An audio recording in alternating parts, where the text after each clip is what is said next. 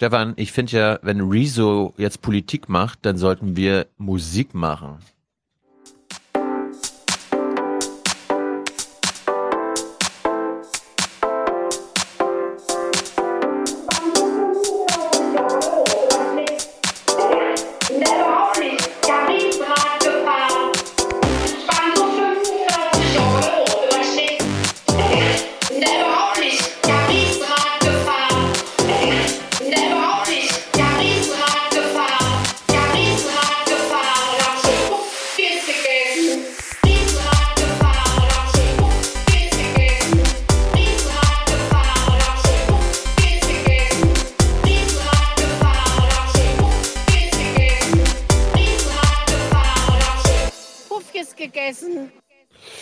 Danke, danke an Jonas und Julian für dieses Intro-Intro und wir sagen ganz, ganz großen Dank an unsere heutigen Präsentatoren namens Nico, Tobias, Georg und Cyril.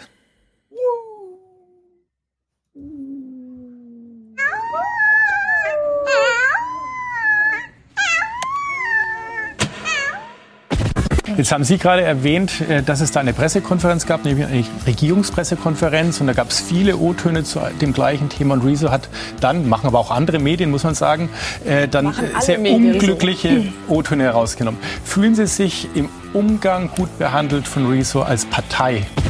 Was mich wirklich, wirklich auch tief getroffen hat, ähm, war, dass Gesprächsangebote einfach nicht angenommen werden oder dass auch viele dann antworten und sagen, nee, wir wollen uns gar nicht unterhalten. Das Gesprächsangebot, sage ich nochmal, das gilt nicht nur für jemanden auf YouTube, sondern ich wende mich auch an die Leute, die zu Hause Leserbriefe schreiben. Da, die rufe ich auch an und frage, ob sie an einem Gesprächsangebot interessiert sind. Man hat jetzt auch das Gefühl, dass immer noch nicht über die Themen gesprochen wird, ja, auch hier nicht, sondern man redet quasi darüber, ähm, shoot the messenger. Ja, also ich bekomme eine Nachricht, die passt mir nicht und dann rede ich erstmal über das Medium, also dass mir der Briefträger nicht passt. Und darum geht es ja bei dieser Debatte nicht. Ich habe auch die zwei Kleinen gefragt, was soll ich heute Abend sagen? Was ist eure Meinung? Glaubt ihr, dass wir als CSU den Kontakt zu euch verloren haben? Sagen die zwei kleineren nein, die größere hat mir schon Tipps gegeben, wie man es besser machen kann. Ah ja, okay. Und ehrlicherweise ist es ja auch gut, dass es mal auch so einen Schuss von Bug gab. Also ich persönlich ähm, will jetzt nicht sagen, ich freue mich darüber, aber ein bisschen ehrlicherweise schon. Morgen. Guten Morgen. Morgen. Moin. Hallo. Hallo, guten Morgen. Hier ist der Aufwärm-Podcast. Wake up. Ob das jetzt früher Musical.ly, jetzt TikTok ist, also es gibt da nicht nur USA, was immer wieder erwähnt wird, sondern auch andere Länder, die es mit Menschenrechten noch weniger genau nehmen. Wake up and clear your brain. Time to listen to what people are saying. Government is lying again and the media is acting insane. It's good just stay in bed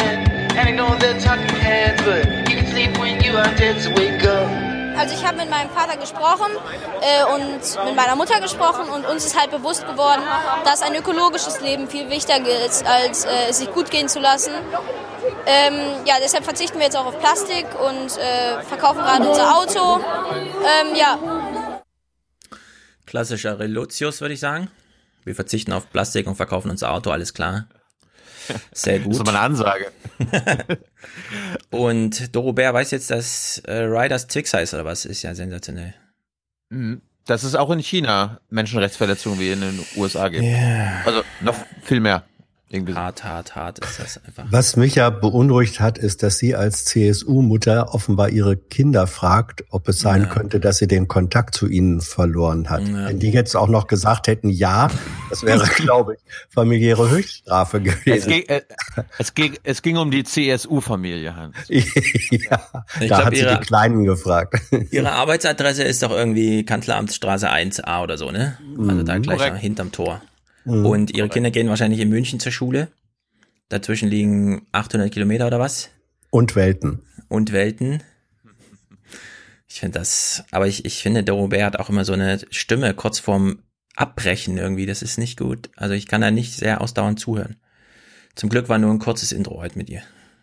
Ihr werdet auch nichts weiteres von ihr hören. Ich dachte mir, mhm. weil ich das, weil, weil ich die Münchner Runde vor ein paar Tagen gesehen hatte, das passt perfekt zum Talk mit und über das Phänomen Rezo. Das, das stimmt. hier verbrate. Gut, also guten Morgen Hans erstmal. Guten ja. Morgen, Stefan. Wer hat den Verstand? Wer ist gut für unser Land? Die anderen Reporter kann man alle vergessen. Hier ist die Hans-Jessen-Show. Liebe neuen Hörer und Hörerinnen, das ist der beste Reporter der Welt. Früher bei ARD, jetzt aufgestiegen, Karriere gemacht, endlich bei uns. Beim Aufwärm-Podcast und bei Jung und Naiv in irgendeiner Weise frei schaffend tätig. Mhm. Immer kritisch. Vor allem, vor, vor allem glaubt er nicht irgendwelche Bauchpinseleien und Honig ums Maul Schmierereien, die einem da gerne verpasst Komm, werden. Ja. Du bist doch der, du bist doch der Erste, der auf YouTube ein Herzchen gibt, wenn da wieder Hans ist Liebe steht. Ja? Ja. Ich weiß gar nicht, wie man das machen kann. Das, ja. ja, du kannst leider nur einen Daumen hoch geben. Das alles Eben. Entscheidende ist, dass du deinen zweiten so. Nachnamen Show nicht ablehnst. Das habe ich, ja, das habe ich äh, so häufig schon als Fake erklärt und äh, ich lehne es jetzt einfach durch nicht mehr Wahrnehmung ab. Mhm. Hm? Aktives naja. Ignorieren. Ja. Gut, also wir haben heute Rezo zu Gast. Wir haben uns sehr gefreut darüber, dass Rezo Zeit hatte. Rezo. Rezo. Du, sorry, Leute. Sorry, sorry, sorry, sorry. Immer noch. Rezo haben wir zu Gast. Damit starten also, wir jetzt gleich. Wir, wir, sind hier, wir haben auch viele bürgerliche äh, Zuschauer. Stefan, äh, Reinhard Zollmann um es Reinhard genau. Zollmann, richtig, aus Würselen oder einer Nachbarstadt, ich weiß es nicht genau. ja, naja. Bevor wir das machen, oh, machen oh. wir heute eine erste kleine Unterstützerdankrunde, denn dieser Podcast, anders als viele Sachen, die im Internet wie auch immer durch äh, bitte abbuchen, bitte eintreiben lassen, bitte äh, Werbung gucken oder sonst irgendwie finanziert werden, läuft das hier ein bisschen anders. Ye are many, they are few.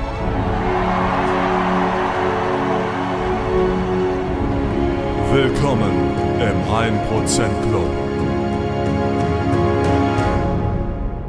And we've ended the war on beautiful, clean coal. Wir, wir, wir sind hier nicht kommerziell. Das ist ja auch komisch. Ja, Nico hat uns 300 Euro geschickt und schreibt vom Schwarzhörer zum Präsentator. Das ist die Medienkarriere, die man heute anstreben sollte. Und wow. Tilo und ich und Hans, wir waren erst bei einer Medienkonferenz, wo wir wieder festgestellt haben, ja, es gibt gute und nicht so empfehlenswerte Karrieren. Also vom Schwarzhörer zum Präsentator. Nico hier mhm. im Aufwärm-Podcast. Danke für eure Arbeit für Deutschland, richtig? Mhm. Schwarzhörer erstmal. Du bist kein Schwarzhörer mehr, wir sagen Danke. Spende jetzt und hör auf, Schwarzhörer zu sein. Für Deutschland. Richtig. Für Deutschland, von, von für die Zukunft unseres Landes. Von, von wem ist, der Schwarzhörer? Von wem ist der Schwarzhörer? Na, warte mal. Markus. Matthias? Markus, Markus. Sensationell. Im Zweifel Markus oder Matthias. In dem Falle, ja. Markus. Markus singt er immer sogar noch. Ja, beide Daumen hoch, Markus. Ja. Wenn ich mehr hätte, gäb's mehr. Daumen. Tobias, Schleimer. Tobias ist hier Präsentator heute mit 250 Euro. Bin mit dem Fahrrad von Deutschland nach Singapur gefahren. Das ist Klimaschutz, genau, Hashtag mhm. Klimaschutz und habe jetzt zwölfstündige Arbeitstage in Australien. Danke für viele Stunden Podcast-Begleitung. Auf dem Fahrrad macht weiter so. Gruß, Tobias. Kann man mal sehen. Jetzt, Tobias, bist du, bist du denn nach Australien noch geschwommen? ich wollte gerade sagen, ich meine, nach Singapur, ist das alles Landweg von Deutschland aus? Ja, klar. Ja, so. Einfach schön. Seilenstraße, dann rechts abbiegen, 1000 Kilometer noch, fährst du da. Aber das finde ich, ja, ja. aber das finde ich jetzt, also ich meine, meine Prioritäten sind ja andere. Also ich finde, du solltest dann trotzdem noch fliegen, Tobias, weil das nützt ja unserer Wirtschaft und damit unserem Bruttoinlandsprodukt und Richtig. damit dem Klimaschutz, weil da wird ja anteilmäßig dadurch bezahlt. Also ich hätte ja. mir gewünscht, dass du wenigstens ein bisschen die Wirtschaft stärkst. Ja, oder zumindest ein Flugticket kaufen, auch wenn man den Flug nicht antritt, ist es sehr wichtig, dass zumindest Eben. das Flugzeug fliegt. Stimmt. Der Lufthansa geht es ja auch gerade nicht allzu gut, habe ich gehört heute Morgen. Aber ich weiß nicht mehr ja, genau, unser, warum, was es da unser, un, unser neues Motto in, ja, in diesem Podcast ist ja. Entschuldigung, esst nochmal die Wirtschaft, bitte. Hm. Georg beehrt uns auch mit einer sensationellen Präsentatorenschaft. Connecting the Penners, ihr Dots, für 250 Euro. Mhm. Ja, Bodo. Connecting the Dots, du Penner! Vielen lieben Dank für eure, Klammer auf, Achtung, Gebet, Klammer zu, Arbeit. Und da wissen wir, was er meint. Ich würde sagen, du machst, oder Arbeit und ja, Würde, was meinst du, ist Arbeit? Arbeitslosigkeit ja. und Vergessenheit. Schau auf die Obdachlosen und Verarmten in unseren Großstädten, der Kälte und der Verachtung ausgesetzt. Und wir wissen, was es bedeutet. Es heißt nicht Amen, sondern Arbeit. Ja, sehr gut. Äh, alle wissen Bescheid. Das ist sehr gut, Leute. Xyril schließt die Präsentatorschaften heute Wie ab. Schreibt man den? Wie schreibt man den? X-Y-R-I-L-L. Noch nie. Er hat extra einen Aussprachehinweis mitgeschickt. Es ist ein, es ist ein, wie soll man sagen, Zuhörer-Künstlername. Zuhören ist eine Kunst, das ist sein Künstlername als Zuhörer. Zwei Folgen hintereinander kein Präsentator. Das kann nie sein so, schreibt er. Das kann nicht sein so. Genau. Und deswegen, Clipwünsche habe ich keine. Ja, also er schreibt mit Großbuchstaben, das kann nie sein so. Und dann dahinter, also Clipwünsche habe ich nicht. Ja. Finde ich nicht gut. Das wäre mir unpassend. Ja, das ist aber unser Humor. Aber ich bitte um Verweis auf meine Podcasting-Tätigkeit. Unter Xyrillion, Xyrillion, also so wie ich gerade schon Xyril buchstabiert habe, an.de sind meine eigenen Podcasts, derer leider nur wenige, weil ich unverbesserlicher Perfektionist bin und das nur nebenbei mache. Außerdem bin ich beim CCC Dresden, da sind wir ja auch bald zu Gast im September, beim monatlichen Talk Radio dabei. Die Folgen gibt es als Penta Radio in den gängigen Podcast-Apps. Vielen Dank für eure Arbeit und weiter frohes Schaffen. Schöne Grüße, Xyril. Sehr gut. Damit beschließen wir heute Unterstützerpräsentatorenschaften äh, gleich zu Beginn. Nachher machen wir noch eine ausführliche Feierstunde für alle weiteren Gäste, Zuschauer, 1% Club, Dauerkarteninhaber auf unserer Ehrentribüne. For the many, For the many not, not the few. The few.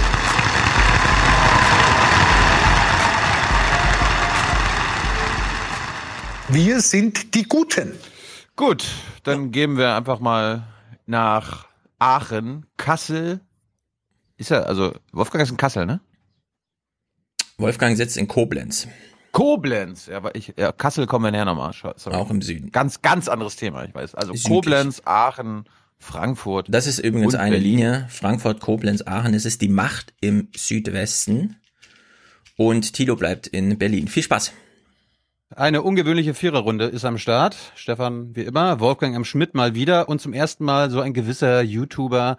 Leider haben wir Jürgen, leider haben wir Herrn Habermas zum 90. Geburtstag nicht in die Sendung bekommen. Er hätte uns eine Menge über den Strukturwandel der Öffentlichkeit erzählen können, anhand eines bestimmten YouTubers, ne, herrschaftsfreier Diskurs und so weiter und so fort. Aber wir haben uns gedacht, fragen wir einfach mal jemand, der sich aus der Praxis damit auskennt. Rezo, hey. Was, was, was geht? Alles gut bei euch? was, was geht, geht, was geht? Heißt das nicht, was geht Digi? Ich habe interessante Diskussionen über das, den Begriff Digi auf Twitter nachgelesen. Es ist offensichtlich, ja, es ist offensichtlich eine Sache, die manche Leute ein bisschen aus, aus dem Konzept bringen, wenn jemand Digi sagt. Ja, also wir klären heute nicht, wer Digi ist, sondern wir freuen uns, dass du Zeit für uns hast.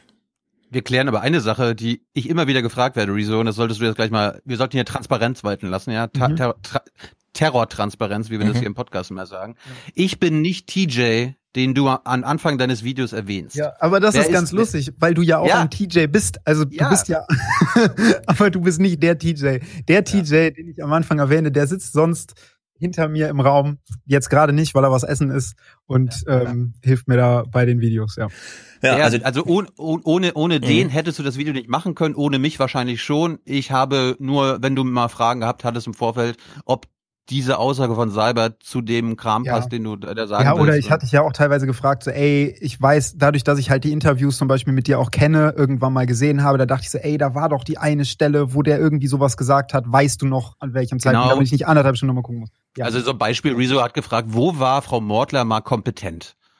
Und dann habe hab, hab ich so gesagt, ach scheiße, ach, ach, ach Mann, oh Mann, ja. oh, Es gibt ein Video, aber keine Zeitmarke, in der sie kompetent ist.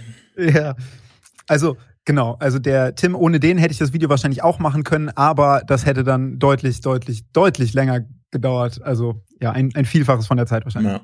Ich will nur noch mal, Tilo, warte, ich will nur noch mal darauf hinweisen, wir müssen, es hören ja heute auch Leute zu, die sich dafür interessieren, wie ist das so, mit Riso zu sprechen? Ja, weil du warst jetzt bei Böhmermann, aber ansonsten hast du dich ja auch zurückgehalten, das ist ja auch so ein Punkt.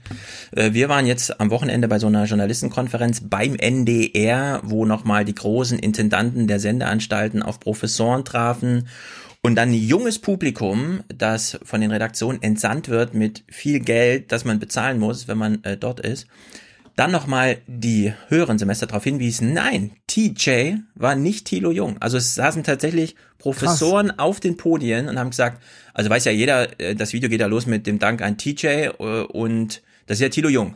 Und dann saßen hinten die Studenten und Volontäre und das junge Personal der Medienhäuser, das ansonsten aussortiert wird, aber da nochmal halt dabei sein darf und wies darauf hin, Herr Professor, entschuldigen Sie, nein, das, der hat einen eigenen Produzenten.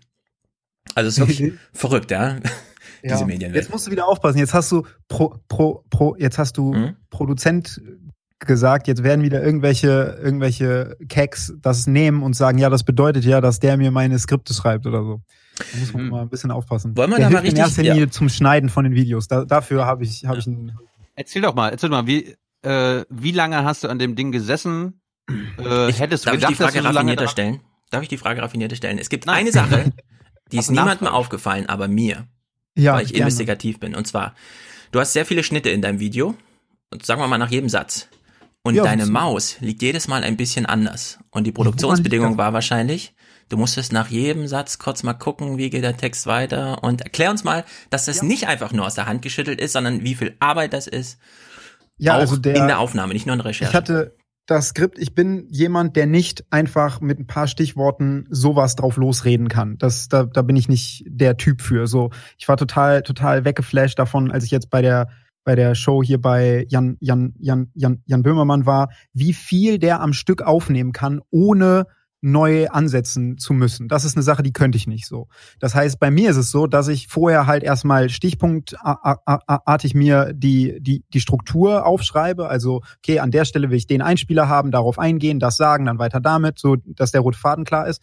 Und dann gehe ich halt irgendwann hin und schreibe den Fließtext auf, der dann zu großen Teilen so ist, wie ich es dann sage. Also es ist dann, äh, es waren, glaube ich, 20 Seiten, ich kann nachgucken, ich weiß es gar nicht, wo ich den Ordner habe. Ich habe das alles mhm. gebackupt. Ich könnte jetzt nachgucken. Ich glaube, es waren irgendwie 20, 20 Seiten, wo halt äh, wirklich der Text dann auch mit den Jokes und mit dem Wortlaut ziemlich so steht. Ich, ich halte mich da nicht hundertprozentig dran, wenn, wenn ich das dann aufnehme, aber zu so 80 Prozent, 60 Prozent, keine Ahnung, irgendwie sowas, äh, lese ich wirklich exakt das wörtlich vor, was da, was da steht. Und dann lese ich einen Satz oder zwei, zwei drei Sätze oder so, äh, lese, lese ich halt vor. Also guck, guck, guck guck sie mir an, dann gucke ich in die Cam, sag diese paar, paar, paar, paar Sachen und die sage ich dann meistens auch ein paar Mal, weil ich happy sein will mit der Art, wie ich sage. Und äh, Tim sitzt halt da, also T, T, T, TJ saß halt hier an, an, dem, an dem Rechner hinten, wo er auch äh, sonst den Schnitt macht, hatte den Text auch vor sich und dann gab es immer eine kurze Absprache, so, ja, ist cool, ja, ist cool, dann geht's weiter mit dem nächsten Part. So wurde es aufgenommen. Ich glaube, wir haben über vier Stunden aufgenommen für das Video. Also Na. das dauert dann lange. Jetzt also habe ich, nachts. Jetzt habe ich ein paar Tage vorher mal mit äh, Wolfgang schon geredet. Ich, ich werde ihn jetzt mal einführen. Und da hatte Wolfgang eine interessante Beobachtung gebracht zu deiner Art deines Videos, wie du geschnitten hast. Wolfgang, willkommen in der Sendung. Wie, was ist dir aufgefallen bei Reese? Du bist ja auch Musiker, wie man ja unschwer auch jetzt im Hintergrund erkennt. Und als ich das sah, dachte ich, das ist eigentlich aufgebaut wie eine moderne Symphonie. Und zwar eine Symphonie mit dem Paukenschlag oder mit sehr vielen Paukenschlägen.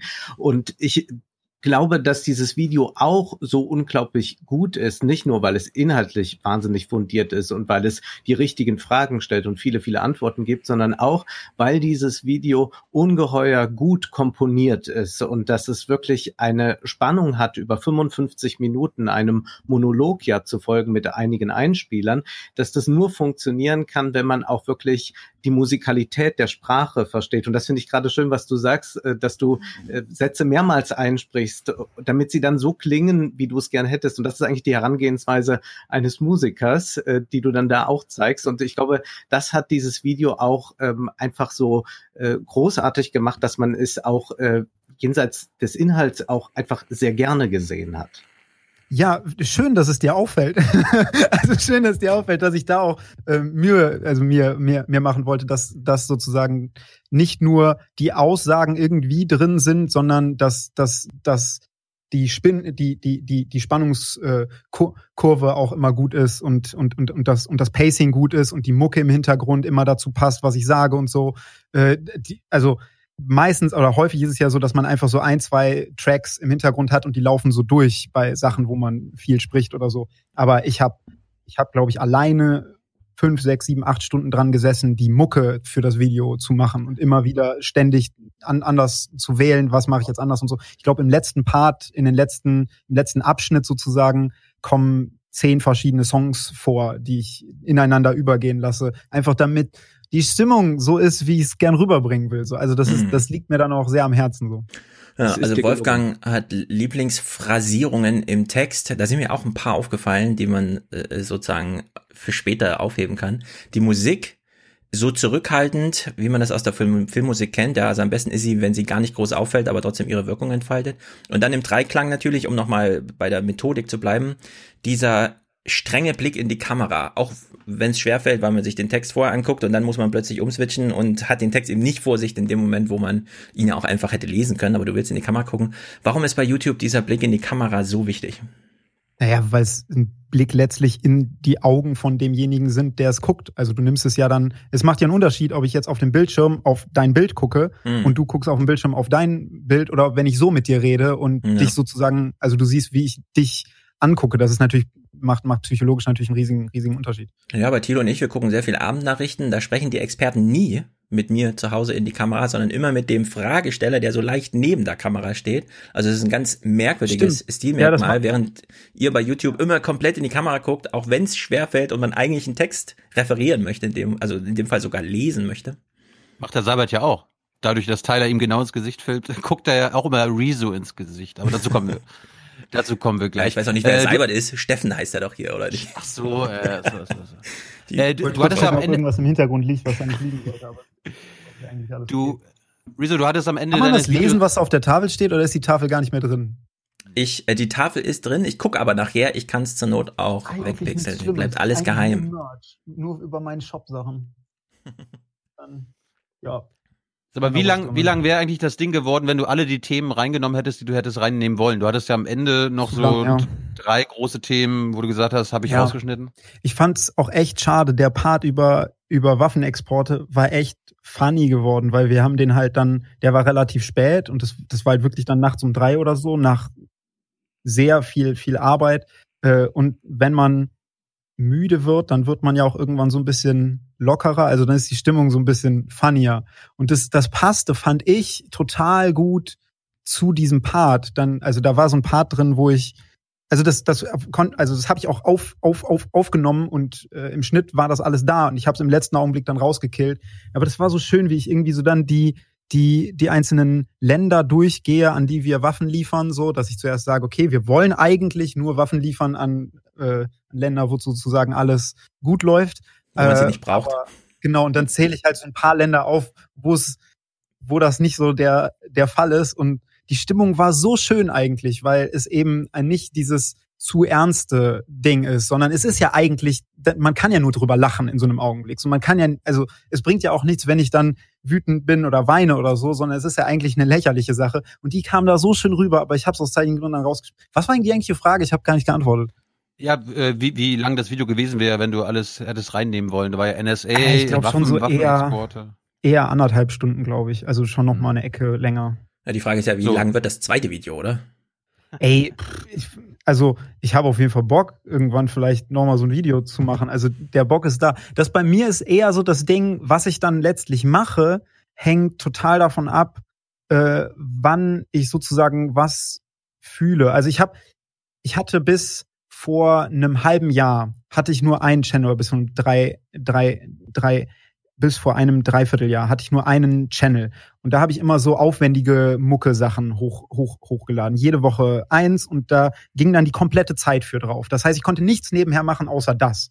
Und seit einem halben Jahr mache ich halt nur noch meinen zweiten zwei Channel, wo ich halt grundsätzlich so als Basis einfache Unterhaltungssachen mache. Und das bedeutet dann, dass ich immer noch so Overhead-Zeit über habe. Und die kann ich halt dann immer in unterschiedliche Sachen reinstecken. Und ganz am Anfang vom Jahr habe ich erstmal so ein großes Video, was auch eine Dreiviertelstunde lang ging, über einen anderen, auch der, der, der auf YouTube un, un, un, unterwegs ist, äh, rausgehauen und dann war die Artikel 13 Nummer, dann habe ich ein äh, Start-up, was ich mache, wo ich viel Zeit dann reingesteckt habe für, für ein paar Wochen mal. Dann kommt immer, also es, es gibt immer so ein paar Wochen, wo ich eine Sache nebenher dann viel, viel mache.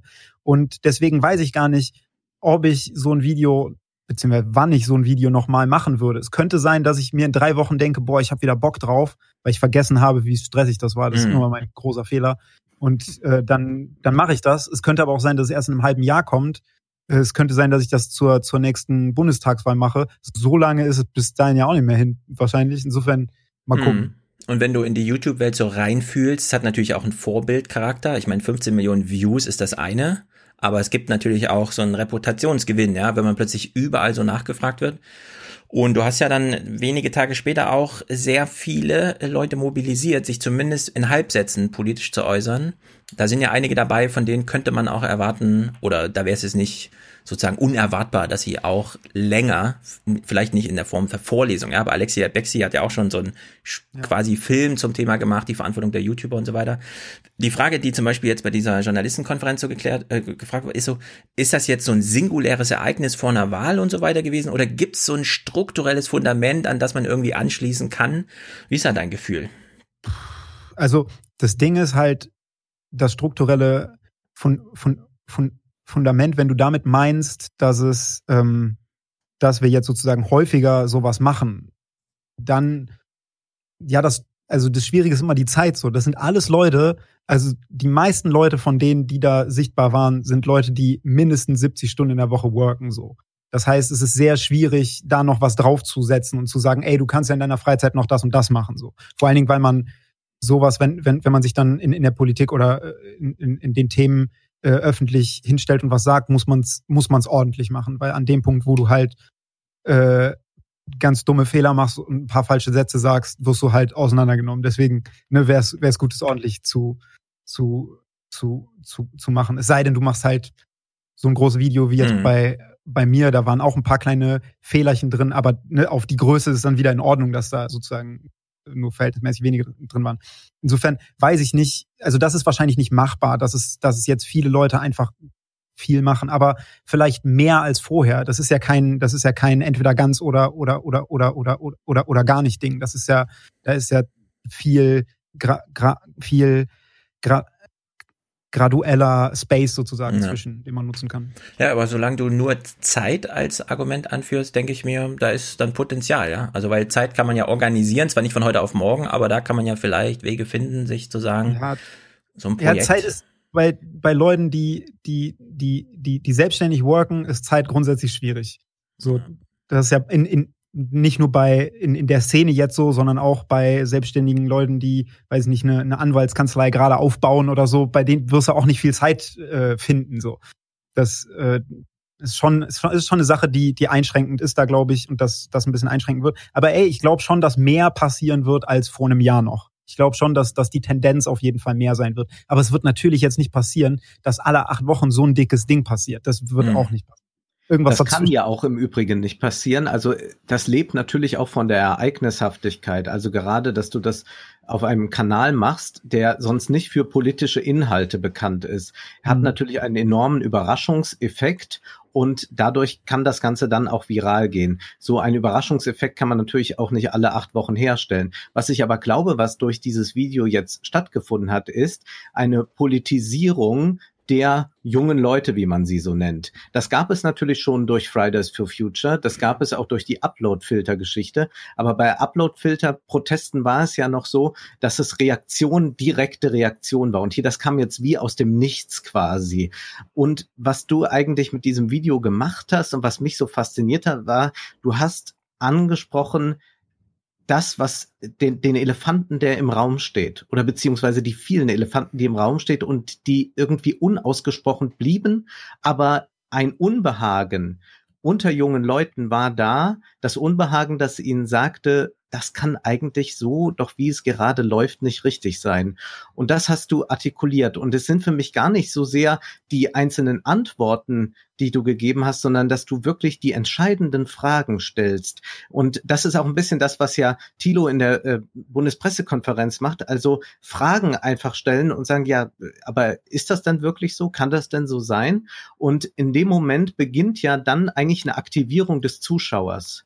Und du bist ja quasi auch ein bisschen durch die Bundespressekonferenzvideos aktiviert worden, äh, anders über Politik nachzudenken. Und ich glaube, dass du jetzt mit diesem Video auch wieder diesen Effekt ähm, in Gang getreten hast, dass YouTuber aber auch eben die ganz vielen YouTube-Konsumenten anders nachdenken und sich diese Frage stellen, kann das eigentlich alles so sein? Und es geht dann nicht nur um, äh, um Einzelfragen, also bei Uploadfilter ging es ja um eine äh, entscheidende Sache, sondern es geht viel grundsätzlicher. Also du hast ja diese großen Themen da. Eigentlich könnte man es sagen, es ist ein bisschen wie in dem Film Matrix, ähm, dass du also nicht einfach ähm, fragst, ähm, also da wäre eine Reform zu machen oder da wäre eine zu machen, sondern du stellst die Matrix an sich in Frage, in der wir alle die ganze Zeit gelebt haben. Aber dann nicht in der Hinsicht, dass es am Ende in eine Verschwörungstheorie oder so mündet, sondern du nimmst alle Fakten, die einfach da sind. Du nimmst eigentlich die Informationen und in der Kombination und in der Interpretation wandelst du sie in Wissen um. Und das wiederum aktiviert die Zuschauer. Deswegen glaube ich, wir müssen äh, uns freuen, wenn jetzt viele YouTuber da weiter mit gutem Vorbild voranschreiten und dir vielleicht auch folgen oder du wieder weitere Videos machst. Aber ich glaube auch, dass generell viele, ähm, äh, viele Konsumenten vielleicht auf die Idee kommen, ich beschäftige mich jetzt auch politisch und schaue, ob ich da nicht auch einen Podcast draus mache oder ein YouTube-Video. Also ich glaube, das hat sehr viele Effekte, Nebeneffekte, die wir jetzt in den nächsten Wochen, Monaten spüren werden. Kann ja, gut sein, ja. Ich finde es vor allem beeindruckend am Ende, also wir steigen wir mal ins Inhaltliche ein. Äh, du ja, hast ganz eine kurz, sehr Stefan, ich muss kurz sagen, es sieht wunderschön aus mit den Blumen. Ja. Bitte. Die, diese Blumenfrage, kleiner Exkurs. Du kennst die, bestimmt diese Anekdoten. Die großen Rockbands haben immer so Bestellungen, die sie machen an die Locations, zu denen sie gehen. Ja. Und dann wird immer so ein, so ein ganz kleines Detail, das eigentlich total sinnlos ist, wie zum Beispiel, ja. ich möchte eine blaue Gummibärchenpackung ja, ja. in meiner Garderobe. Und je nachdem, ob die blaue Gummibärchenpackung da liegt, weiß die Band, ob die Anweisungen, die man so geschickt hat, gelesen wurden oder nicht. Und jedes Mal, wenn ich auf die Blumen angesprochen werde, weiß ich, der guckt den Podcast nicht. Du hast uns zwar auch schon gestanden, dass du aus Züchtgründen den Podcast nicht guckst, aber das ist für mich immer dieses Signal, wenn Leute mich so sehen und diese Blumen. Ihn, Stefan, er hört. Das ist natürlich, das ist natürlich eine viel bessere Erklärung. Ja, Nein, also das, zum Innen. Das kannte ich schon, das habe ich schon mal gesehen, aber nur weil ich mal kurz reingeklickt habe und ja, nicht. Äh, äh, ich wollte auch nur das, das mal erklären, dass ja. viele fragen sich ja, was hat das mit den Blumen aus sich? Außerdem bin ich gegen Seriosität und die Blumen untermauern das ganz wunderbar. Also zum Inhaltlichen. Viele Journalisten und viele hören uns heute hier zu, weil du dich so rar gemacht hast. Ähm, viele Journalisten fragen sich ja, ist das jetzt Journalismus, was Rezo da gemacht hat oder nicht? Und ich würde sagen, naja, Rezo fragen hat sich, sich das Leute really? Ja, ja, also Journalisten, Journalisten fragen sich das und das ist das ist nämlich der Punkt. Es fragen sich nur Journalisten. Alle anderen sehen, ah, da ist jemand, der redet zu mir, macht Politik zum Thema, sitzt aber auf meiner Seite, auf Seiten des Publikums. Er liest Zeitung, sammelt für mich das Wichtigste raus und macht dann Video draus, ja. Im Grunde eine, eine, Vertext, eine, eine Verdichtung und Vervideorisierung von Text. Und die Frage, die ich an dich habe, ist, äh, warum ist dieser aktuelle Journalismus, den du dir da zu Gemüte geführt hast, so unattraktiv für Leute unter 40? Boah, das ist eine heftige Frage, die ich natürlich jetzt auch nicht, wo ich jetzt nicht die, die, die krasse Antwort drauf weiß, aber ich könnte mal ein bisschen spekulieren. Also aus meiner Erfahrung, also ist bei Zeitungen halt ganz viel auch dabei, was nicht so spannend oder nicht so. Also das Ding ist halt, Zeitungen müssen ja Klicks machen. Zeitungen müssen ja die Kohle irgendwie kriegen. So, so wie ich auch. Ne? Dann mache ich, äh, also so, so wie wir auf, auf unserer Plattform sozusagen ein bisschen, ein bisschen Clickbait machen und so ein bisschen die Sachen immer spannender machen wollen, so müssen das Zeitungen auch machen. Und natürlich bremsen sie sich da aus, aus einem gewissen Maß aus, weil sie können es jetzt nicht zu krass machen, bis auf manche Klatschblätter vielleicht, aber die, die großen Zeitungen jetzt eigentlich nicht. Aber ein Stück weit halt immer schon. Also ich habe das auch selber die Erfahrung jetzt machen können in den letzten Wochen, dass ich teilweise äh, dass in, in Interviews mit mir ich auf eine Frage 30 Sätze eine, eine, Antwort gebe und dann die zwei rausgepickt werden, die so am krassesten sind und die so am härtesten sind. Und wenn du die anderen 28 weglässt, werden die noch viel härter und so. Und da habe ich halt gedacht, so, ey, ja, natürlich brauchen, also die, die, die, die, die, das, das Zeitungwesen braucht das so ein bisschen, dass, ähm, ähm, ja, dass man das so ein bisschen, äh, ein bisschen äh, über überspitzt immer da, darstellt, was die Leute wollen. Und vor allen Dingen immer, wenn es dann um Menschen geht, dann gibt es noch mehr Klicks, als wenn es um die Inhalte geht oder so. Das heißt, sie kehren auch immer dieses, der ist gegen den gerade mhm. und so, bisschen mehr raus und so. Und ich glaube, das ist eine Sache, die natürlich grundsätzlich mehr Klicks bringt, aber äh, mich entreizt das total. Mhm. Das, okay, dann will ich die Frage mal andersrum stellen. Du hast bei Böhmermann Steffen Seibert mit Steffen genannt. Das hat sehr vielen Journalisten Kränkung ins Gesicht getrieben, weil sie plötzlich Wirklich? festgestellt haben, warte mal, der guckt sich Steffen, er nennt ihn sogar beim Vornamen, stundenlang an, aber wenn ich meine redaktionelle Arbeit erledige, um zuzuspitzen, um die Konflikte herauszuschälen, um die Person vorzustellen, dann sagt Riso und sehr viele seiner Kollegen, das interessiert mich null. Und ehrlich gesagt, mir fällt dann auch immer die Erklärung schwer, wenn ich gefragt werde, was ist denn da los? Wieso, wieso fahren die jungen Leute Slalom um die Nachrichten? So hat es Elmar Thewissen als ZDF-Nachrichtenchef mal genannt. Und das ist halt so eine Rätselfrage, die wir uns alle stellen. Also was, du sagst, was ich, der Journalismus interessiert dich nicht, aber Steffen guckst du obsessiv. Ja, also ich, ich, ich habe das bei, bei Jan im Talk ja auch so kurz mal an, an, an, angeschnitten. Ich glaube, dass, dass die grundsätzliche, die grundsätzlichen großen Entwicklungen im, im Leben der letzten 10, 10 20 Jahre, erst in der letzten 10, äh, die, die sorgten dafür, dass dass Menschen, also dass sozusagen das, das, was wir wahrnehmen und was wir uns, mit, mit was wir uns auseinandersetzen, viel näher ist, viel, viel menschlicher ist oder an, also pseudomenschlicher ist. Instagram ist nicht menschlicher, aber du weißt, was ich meine. Ich ja, sehe da erstmal einen Menschen, wie er, ja. vielleicht nicht wie er ist, aber wie er vor, vorgibt, wie er echt ist. So, sagen wir es mal so. Und das sorgt natürlich dafür, dass, dass sozusagen das, das Maß an Anspruch, an Offenheit und, und, und, und Ehrlichkeit viel höher ist.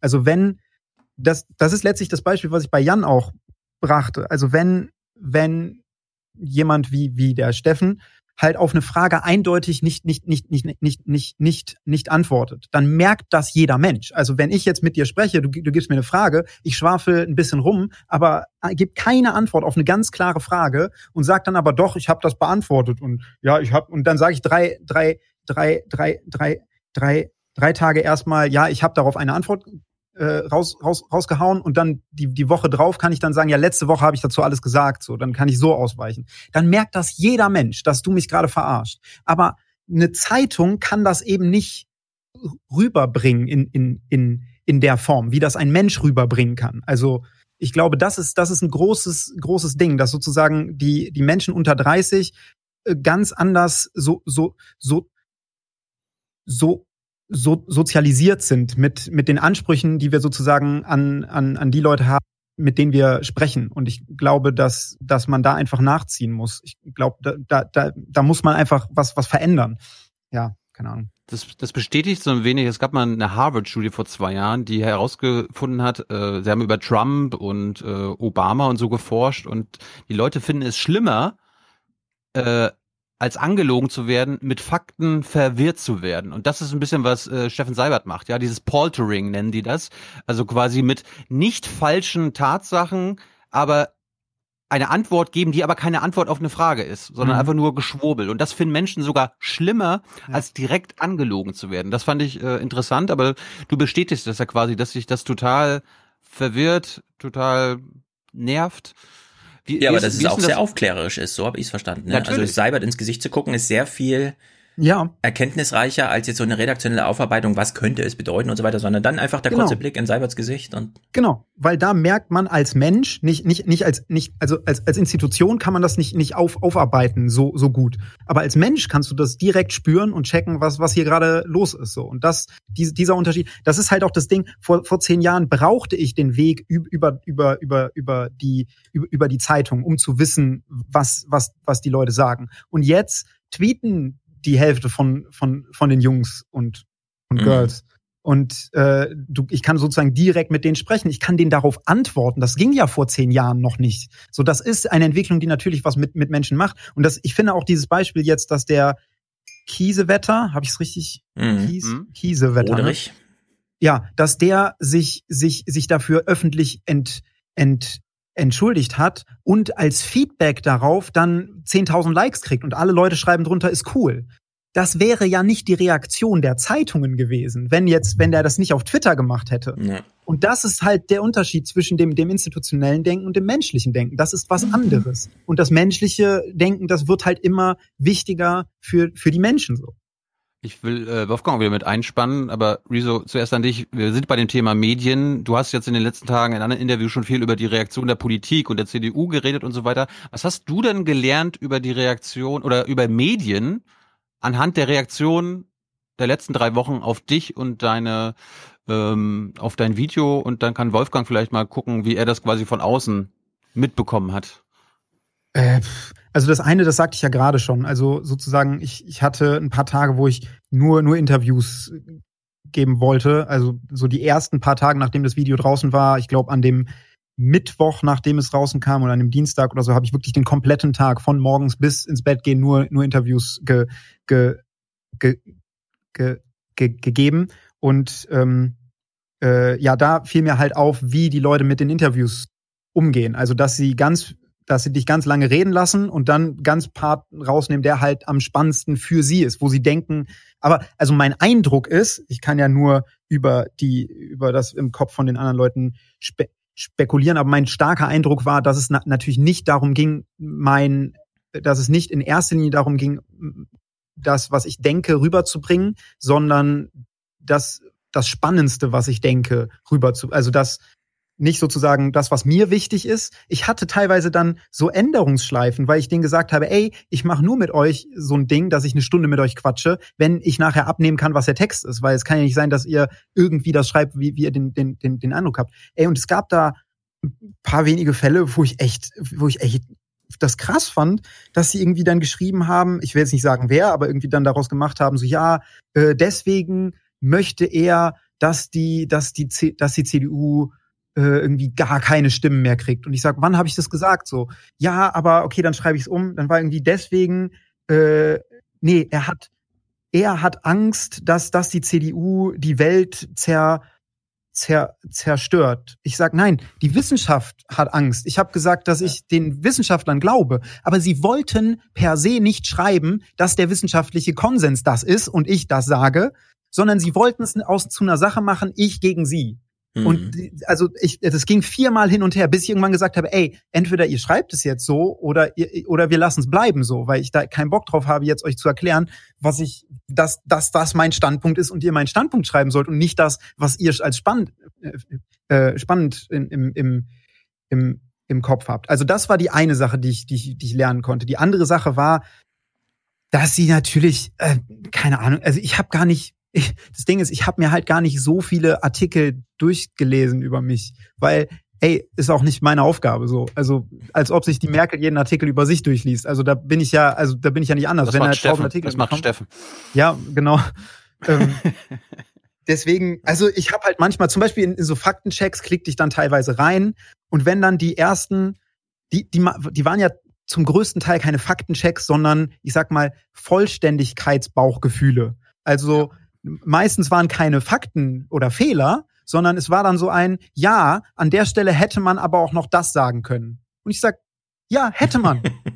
Wenn du dein Video machst, kannst du es gerne machen. So, aber ich ja. wollte das nicht sagen, weil das für die Argumentation nicht nicht wichtig ist. So, wenn wenn ich von wenn ich davon spreche, dass dass dass dass die Amis mit Drohnen irgendwelche Omas auf dem Feld abschießen, dann kann ich anführen, dass es auch bösen äh, bösen Terror auf der Welt gibt, kann ich anführen, verändert aber nichts an dem Argument. So, das ist der, das ist der, der, der, der große Punkt. Und dann vor allen Dingen mit Vollständigkeit anzukommen, ist ja lächerlich, weil kein Meinungsbeitrag ist, ist voll, vollständig. Also, wenn, wenn die FAZ oder der Hahnfeld bei der FAZ irgendwie einen, einen Meinungsbeitrag über, weiß nicht, irgendeinen Krieg schreibt, ich weiß jetzt nicht, was er so schreibt, ich weiß nicht, ob das sein Ding ist so.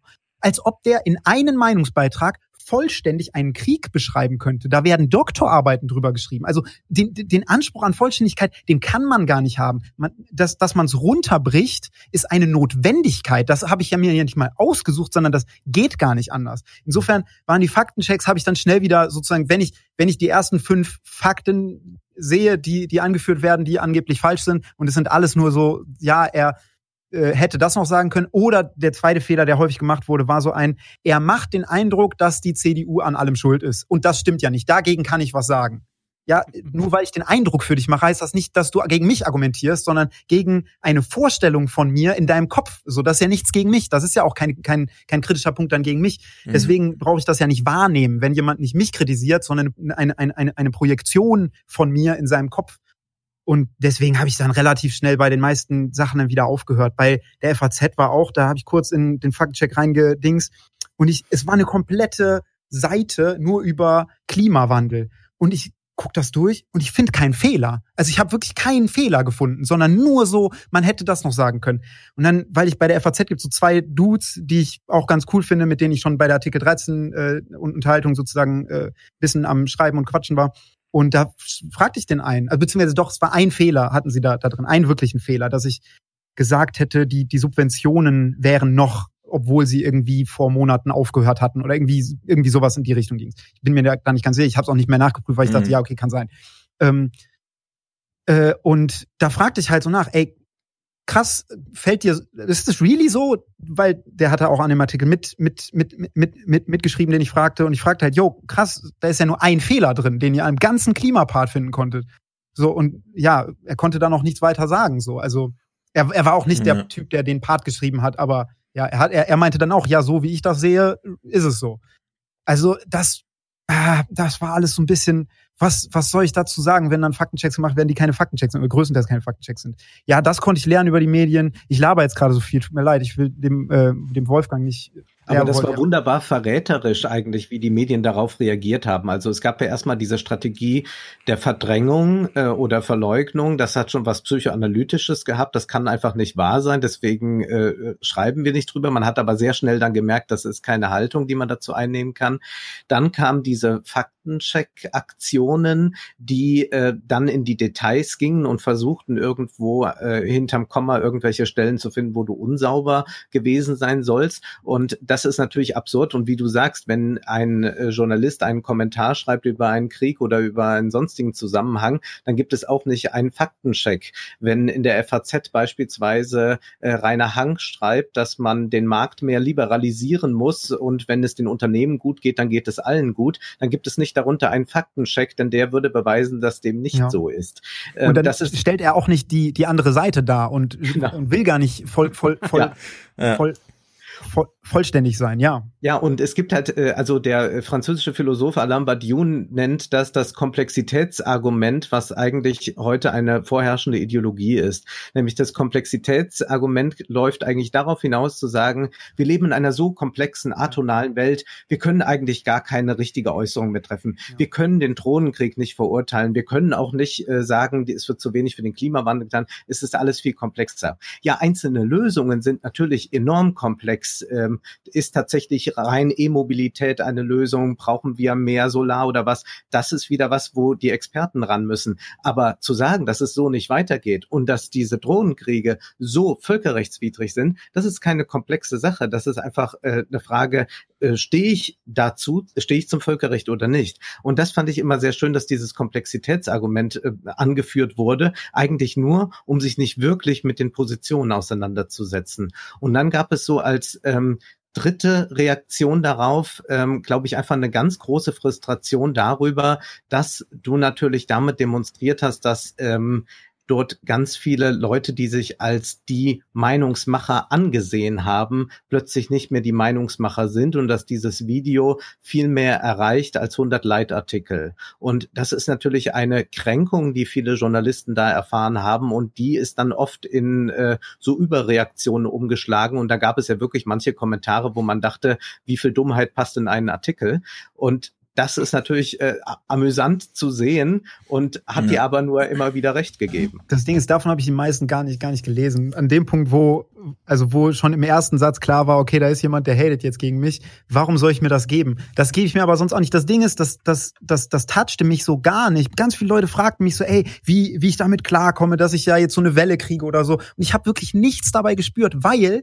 ich das nicht anders kenne. Wenn ich einen Rap-Song mache, schreiben mir da so viele Leute drunter, ey, ich mache seit 30 Jahren Rap. So macht man keinen Rap-Beat. Das ist nicht okay, dass du dieses Instrument in den Rap-Beat reinnimmst, weil ich bin hier der Experte für, für Rap. Und ich denke mir nur, yo, wenn du deinen Rap-Song machst, mach ihn halt anders. So, du, es steht ja nirgendwo, dass man so wie du den Rap-Song machen soll. Und ob das jetzt jemand ist bei einer Zeitung, ist exakt dasselbe. Wenn er sagt, ja, ich mache das schon länger und so geht das aber nicht. Ja, ich wollte nicht das machen, was du denkst, was ich machen wollte. Ich wollte genau das machen, was ich gemacht habe. Ja. So, deswegen brauche ich mir das gar nicht geben. Wie, ähm, was mir aufgefallen ist, Rezo, wenn über dein Video geredet wurde und über deine Inhalte, die du dargestellt hast, dann wurde immer auf jeden Fall erwähnt Klimawandel. Das war dir wichtig. Da, äh, da zeigst du, wie CDU und die GroKo uns zerstört, ja, die Welt zerstört. Dann haben sie vielleicht noch die Ungleichheit angesprochen, vielleicht noch ein bisschen Bildung. Aber ich mir ist aufgefallen, sie haben nicht über Drogenpolitik geredet und sie haben erst recht nicht über die Drohnenmorde geredet und Urheberrechtsreform und so weiter. Das wurde teilweise sogar ganz weird ausgedrückt, um es zu umgehen. Genau, also erstens auch die Frage an die anderen beiden, Stefan und Wolfgang, wie, mhm. wie ist das zu erklären? Wie erklärst du das, Rezo? Also, also an mich? Ja, erstmal ihr. Alle.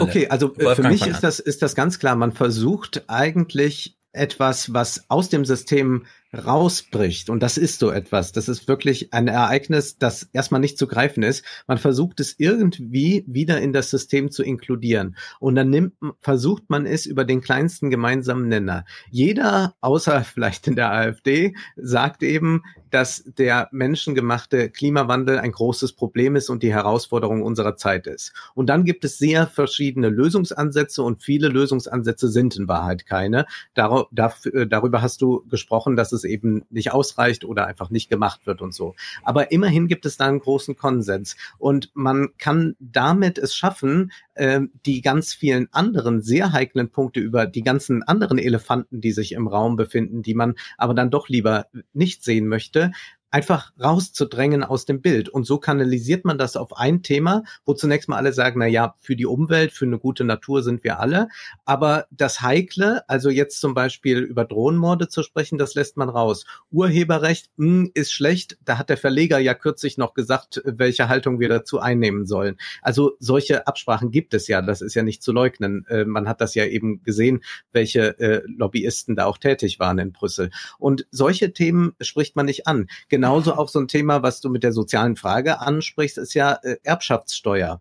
Na ja, das macht man sich in bürgerlichen Zeitungen nicht unbedingt beliebt, wenn man in einem Kommentar äh, die Erbschaftssteuer fordert. Also das sind einfach Dinge, wo man sagt, wir lassen es einfach mal raus, ist mir auch zu unbequem. Am Ende werde ich sehr angegriffen und wir konzentrieren uns auf das und dann stimmen wir entweder dir zu oder versuchen irgendwelche Fehlerchen nachzuweisen. Das ist ein Prozess, der eigentlich dahin mhm. führt, dass man sozusagen die Widerspenstigkeit des Videos Videos zu zähmen versucht. Das mit der Erbschaftssteuer, ganz kurz, war übrigens auch ein Punkt, wo dann relativ häufig sah ich irgendwie äh, diesen, ja, aber du hast nicht gezeigt, dass es vor 100 Jahren auch so war. Du hast die Grafik da abgeschnitten. Und ich denke, ja, ja, und was ist jetzt der Punkt daran, dass ich nicht gesagt habe, vor 100 Jahren war das schon mal so? das macht den, also das macht das Argument doch nicht anders. Wenn ich, ich habe ja nicht gesagt, hätte ich in dem Video die Aussage getan, dass ich sage, das war noch nie so. So, dann wäre es falsch gewesen, was ich sage. Und dann wäre es täuschend gewesen, was ich tue. Das, was ich gesagt habe, war, in den letzten Jahrzehnten, da wo die CDU das beeinflussen kann, entwickelt sich das immer weiter so. Das war das Argument. Und das wird doch nicht verändert, dadurch, dass ich noch sage, wie es vor 100 Jahren war. Das haben so viele Journalisten oder vermeintliche Journalisten nicht, nicht, nicht, nicht, nicht, nicht gecheckt so. Ja, also ich persönlich finde, Erbschaftssteuer ist das Top-Thema in deinem Video gewesen. Äh, natürlich viel kürzer als Klima, aber wir haben ja hier, also in diesem Podcast auch schon mehrfach nach 50 Milliarden Erbschaftssteueraufkommen im Jahr gefordert. Ich will aber mal auf Thilos Frage zurückkommen und Wolfgangs Erklärung ergänzen, warum also wo kommt die Attraktivität her? Und ich glaube, sehr viele Journalisten, die sich vor allem für die Kanzlerin und wie schreibt man ihr Tagebuch interessieren. Die haben ja schon lange gesehen, dass Merkel im Konflikt steht mit ihrer eigenen Partei und je nachdem, wer danach folgt und so weiter. Dann natürlich äh, mit der Wirtschaft, ja, gibt's immer die, und dann natürlich mit der Jugend. Das ist jetzt wieder aufgeflammt. Das gab's schon mal vor acht, neun Jahren, als die Piraten damals in ähnlich jungem Alter mit zwölf Prozent bei der nächsten Bundestagswahl in der Sonntagsfrage im Raum standen und alle händeringend, damals war ich noch für die FAZ schreibend live dabei, händeringend nach dem Antagonisten, ja, der Bundeskanzlerin gesucht haben und sie haben ihn dann in Sascha Lobo gefunden und Sascha Lobo musste dann einen Running Gag draus machen, bei öffentlichen Vorträgen immer zu erklären, nein, ich bin nicht der Chef der Piratenpartei. Ich bin nur der Typ, den ihr auswählt, weil ihr jemanden braucht, der als Figur für das, was da irgendwie irgendwo passiert, sprechen kann. So, und jetzt gab es eben Fridays for Future. Und die Antagonistensuche war ja schon so irre, dass Merkel selbst auf Podien saß und meinte, es könnte Putin dahinter stecken. Es ist jedenfalls verrückt, dass jetzt gerade, wo wir so viel Ärger mit Putin haben, die Schüler ohne äußeren Anlass auf die Straße gehen, ja, dass der äußere Anlass Asymmetrische die, Kriegsführung. Genau, die Besorgtheit über, über die Welt ist und so. So, und jetzt kamst du mit dem Video und hast quasi, wie wir eben schon besprachen, immer in die Kamera geguckt und zwar eigentlich Merkel angesprochen. Das ist ja der Punkt. Du hast dich so richtig als Antagonist ja, die Bundesregierung auch ein bisschen SD, F, äh, SPD. Danach kam ja noch der Vorwurf, wo ist denn eigentlich die FDP? Ja, als ob man über so eine 6%-Partei noch irgendwie ein Wort verlieren muss. Aber was ja die ganze Zeit mitschwang, war Merkel. Jetzt haben wir die Figur, die sich hier die ganze Zeit schon irgendwie, jetzt hat sie sich rausgeschält. Das ist dieser Riso mit diesem Video und die Protagonistin, die er mit allen Journalisten teilt, ist, Merkel ist sozusagen die Figur, um die geht's. Stellvertretend für die Bundesregierung. So, und dann äh, standst du plötzlich da. Und, und ich glaube, diese Jugend, die ja heute mit Fridays for Future noch mal viel schwächer ist als damals mit den Piraten. Also damals ging es wirklich um die Sitze. Die haben in sehr vielen Landesparlamenten der CDU auch wirklich Sitze weggenommen. Ja, und jetzt war sozusagen, also das Fass war kurz vor der Explosion und man hat nur noch äh, gesucht, Henry gesucht, wer ist denn hier, wen müssen wir denn jetzt porträtieren, um mal den Konflikt darzustellen? Und dann zack, ja, kommt plötzlich dein Video auch noch gutes Timing direkt vor so einer Europawahl, wo uns die Journalisten auch immer erzählt haben, also das Interesse für die Europawahl ist wahnsinnig groß. Thilo und ich, wir sitzen dann hier im Podcast und fragen uns, also wo ist das Interesse für die Europawahl besonders groß? Und dann, ja, kurz davor, ah, auf YouTube jetzt da, ja, da sieht da sieht man sozusagen, da, da geht's jetzt ab. Also ich glaube, die, diese Attraktivität kommt vor allem daher, dass Journalisten endlich, und das wäre auch ein Thema für Wolfgang, er muss ja nicht immer nur Filme gucken, wenn sich so ein Film entspinnt, die Bedeutung von Protagonisten, von Figuren, von Menschen, von einem Schauspiel, das an Personen geknüpft ist, in diesem ganzen Geschehen. Weil, so wie Tilo dann immer beklagt, dass so viele Themen da nicht aufkamen, ja, Klima hat halt diese schöne Protagonisten-Antagonisten-Schiene, weil da ist der Konflikt schon da und die Schüler sind schon da und das Thema ist schon ausgebreitet und die Wissenschaft hat schon ihre Pressekonferenz gegeben und endlich ergibt sich alles in so einem, ah, da ist ein echter Konflikt. das ist bei den anderen Themen nicht gegeben. Ja? Also wir haben keine Friedensbewegung gerade, die man, wo man irgendwo fragt, wer spricht denn für die Friedensbewegung? Ach so, es gibt ja keine Friedensbewegung, alles klar. Also brauchen wir auch keinen, der für die spricht. Dass du es trotzdem ja, aber, in dem Video untergebracht hast, ist natürlich eine Sensation, ja, weil sehr viele von den 15 Millionen haben das Video komplett geguckt und wissen deswegen jetzt auch, was in Rammstein so los ist. Und das ist auch, glaube ich, ein Problem generell am Hollywood-Film. Äh, den, der Holly dieses Problem teilt der Hollywood-Film mit dem Journalismus hier, nämlich, dass er auf Protagonisten nur abzielt und dadurch strukturelle Probleme kaum anspricht, sondern wir haben ja in der Tagesschau eben, es ist ja im Aufwachen-Podcast äh, oft, oft, oft gezeigt worden, immer diesen Fall, dass irgendwelchen Politikern Mikrofone unter die Nase gehalten werden und dann versucht man eben dieses typische Antagonistenspiel, das jetzt Stefan gerade beschrieben hat, zu spielen. Und das war es dann auch. Aber es geht nicht wirklich um eine inhaltliche Auseinandersetzung oder dass strukturelle Probleme erkannt werden. Und diese anderen Kapitel, die du ansprichst, die sprechen natürlich diese Probleme an. Und dann ist der Journalismus sehr überfordert.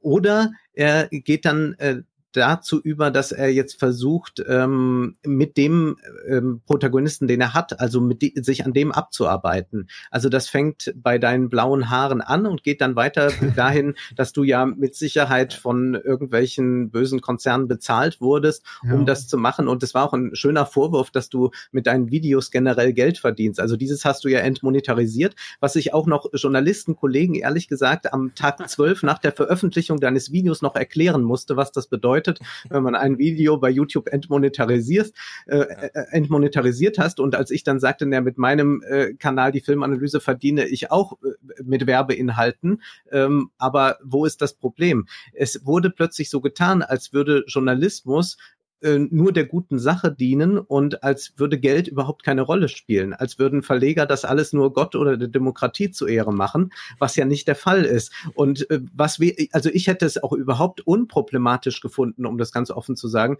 wenn du dieses Video ja. monetarisiert hättest. Google hätte es auch cool gefunden da, da, steckt, da steckt enorm viel Arbeit drin. Warum soll die nicht honoriert werden? Äh, Journalisten arbeiten nicht für umsonst. Man bezahlt sie im Übrigen schlecht, aber Verleger arbeiten garantiert nicht umsonst und versuchen eben äh, auch zum Beispiel durch so tolle Überschriften, die du eben beschrieben hast, Geld zu machen. Und ich fand diesen Vorwurf vollkommen absurd, weil man plötzlich, äh, man forderte eigentlich das, was es nicht geben kann. Von Adorno gibt es, das ist ein berühmtester Satz, äh, dieses Zitat, es gibt kein richtiges Leben im Fall Falschen. Und was man jetzt von dir plötzlich gefordert hatte, war, der, der soll jetzt ein richtiges Leben im Falsch führen. Du sollst jetzt nur äh, dem äh, ja. der Sache dienen und äh, ohne Luft Geld und, und, nur von Luft und Liebe leben und von deinem Enthusiasmus. Und das kann es nur nicht geben und das gibt es auch bei keinem einzigen Journalisten, den ich kenne. Ja, ja ich aber auf der anderen Seite wurde niemals, also es, es war, war erstaunlich, weil das häufig diese die, diese Wagness so so äh, so gegen sich selbst ging. Also auf der einen Seite stand im Raum, ja, er er macht ja irgendwie Geld äh,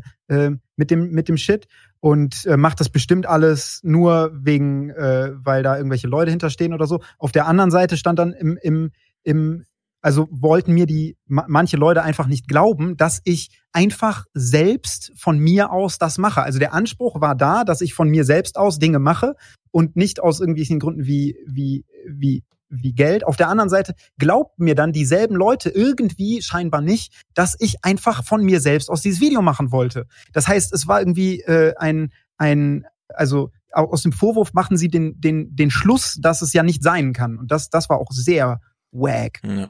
Und das, und da sind Parallelen zu Greta. Ich weiß, ihr habt jetzt irgendwie mhm. eigentlich nichts miteinander zu tun, aber Greta wird genau dasselbe, also hat genau dasselbe Problem. Sie ist einfach nur weil sie verstanden hat, worum es geht, sie um ihre Zukunft sich Sorgen macht und deshalb so handelt, wie sie handelt, gibt es quasi ich, me, meistens von konservativer rechter Seite dann den, die Unterstellung, na, die, die wird doch nicht einfach nur aus freien Stücken was Sinnvolles, Rationales, Weltretterisches machen, sondern ja. die, da muss irgendwas dahinter stehen. Und das ja. sagt aber dann wieder mehr über alle, all die Leute aus, die das vermuten, als über uns oder über mhm. dich.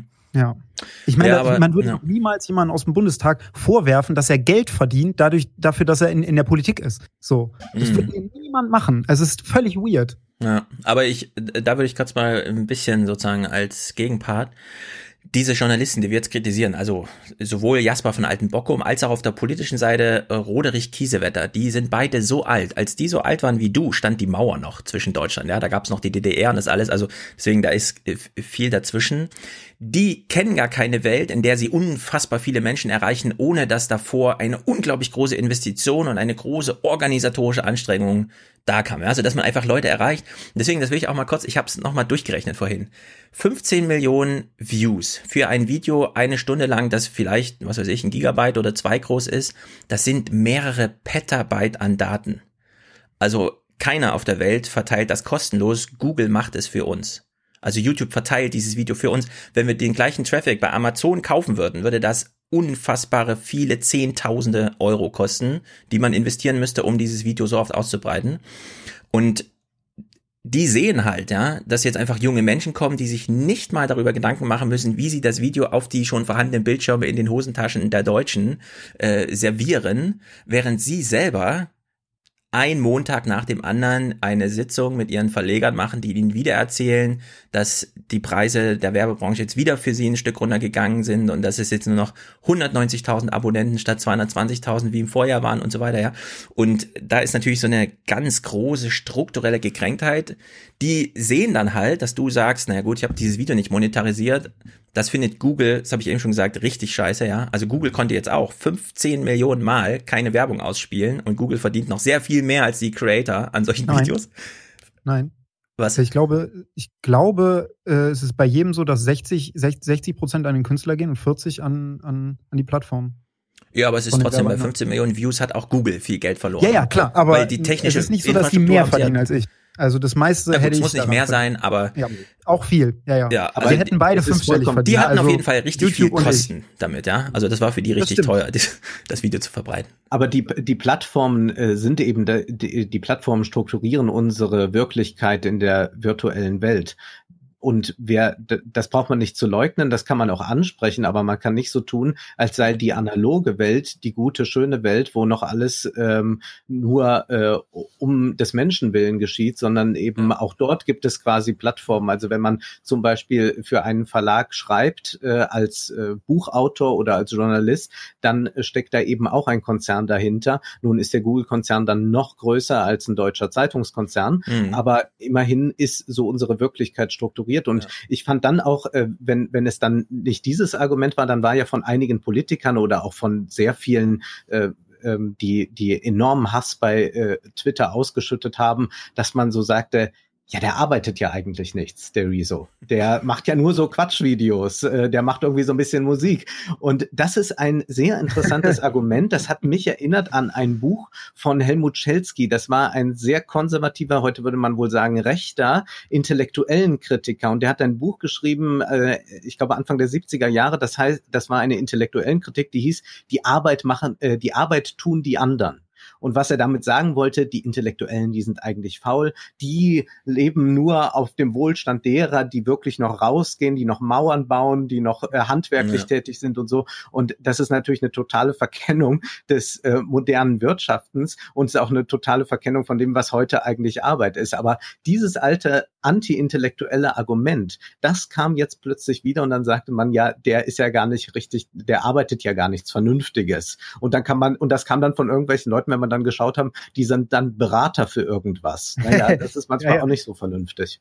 Ja, aber das Ding ist, ich glaube, also ich glaube, ein Grund, weshalb, weshalb dieses, diese ganzen Sachen, die man da gegen mich an, anführen wollte, alle nicht klappten. Also das war ja, also es gab ja nichts, was wirklich dann eine große, große, große Welle machte, außer so ein paar rechte Spinner, die teilweise auch echt zig, zig, äh, zig, zigtausend Views auf ihre Wacken im Impressum steht Tube One, deswegen ist es fremdgesteuert Ding ja. äh, hatten, äh, gab es eigentlich nichts, was in irgendeiner Form nochmal aufgegriffen wurde oder so. Und ich glaube, das liegt daran, äh, dass das relativ schnell dann äh, sozusagen diese ganzen Punkte relativ schnell auch wieder ausgestorben sind, dass ich nicht, also dass, dass ich in den wichtigen Punkten immer zwei, zwei Seiten habe. Also zum Beispiel da ist es so, dass ich auf der einen Seite Billo-Unterhaltung mache, auf der anderen Seite aber unfassbar viel und hart am Worken bin und seit, weil ich in den letzten zehn Jahren nur einmal Urlaub gemacht habe und wirklich 70, 80 Stunden in, in der Woche am, am Worken bin, nicht im Club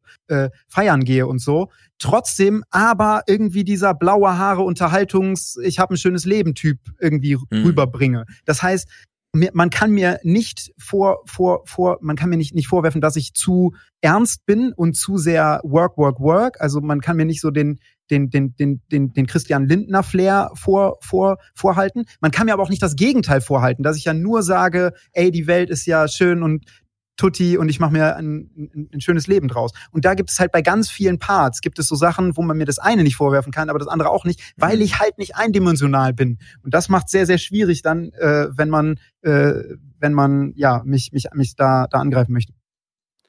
Können wir mal ganz kurz ein paar Jahre zurückgehen? Du hast ja gerade schon selbst angesprochen. Wie, wie, wie, wie hat das angefangen mit deinem YouTube-Kanal? Warum, warum? Ey, ich hab, was soll das? das? Super unspektakulär. Ich hab, äh, ich war immer in Bands, seit ich irgendwie 12, 13 bin oder so, habe ich immer Mucke gemacht in Bands so. Und dann war es in regelmäßigen Abständen natürlich so, dass ich eine Band auflöse und man neue hat oder man, man teilweise auch zwei, zwei gleichzeitig hat oder drei oder so. Und ich war dann ähm, zu dem Zeitpunkt löste sich einfach meine letzte Band auf und ich wusste, ich habe noch so ein gutes Jahr, bis die Uni äh, durch ist, also bis ich bis ich den den bis ich bis ich meinen mein Master habe. Und ich habe auch damals Bands nie so geführt im Sinne von ja am Wochenende halt mal ein bisschen spielen, sondern halt jeden Tag dran worken, weil ich ein Mensch bin, der halt gerne workt. So. Und äh, deswegen wusste ich, okay, ich werde es nicht mehr zeitlich schaffen. Nach der Uni ist dieser Phase meines Lebens dann durch und dann will ich viel Zeit in die Arbeit nach der Uni stecken und äh, werde nicht mehr Band in dieser Form führen können. Äh, deswegen habe ich es direkt bleiben gelassen, weil ein Jahr hatte ich sozusagen noch und ein Jahr reicht nicht, um eine Band aufzubauen, um neue Leute zu finden, um die Songs zu schreiben, um dann auf Tour zu gehen oder so, dann ist das Jahr schon rum. Ähm, das heißt, ich wusste, Band geht nicht mehr. Ich wusste aber auch, ich will gern Mucke machen und das Leuten zeigen. Also habe ich einfach gesagt, okay, dann nehme ich mich auf, filme ich mich, wie ich Cover oder äh, Mash, Mash, Mashups oder so mache und filme mich und stell's ins, ins Netz. Und da gab's ja diese Plattform, die, wo man Videos hochstellen kann. Zu dem Zeitpunkt wusste ich noch nicht mal, dass es eine deutsche YouTube-Szene gibt. Also ich, ich kannte diese selbst damals schon sehr großen Namen wie äh, Julian Bam, Unge, äh, Bibi oder so. Das, das, das sagt mir alles nichts. So, ich dachte einfach, ich wusste auch nicht, dass man Kohle damit machen kann. Ich glaube, ich habe ein Dreivierteljahr YouTube gemacht, bis mir jemand erklärt hat, was ein Placement ist. Also äh, ja, so fing es halt an. Hattest du, hattest du einen Plan B? Also angenommen, dass mit YouTube hätte, hat nicht, hätte nicht geklappt oder du hast keinen Bock darauf mehr nach, nach zwei ja, Ich habe meinen Master fertig gemacht. Ja, aber, hab, aber, was, was hättest du denn gemacht? Was würde Rezo dann jetzt machen? Äh, Beamter sein oder? Also wer, wer das YouTube-Ding gar nicht erst am Start, ge, also hätte das nicht, überhaupt nicht ge, ge, ge, geklappt, dann würde ich jetzt wahrscheinlich meinen Doktor machen, weil das. In Informatik. Ja, das, das wäre eine Sache gewesen, die mir auf jeden Fall Bock gemacht hätte. Also kann auch sein, dass in Informatik. ich. Dr. Rezo. Nee, eine Dissertation in Informatik. Informatik gilt ja immer schon als Studium, das so ein bisschen weg ist von der eigentlichen Sache, die man mit Software so verbindet, wenn man das Wort Informatik hört. Und eine Dissertation ja, ist ja dann nochmal. Ja, aber das, ich, mir machte das immer viel Spaß. Ich wollte auch, also mir, mir machte das Fach einfach viel Spaß. Ich hatte zwar vorher das, also vor, vor, vor, vor, vor der Uni wusste ich gar nicht, was das ist und habe mich trotzdem eingeschrieben, weil ich einfach nicht wusste, was ich machen soll und dann per Ausschlussverfahren nach Kant so gesagt habe, okay, ich, es, ich könnte entweder äh, was, was mit, mit Menschen machen, aber da würde ich das, das, das mit Mathe missen in, in, im, im Leben und das kann ich nicht so haben sonst. Ich kann aber, wenn ich in meinem Job sozusagen Mathe habe, kann ich in meiner, in meiner Freizeit leichter was, was, was mit Menschen machen. Deswegen wollte ich was mit Mathe machen und dann war nur noch die Frage, was mit Mathe. Und dann habe ich halt Informatik ausgewählt, obwohl ich es nicht mal in der Schule hatte. Ich habe nicht mal eine Zeile Code geschrieben, bevor ich äh, da, da an der Uni war. Aber das machte mir dann so viel Bock und ich fand es halt so mega spannend, dass ich mich dann auch immer so reingeworkt habe, dass ich es halt gut machen wollte. Nicht, weil ich gute Noten brauchte. Noten waren mir relativ relativ wurscht, nicht komplett, aber relativ. Aber ich wollte das dann halt gut machen und im Master hatte ich dann dementsprechend auch echt sehr gute Noten und deswegen hätte es sehr gut sein können, dass ich dann meinen Doktor gemacht hätte. Und du hast mit diesem Video eigentlich das System gehackt, könnte man sagen. Du hast also mit diesem Video tatsächlich äh, dieses System, wo man äh, noch dachte, ist doch alles in Ordnung, gehackt und plötzlich wird einem offenbar, dass so vieles nicht in Ordnung ist. Das ist eigentlich. Ja, äh, ich meine, ich will es jetzt nicht. Ich, glaube, das ist vielleicht auch ein bisschen zu hoch gestochen, wenn das ich jetzt hier gemacht habe, dass Leute wissen, dass alles nicht in Ordnung oder dass Dinge nicht ja, in Ordnung sind. Ich glaube, für, für ein, ein Publikum, also es, es hören ja nicht alle Leute laufen den Aufwachen-Podcast oder lesen äh, Zeitungen doch, auf eine intensivere doch, doch. Art. Äh, also aber jetzt wird sich das ja. natürlich sofort ändern. Aber es ist schon so, dass ähm, gerade das, wo man also herrschende Ideologien anspricht, dass das etwas ist, was äh, dann plötzlich so ein ähm, Aufwachen, so heißt ja der Podcast, äh, dann auch auch eben ermöglicht. Und ich fand ganz interessant, es gab ja so Beziehungen, die gesetzt wurden. Also auf wen gibt es eigentlich eine gewisse Tradition? Ähm, also es gab ja zum Beispiel diesen Vergleich mit Georg Büchner, der den hessischen Landboten geschrieben hat, wo er die Landbevölkerung aufklärt über das, was alles äh, schief läuft. Das habe ich leider nicht gelesen, weil ich, weil es hinter einer Paywall war. Ach ja, ähm, was ich äh, auch äh, an was ich dacht, äh, dachte, war eigentlich so die erste intellektuelle Intervention in der Geschichte, wo man davon spricht, ist nämlich Emile Solar, der einen Antisemitismus-Skandal im französischen Militär ähm, äh, offengelegt hat mit äh, seiner berühmten Schrift Ich klage an. Und das ist eigentlich die alte Variante von die Zerstörung von. Ja. Und äh, das hat damals auch, das war auch bekanntes Wissen äh, oder auch recherchiertes Wissen. Und das hat aber dann eine Welle losgetreten, die Solar sich auch so nicht hätte vorstellen können. Und seitdem beziehen sich ganz viele Intellektuelle immer auf dieses Ich klage an. Und als ich das Video sah, dachte ich sehr stark, das ist eigentlich so ein Ich klage an, was wir heute mehr denn je brauchen. Was mir aufgefallen ist, äh, deine Sprache war auch immer wieder ein Thema. Ja, also äh, teilweise das Unverständnis fing ja schon bei der Zerstörung an. Sie haben sich darüber aufgeregt, dass du die Leute Digi nennst und so weiter und so fort. Äh, kam das für dich überraschend, dass quasi so über 40, 50-jährige dich entweder nicht verstehen wollten oder einfach sich an dieser äh, Sprache aufgehangen naja, haben? Ich habe ja vorher nicht mal drüber nachgedacht, dass es äh, 40-Jährige sehen würden oder so, also viele 40-Jährige sehen würden. Ein unerhörter Satz. Ein paar wenige 40-Jährige Leute, die, die gucken, aber äh, grund grundsätzlich dachte ich halt, dass es unterdurchschnittlich viele Views gibt und dass eine Teilmenge von den Leuten, die sonst, sonst meine Sachen gucken, das halt gucken werden. Deswegen kam es rein aus dem Grund schon, schon un, un, un, unerwartet. Aber es war, ähm, es war auch grundsätzlich, ja, es ist halt ein weirder Punkt so. Also ich habe da vorher gar nicht drüber nachgedacht, dass Leute über die Sprache, also ich, ich denke ja nicht vorher drüber nach, wie ich spreche. Ich spreche halt so. Äh, deswegen, ja, pff, war es für mich auch einfach nur ein wackes Thema wieder, das da angeführt wurde. Mhm. Das, das, das andere Thema beim Spra Sprache ist ja Sprechen. Jetzt wollen auf einmal alle mit dir sprechen. Ich verstehe das gar nicht so wirklich, warum jetzt die CDU äh, unbedingt mit dir sprechen will. Ich habe dich ja so verstanden, du kannst mir ja gerne widersprechen, dass du einfach nur willst, dass sie was machen, dass sie Taten äh, dir zeigen und dass dir Labern eigentlich jetzt erstmal egal ist, weil es wurde in den letzten 20, 30 Jahren genug gelabert und nicht getan. Wie gehst du mit diesen äh, Spra Sprechangeboten um? Also ja, ich wollte da heute sogar noch was zu tweeten, weil der der Paul am, am Freitag, glaube ich, das habe ich erst gesehen, ein paar Tage später jetzt, äh, noch, noch mal ein Gesprächsangebot sozusagen für mich rausgeschickt hat. Und ich war total irritiert, weil ich habe auf das letzte doch geantwortet. Ich habe auf das letzte, sagte ich, ganz klar eine Frage an Paul und, und äh, hier äh, Anne, Annegret, ähm, worüber wollt ihr sprechen? Soll das Thema sein, dass wir darüber sprechen, ob wir diesen drastischen Kurzwechsel brauchen? Das wäre ein, ein Ding, wo wir darüber sprechen können. Wo ich vielleicht nicht dann der richtige Part für bin, weil da sollte man dann mit den Experten drüber sprechen, weil ich sozusagen, das ist dann gegen, das ist dann Wissenschaft gegen die, so, da müssen die das miteinander ausmachen. Oder der, die zweite Frage wäre halt, ja, okay, wir brauchen wohl einen, aber wie? So, und dass wir da, darüber sprechen. Die Frage stellte ich den, den, den zwei. Mhm. Und darauf haben sie jetzt seit drei Wochen nicht geantwortet. Deswegen war ich total verwirrt jetzt, dass nochmal eine Frage kam, ja, wir können uns doch treffen, sollen wir uns nicht mal treffen? Mhm. Deswegen wollte ich da heute nochmal auf Twitter was drauf sagen. Ich finde es total, ich, ich kann dir, dir nur, nur, nur zustimmen. Ich finde es weird, dass überhaupt jetzt dieses Jahr mit mir soll gesprochen werden. Dazu habe ich ja auch öffentlich gesagt, ich will nicht, mein Ziel war nicht, dass mit mir gesprochen wird, sondern dass über die Themen gesprochen wird. Und ja, das soll eher passieren. Und das passiert ja irgendwie nicht. Also, was ist jetzt passiert? Seit vier Wochen, fünf Wochen ist das Video draußen, irgendwie so. Es ist doch schon ein paar Wochen her. Vier Wochen? Das kann, das kann ich dir sagen, ich war ja gerade in der RecBK. Es wurde heute beschlossen, dass im September was beschlossen werden soll in Sachen Klimaschutz. Mhm. Na gut, Ey, Leute, das ist halt der Rhythmus der. Ich habe eine andere Arbeitsethik als ja. die Leute, glaube ich. Ja, also das ist halt das Klimakabinett, ne? Das hat halt nur drei Termine bis September und dann will was. Aber ich will da nochmal anschließen, wo Thilo eben auch gerade fragte. Denn du machst dir ja offenbar, das hört man ja auch in der Antwort von eben, Gedanken darüber, wie du selbst als Künstler mit deinem Werk öffentlich umgehst. Und Wolfgang ist nun hier der Experte dafür, zu kritisieren, dass wir in der westlichen Welt immer so ein Kunstwerk vorgesetzt bekommen, dann ist uns das sofort egal und der Künstler soll natürlich zu Markus Lanz und wir interessieren uns nur noch für den Künstler und so weiter.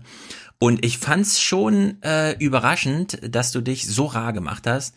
Und danach hat sich eigentlich erst herausgestellt, ja, die Leute sehen, da ist jetzt ein Video in der Welt und wir alle wissen, wie hochattraktiv ein Video ist, weil uns das einfach alle Sinne anspricht. So, keiner der Angesprochenen, weder im Journalismus noch in der Politik, ist in der Lage, in Videoform zu antworten und du selbst entscheidest für dich, ja, ich rede mit euch, aber nicht in Form eines Videos, sondern ich gebe euch Interviews, die ihr dann drucken könnt. Darin steckt doch auch eine Überlegung von dir, oder?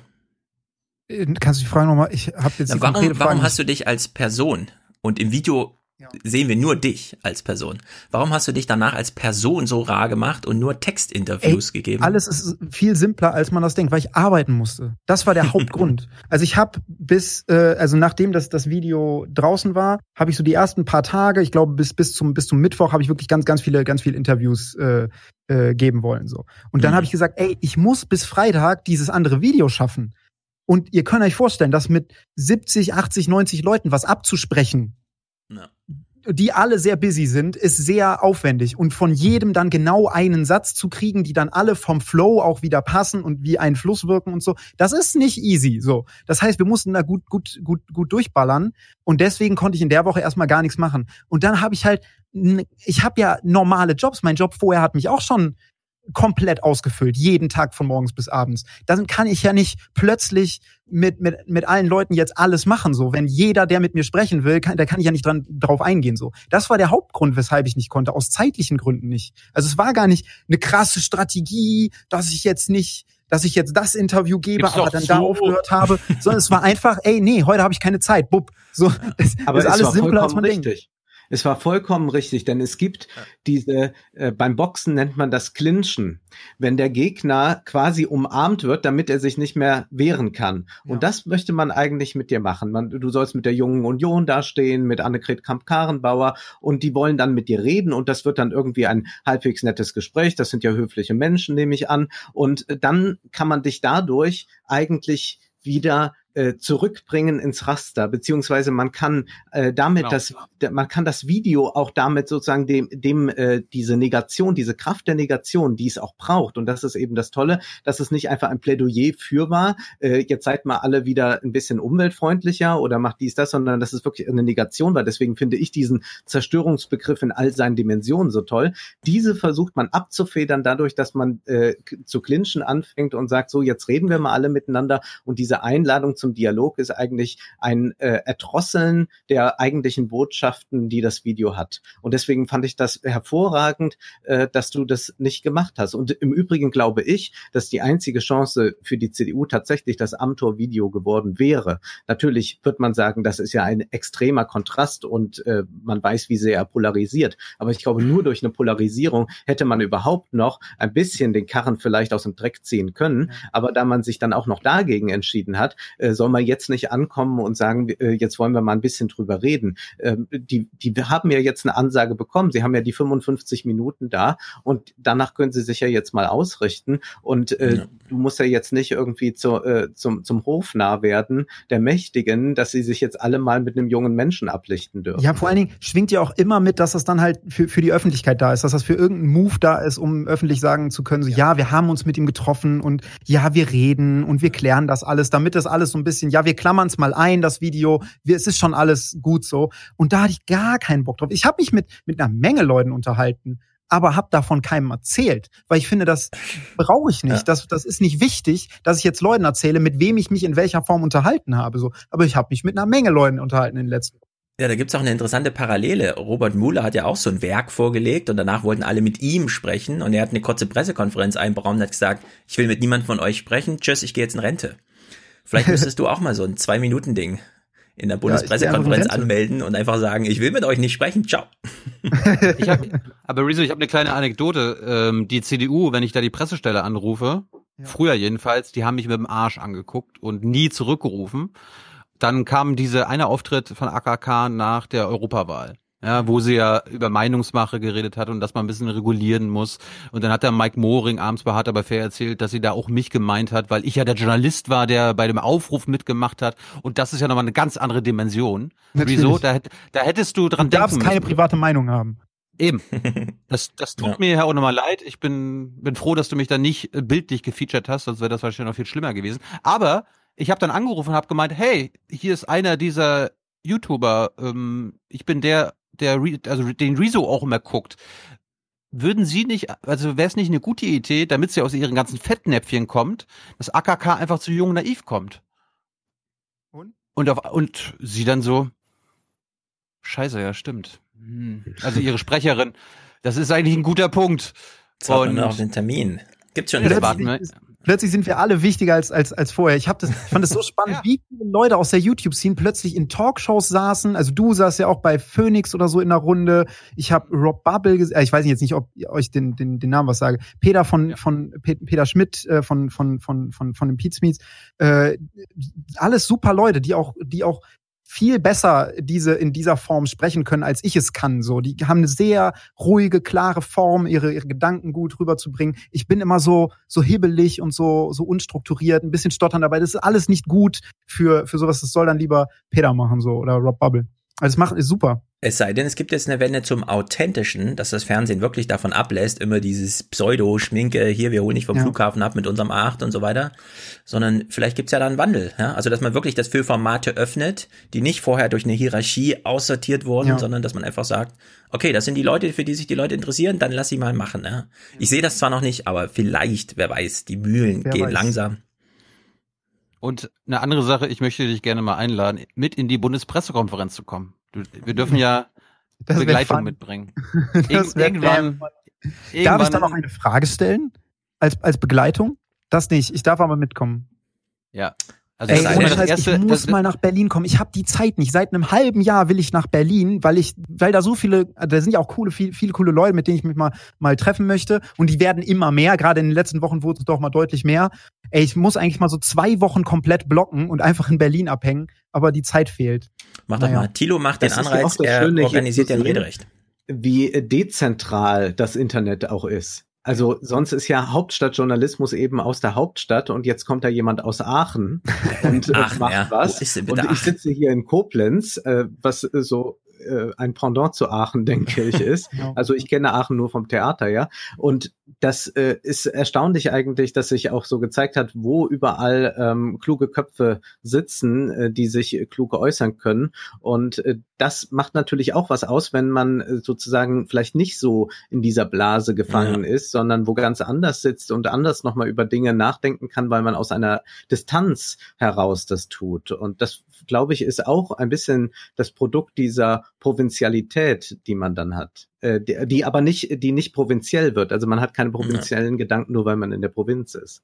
Ja, ich glaube, es ist ja auch so, dass, dass jeder, jedes Umfeld und jeder Job äh, macht so ein bisschen, dass die Leute in diesem Umfeld und in diesem Job äh, bestimmtes Denk Denkmuster haben. Also das bei, bei jedem Job und bei jedem, jedem Umfeld ist das ja so, dass, dass man bestimmte Sachen nicht mehr so wahrnimmt und andere Sachen vielleicht ein bisschen stärker wahr, wahr, wahrnimmt. Gerade deswegen ist es ja wichtig, dass sozusagen äh, die, diese Themen, die, die, die in der Hauptstadt stattfinden, auch außerhalb von der, von, von der Hauptstadt äh, an, an, anspricht. Ich glaube, das ist ein ganz wichtiger Punkt. Ja. Ja, ich glaube, das Wichtigste ist in dieser Berlin-Blase. Deswegen, da kann man mal kurz hinfahren und sich das angucken, gerade in der Bundespressekonferenz. Da kriegt man schon so ein Gefühl dafür, wie sich Journalisten als Teil des politischen Betriebs sehen. Ja. Heute, heute, hat sich wieder, heute hat sich eine Sprecherin, wir verabschiedet und sie hat sich wieder für die Zusammenarbeit ja. bedankt. Ja. ARD Monitor kommt beispielsweise vom WDR aus Köln, deswegen sieht das da auch immer ganz anders aus, wenn Georg Restle eben Journalismus macht. Und Den dann eben klasse. Dem zum Beispiel, ja, also da, da schlägt das richtig durch. Aachen, das hat dann sehr viel überrascht. Aachen kennen wir politisch eigentlich nur von diesem Karlspreis, der entweder an den Papst, den Gott oder die Kanzlerin verliehen wird. Einmal im Jahr, ja, da kommt ja immer nur die höchste Prominenz, die nun gar nichts mit Alltag zu tun hat. Ansonsten ist Aachen aber eigentlich ja, wir haben jetzt nicht den äh, Bundeskanzler Martin Schulz bekommen, aber er, es war ja fast ersichtlich, dass die SPD mal die Idee hatte, wir bringen mal das Provinzielle am Beispiel von Aachen und Umland irgendwie zur Geltung, wurde in Berlin absolut gekillt. Ja. Ist er aus Aachen ist ja mit Kurt Beck auch schon gescheitert. Äh, hat man das ja auch versucht und äh, den hat man ja auch ähm, kaum mhm. aus dem ICE aussteigen lassen. Äh, da ja. musste er schon wieder zurück. Ähm, ich würde gerne eine Frage, Reso, stellen, weil ich habe mir natürlich auch ein, einige deiner anderen Videos angesehen. Ich kannte ja. dich vorher nicht und äh, habe war aber dann neugierig, habe mir das angesehen und du bist ja ein sehr humorvoller Mensch, wenngleich ich gestehe, dass das nicht immer mein Humor ist. aber äh, was ich eben so interessant fand bei diesen unglaublich humoristischen Videos und auch mit vielen ironischen Brechungen, auch mit ästhetischen ironischen Brechungen, die du einbaust, auch musikalischer Art, ähm, ist ja dein Video jetzt, die Zerstörung der CDU, vollkommen unironisch. War dir das äh, ein ganz wichtiges Anliegen zu sagen, also hier verzichte ich auf Ironie, also Pointen setzt du ja schon, das nicht, aber es ist ja nicht, dass du sagst, ähm, naja, ich mache jetzt irgendwie so ein, so ein Witzvideo. Ja, also das war jetzt nicht so, dass ich mir vorher gedacht habe, dass ich irgendwie dieses Stilmittel besser nicht mache, weil es irgendwie zu dem Stil nicht passt. Ich gehe da nach dem nach nach nach dem nach dem Bauch, Bauch Bauchgefühl. Wenn ich spüre, dieses Stilmittel passt da gerade gut rein, dann dann mache ich so. Das ist mehr fühlen als denken. Auch zum Beispiel bei ähm, als es um die Drohnen äh, Drohnen Drohnen Drohnen Drohnenmorde gab äh, ging, da ähm, habe ich einfach gefühlt, dass es dass ich es richtig, also dass ich es gut finde, wenn ich das ein bisschen zu locker rüberbringe. Also, dass ich sage, ach komm mal, und jetzt die Oma tot, da spritzt das Blut so ein bisschen, zack, zack, zack.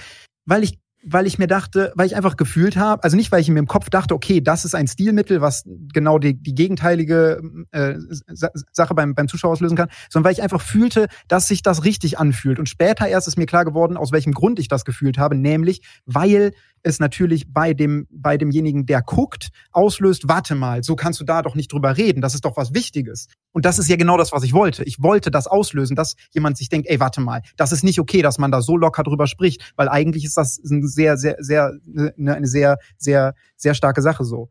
Äh, das heißt, es ist, ist ganz häufig so, dass ich meistens über das Bauchgefühl gehe und später dann erst checke, weshalb das rein, rein logisch Sinn, Sinn macht. So. Das ist mir, das ist mir bei den ersten Reaktionen, also in den ersten 24 Stunden aufgefallen, dass ich am meisten auf deine platzenden Omas bezogen wurde. Und erst dann, als, die, als der Medienbetrieb angefangen hat, über dich zu reden, ne, blaue Haare, YouTuber, CDU ja. und so weiter und so fort.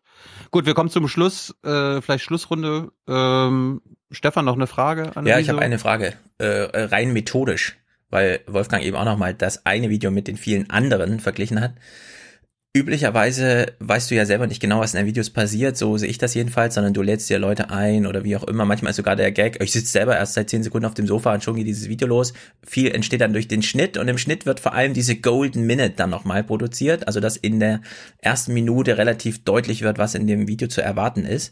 Das widerspricht ja nun völlig diesem ganzen Netflix-Herangehensweisen, Cliffhanger hier, bloß nichts verraten und wehe, du spoilerst in einem Podcast oder so, ja. Also das ganz anderes Prinzip bei YouTube, aber dein erfolgreichstes Video ist jetzt eins, in dem du diese Golden Minute, also die erste Minute dafür nutzt, den Leuten zu erklären, hört mal zu, bleibt mal dran, ja, weil danach geht's erst los, ohne dass schon wirklich Video schnittweise vorausgestellt wird, um zu zeigen, das passiert dann, sondern du machst diese auch auf den Punkt, sehr genau eine Minute lange Erklärung, in der du einfach sagst, warum man jetzt dranbleiben soll. Also eine sehr intellektuelle Erklärung, warum man dranbleiben soll und nicht so sehr dieses emotionale, also die emotionalen Momente schon mal an den Anfang holen.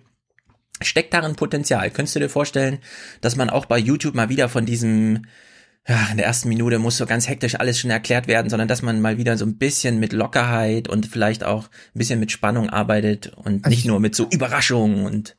Ich glaube, beides ist, ist machbar. Also das Ding ist halt, wenn ich, wenn ich ein funny Ding drehe, wo am Anfang viel los ist, wo wir am Anfang viele, viele, viele Witze machen und Spaß haben oder so, dann wird das auch so im, in, in dem Video nachher wirken. Also ich habe mir, ich habe das ja auch nicht ausgewählt, dann bei dem, bei dem, bei dem, bei dem, äh, C, bei, bei dem CDU-Ding, äh, hätte ich ja auch machen können, weiß ich nicht, so in Schwarz-Weiß, was in diesem Video passieren wird und schon Zum mal ein paar Beispiel, Schnipsel ja. von.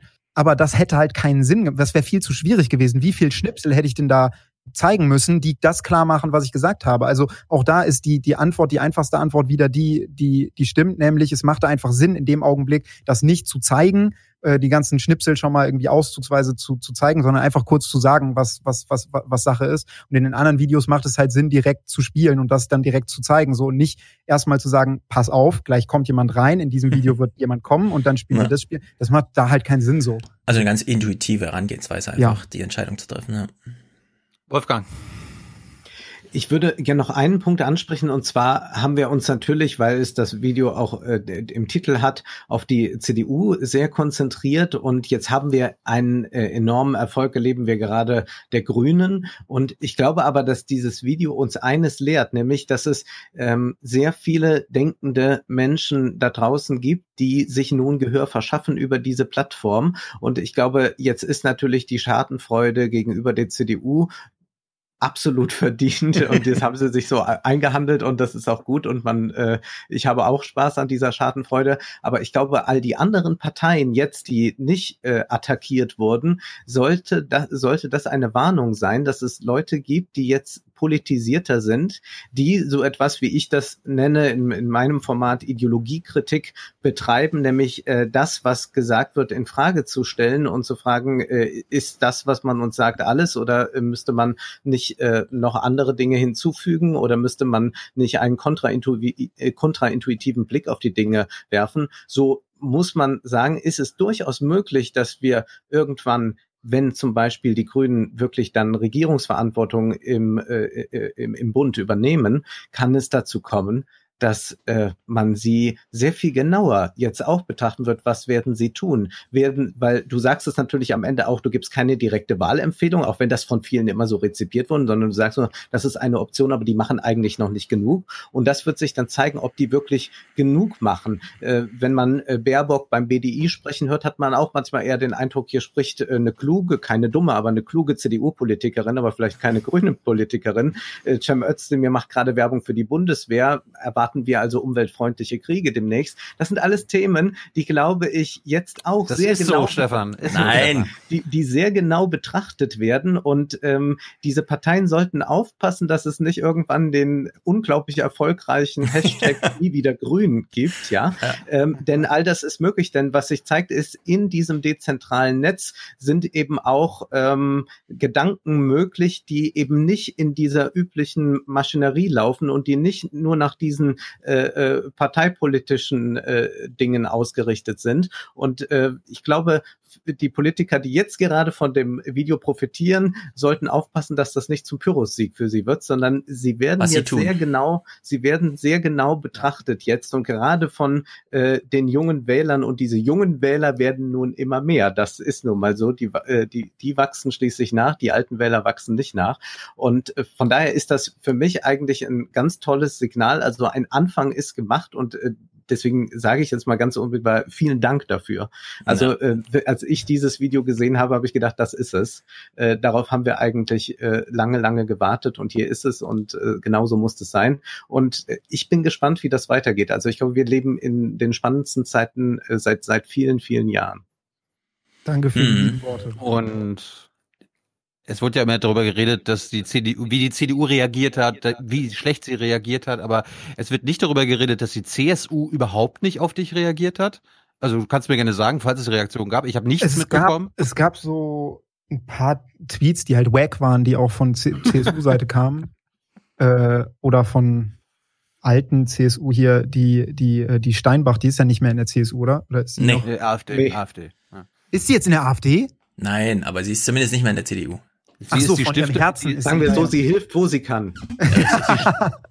nee, sie soll die Stiftungschefin der AfD-Stiftung werden. Doch? Ach so, ja, genau, stimmt, stimmt. Ja. Alter, krass. Ja, da, da passt sie offensichtlich gut rein, weil sie hat auch so Rechtsverschwörungstheorien ver verbreitet. So. Also dieses, diese, diese im Impressum steht Tube One und deswegen daraus leite ich jetzt Dinge ab. Das, das war halt wirklich krass, dass das vor allen Dingen, also was mich halt wundert ist, warum so wacker Shit so oft von Rechten kommt. Also ich, ich sehe nicht die linken Sachen, die irgendwie 50, 60, 70.000 Views haben, wo die erzählen, ja, hier, guck mal, bei Merkel im Impressum steht das und das und deswegen kann ich ableiten, dass die Illuminati da, das, das sehe ich, also vielleicht nehme ich es nur nicht wahr, vielleicht gibt es genauso viele wacke linke Verschwörungstheorien, aber irgendwie. Nee, nicht in dieser Art, weil, äh, also das kann ich vielleicht noch ganz kurz erklären. Also linkes Denken eigentlich ist ein Denken, das ähm, nicht nur auf Personen zieht, sondern das eigentlich versucht, Strukturen zu zeigen. Das Tolle am Kapital von Karl Marx ist, dass er am Anfang sagt, ich habe hier kein Werk gegen Kapitalisten geschrieben. Ich will nicht einzelne Kapitalisten vorführen, sondern er will ein falsches System demaskieren und es und er demaskiert es, indem er es analysiert.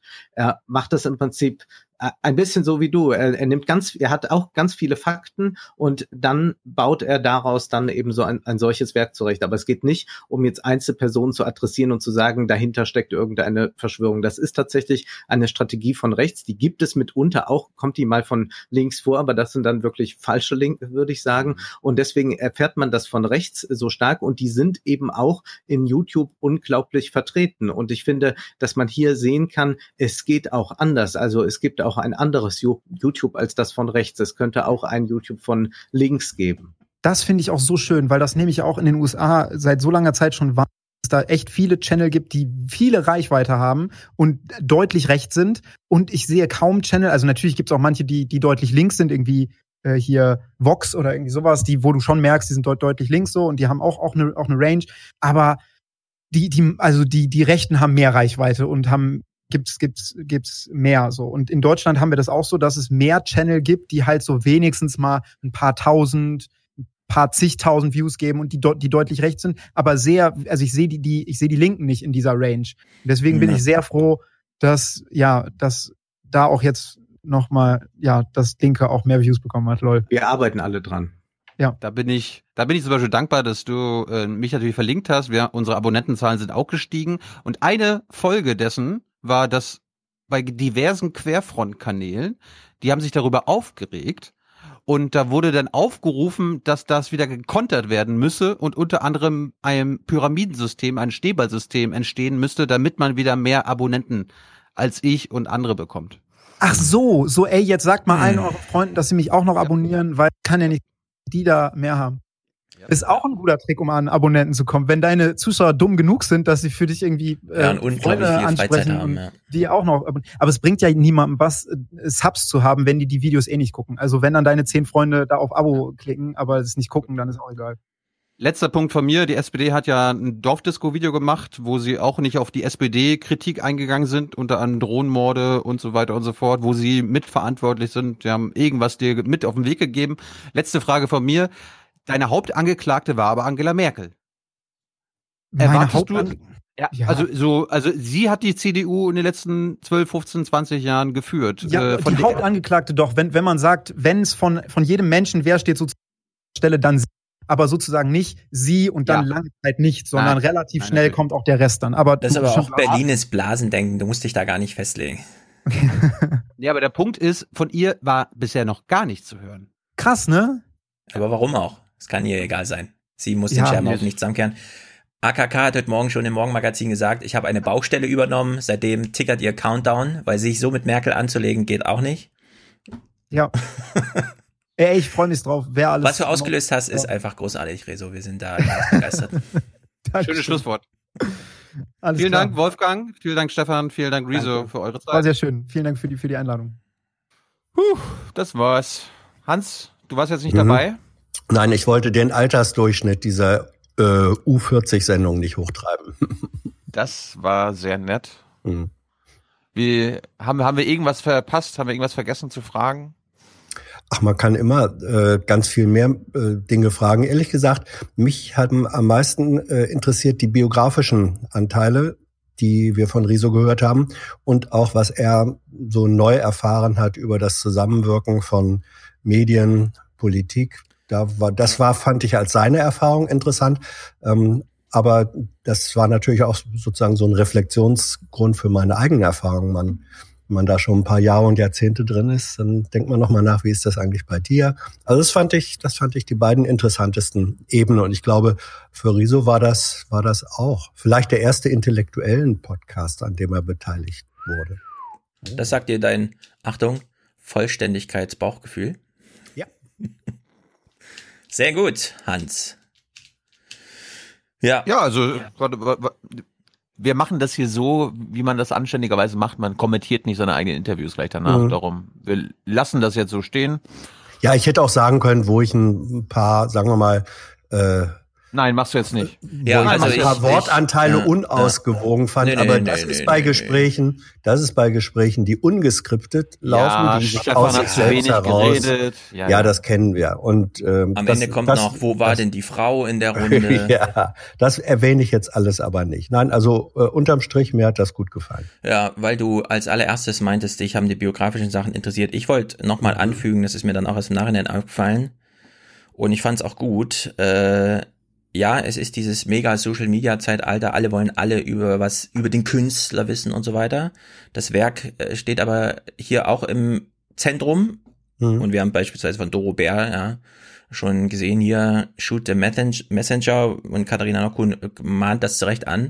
Ich finde, man sollte jetzt auch wieder ein bisschen bewusster mit so privaten Sachen, Schattenseiten ja, umgehen und man muss nicht immer alles irgendwie so So habe ich es auch nicht gemeint, Stefan, sondern biografisch. zurückbeziehen Ja. auf Ja, Anfänge aber war- und Ja, aber war doch mal Effekte wichtig, so. war doch mal wichtig zu fragen, Ja. wann er YouTube überhaupt macht und was da Ja. sein Plan Ja, Und was YouTube betrifft, weil- stimmt das ja auch, aber alles darüber hinaus ist halt. Ja, aber weil ich, weil ich auch denke, ähm, auch das Werk, auch äh, im Bereich der Kunst allgemein, erschließt sich ein Stück weit eben auch aus der Person und ihrem Leben heraus. Also biografisch, nicht voyeuristisch, äh, jetzt gucken wir dem mal äh, unter die Bettdecke, sondern was ist dann, was ist das für ein Mensch? Äh, wie hat er sich entwickelt? Und daraus, finde ich, ergibt sich dann eine Korrespondenz. Ähm, da verstehe ich dann auch das Deswegen hatten wir. Wolfgang dabei, weil Ja. der das anders sieht.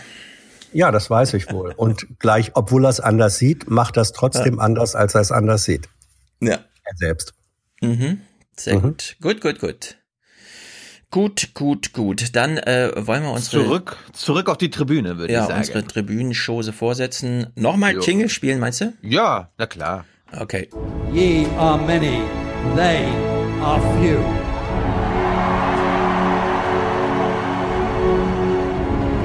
Willkommen im 1% Club. Nicht, wie viele Autos gekauft werden, bestimmt nämlich nicht der Ministerpräsident, sondern der Markt. Der Markt. Der Markt. Ja, mhm. okay, wenn das so ist. Tillmann schickt uns 200 Euro, habe soeben 200 gezahlt für eure fantastische Show. Ihr habt den Verstand, ihr seid gut für unser Land.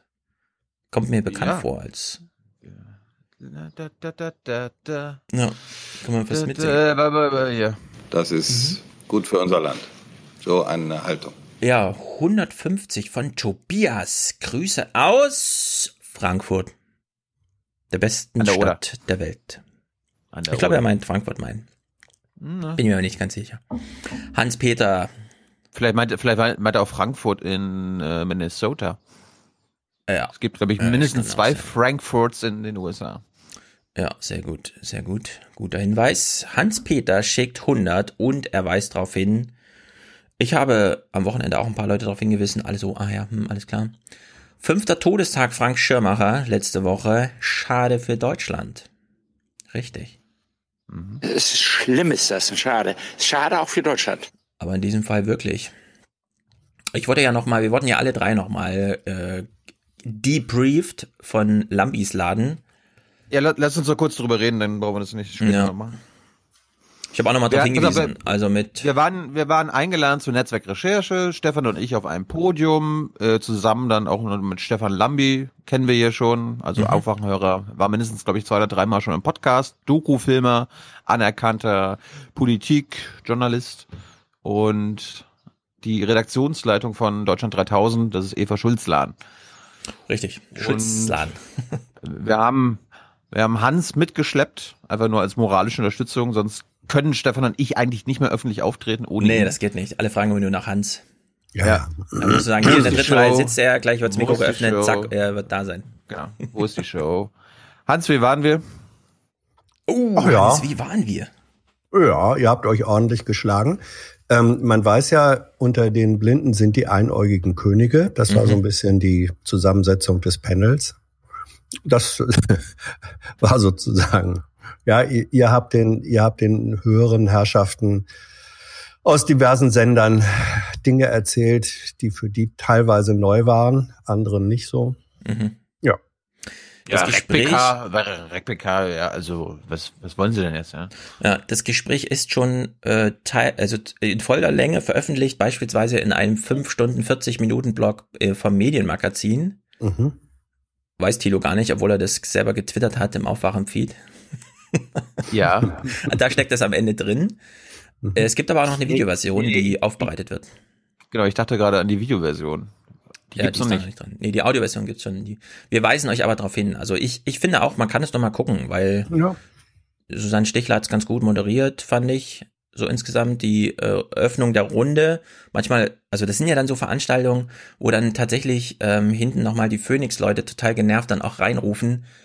Sie haben das mit der Replika irgendwie, Sie, Sie machen das falsch, Herr Jung. Ich bin übrigens von Phoenix und bei uns gibt's das ab und zu auch mal.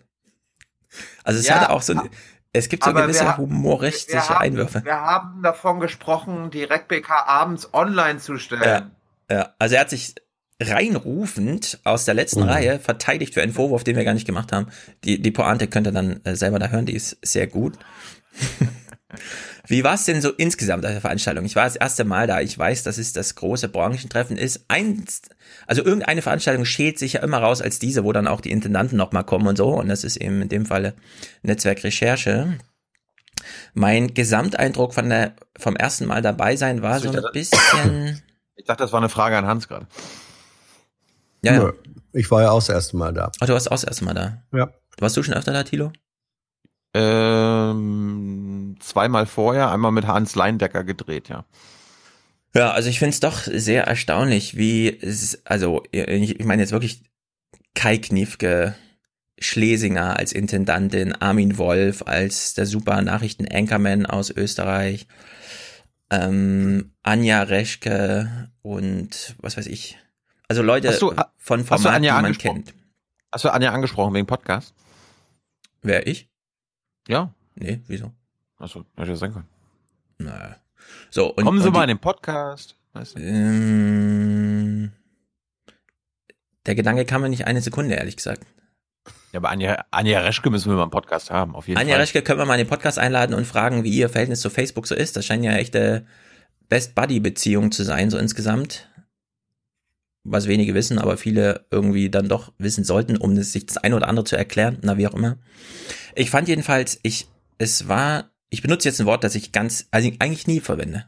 Weil ich nicht genau weiß, was es bedeutet, aber ich weiß, wie es häu- häufig verwendet wird. Also, ich finde es befremdlich, wenn äh, so hohe, wichtige, also für ihre Häuser wichtige und auch entscheidungsstarke Menschen sich dann nochmal zusammensetzen und die absolut nullsagendsten Allgemeinplätze da nochmal durchpeitschen. Ja, Artikel 1 Grundgesetz ist ganz wichtig. Da beginnt dann auch die Auseinandersetzung mit der AfD. Mhm. AfD, ganz schlimm. Da muss man dann auch das Wort ergreifen. Menschenwürde, Menschenwürde. Und man fragt sich die ganze Zeit, wo, wo sind die eigentlich wirklichen, wirklichen Themen? Also wenn man eine halbe Stunde über Artikel 1 Menschenwürde spricht, warum redet man dann nicht auch über Grundrente, Kinderarmut, äh, Mindestlöhne und das, wo es wirklich drauf ankommt, dass Menschenrechte und Würde vielleicht auch mal beachtet wird. Stattdessen immer so dieses, wir sind ja, wir werden ja angegriffen von der AfD und deswegen reden wir jetzt mal, also die sind besessen von der AfD, das war so mein Eindruck. Jetzt so fünf Journalisten irgendwie in, ein, in einer Runde sind die besessen von der AfD und ich verstehe das nicht mehr. Aber ihr wart an diesem Freitag auch noch nicht da, ne? Nein. Ja, hat mich jedenfalls verwundert. Übrigens, befremdlich, das Wort wird weniger befremdlich, wenn Mhm. wir es ins Verb umsetzen, wenn du Ja, sagst, es, es befremdet mich. Damit Mhm. kann ich sehr viel mehr anfangen. Ich sage, dass, dass, wenn ich das jetzt so höre, das Mhm. kommt mir so fremd entgegen. Wie kann das denn sein? Ich Ja. meine, das kann doch nicht sein so, ist eigentlich eine volkstümliche Form von befremdlich. Ja, also ich will deswegen eine Sache sagen. Also ich nutze lieber ein Wort, das mir näher liegt. Ich fand es eine Outer Space-Erfahrung. Ja, man kommt in diesen Raum rein und plötzlich sitzen da vorne die Leute, die so reden.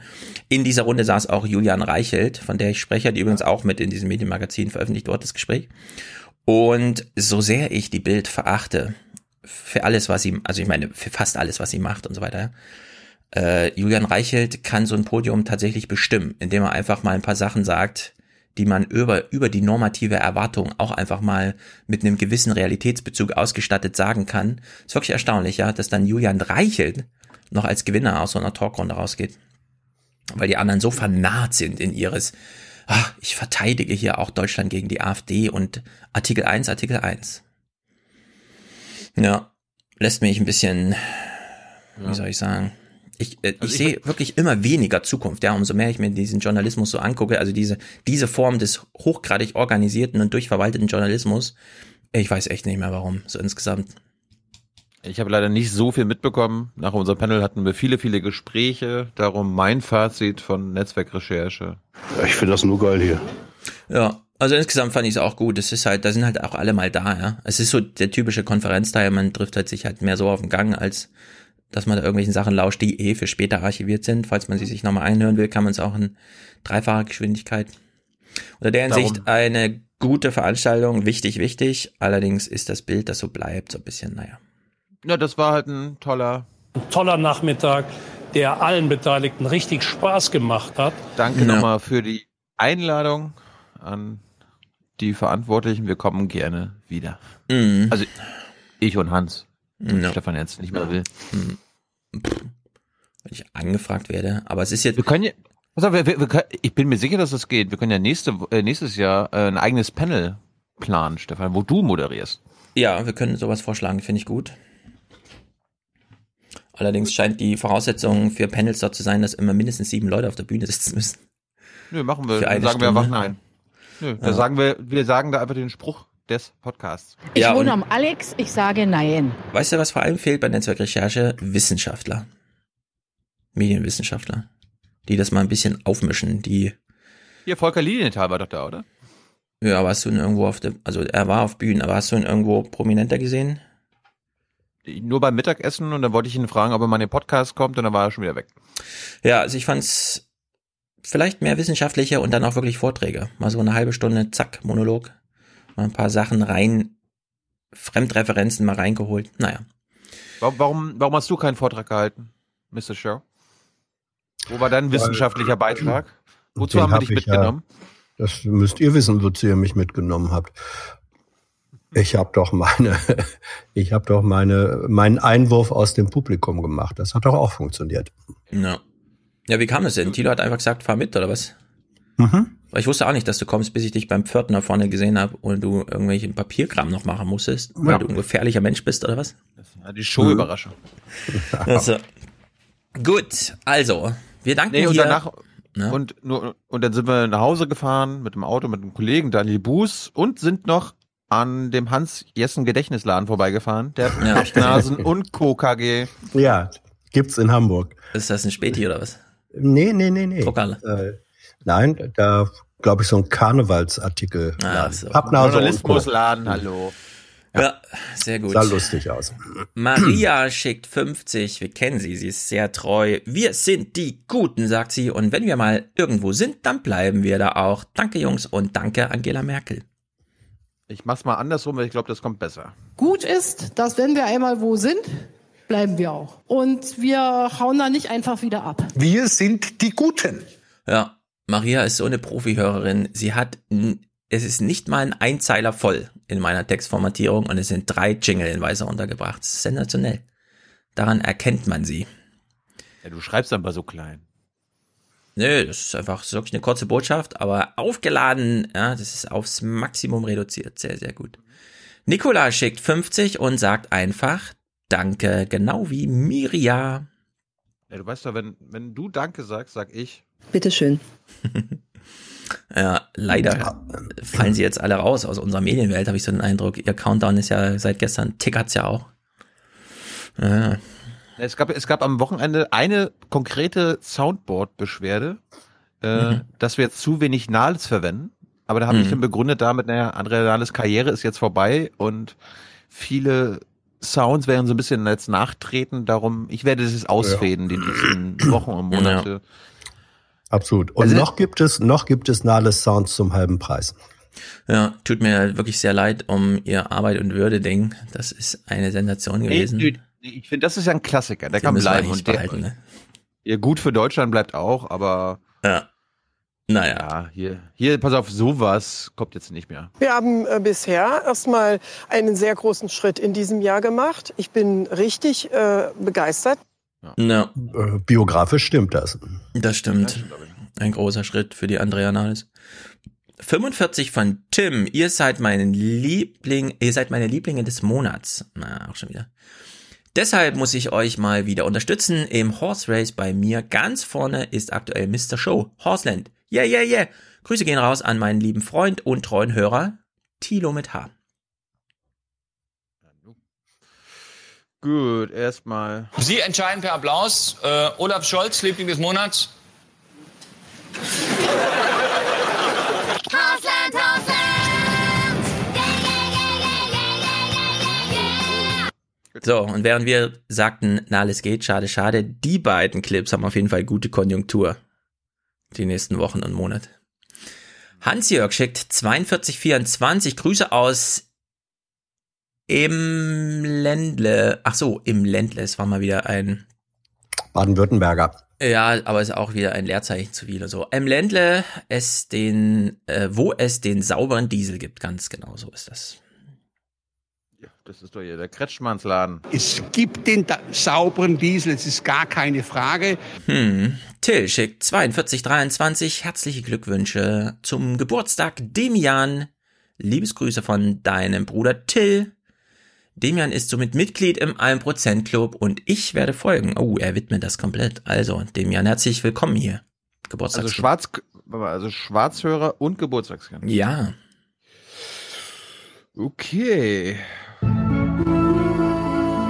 Schwarzhörerschaft beendet.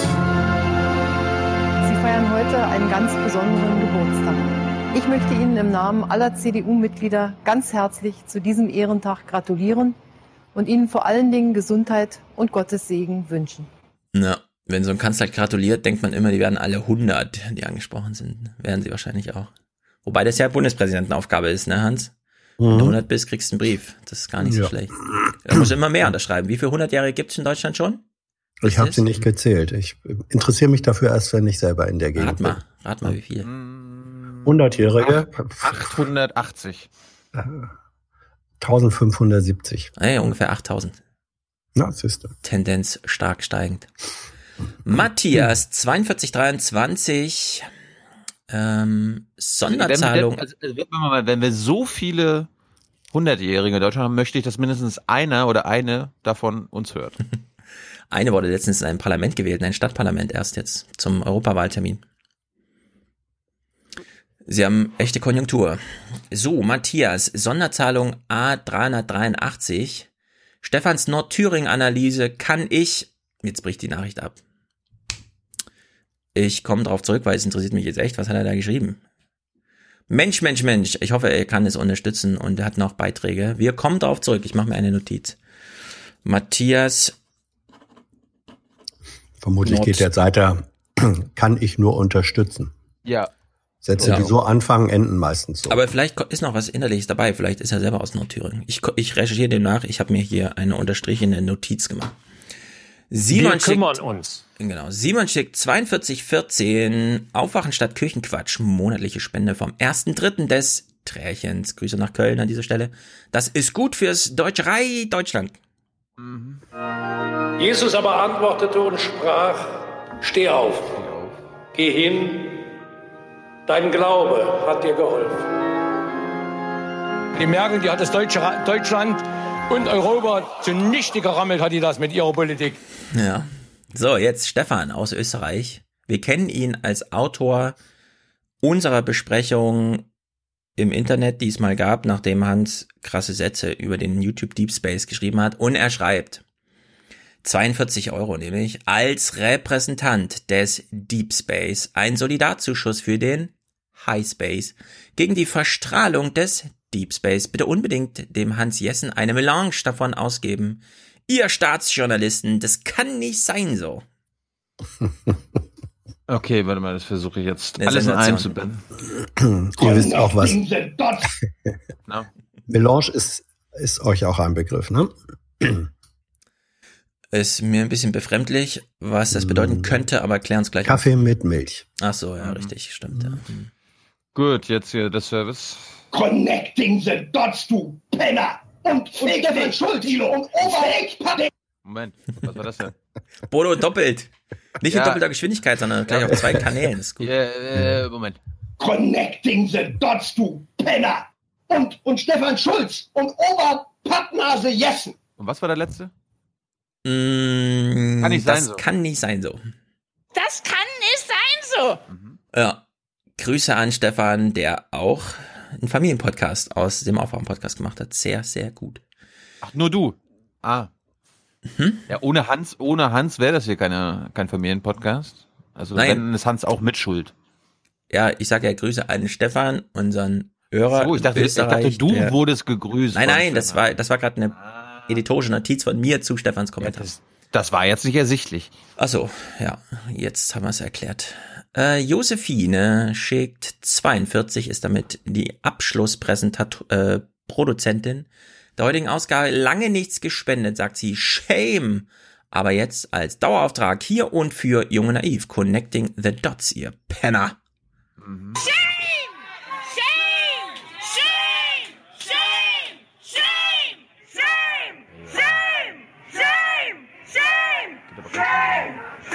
Ja, reicht jetzt. Connecting the dots, du Penner! So, damit schließen wir auch Bodo für heute ab. Es liegt jetzt ein roter Balken auf all diesen Clips. André, Äh, Bodo, wenn du, wenn du uns schon schreibst, das ist jetzt die letzte Mail und danach immer noch 20 Mails kommen, kann ich nicht mehr so ernst nehmen. Das war's. Schreib ihm das doch per Mail. Nein. also, André schickt hier eine, eine WG-Abgabe aus Mainz. Das ist natürlich Mainz, ja. Ziemlich gut, André. Äh, wir sind nicht nur ein Familienpodcast, sondern auch für alle anderen, siehe Trächen in Köln, für alle anderen Zusammenlebensmodelle sind wir, die Pod, der Podcast, erstmal sehr gut. Ja, aber das Trächen ist doch auch eine Familie. Richtig. Lennart, schlimm, was der Fabian für eine Propaganda verbreitet. Die coolen Kids sitzen natürlich in Argentinien und Paraguay und sind trotzdem im 1% Club.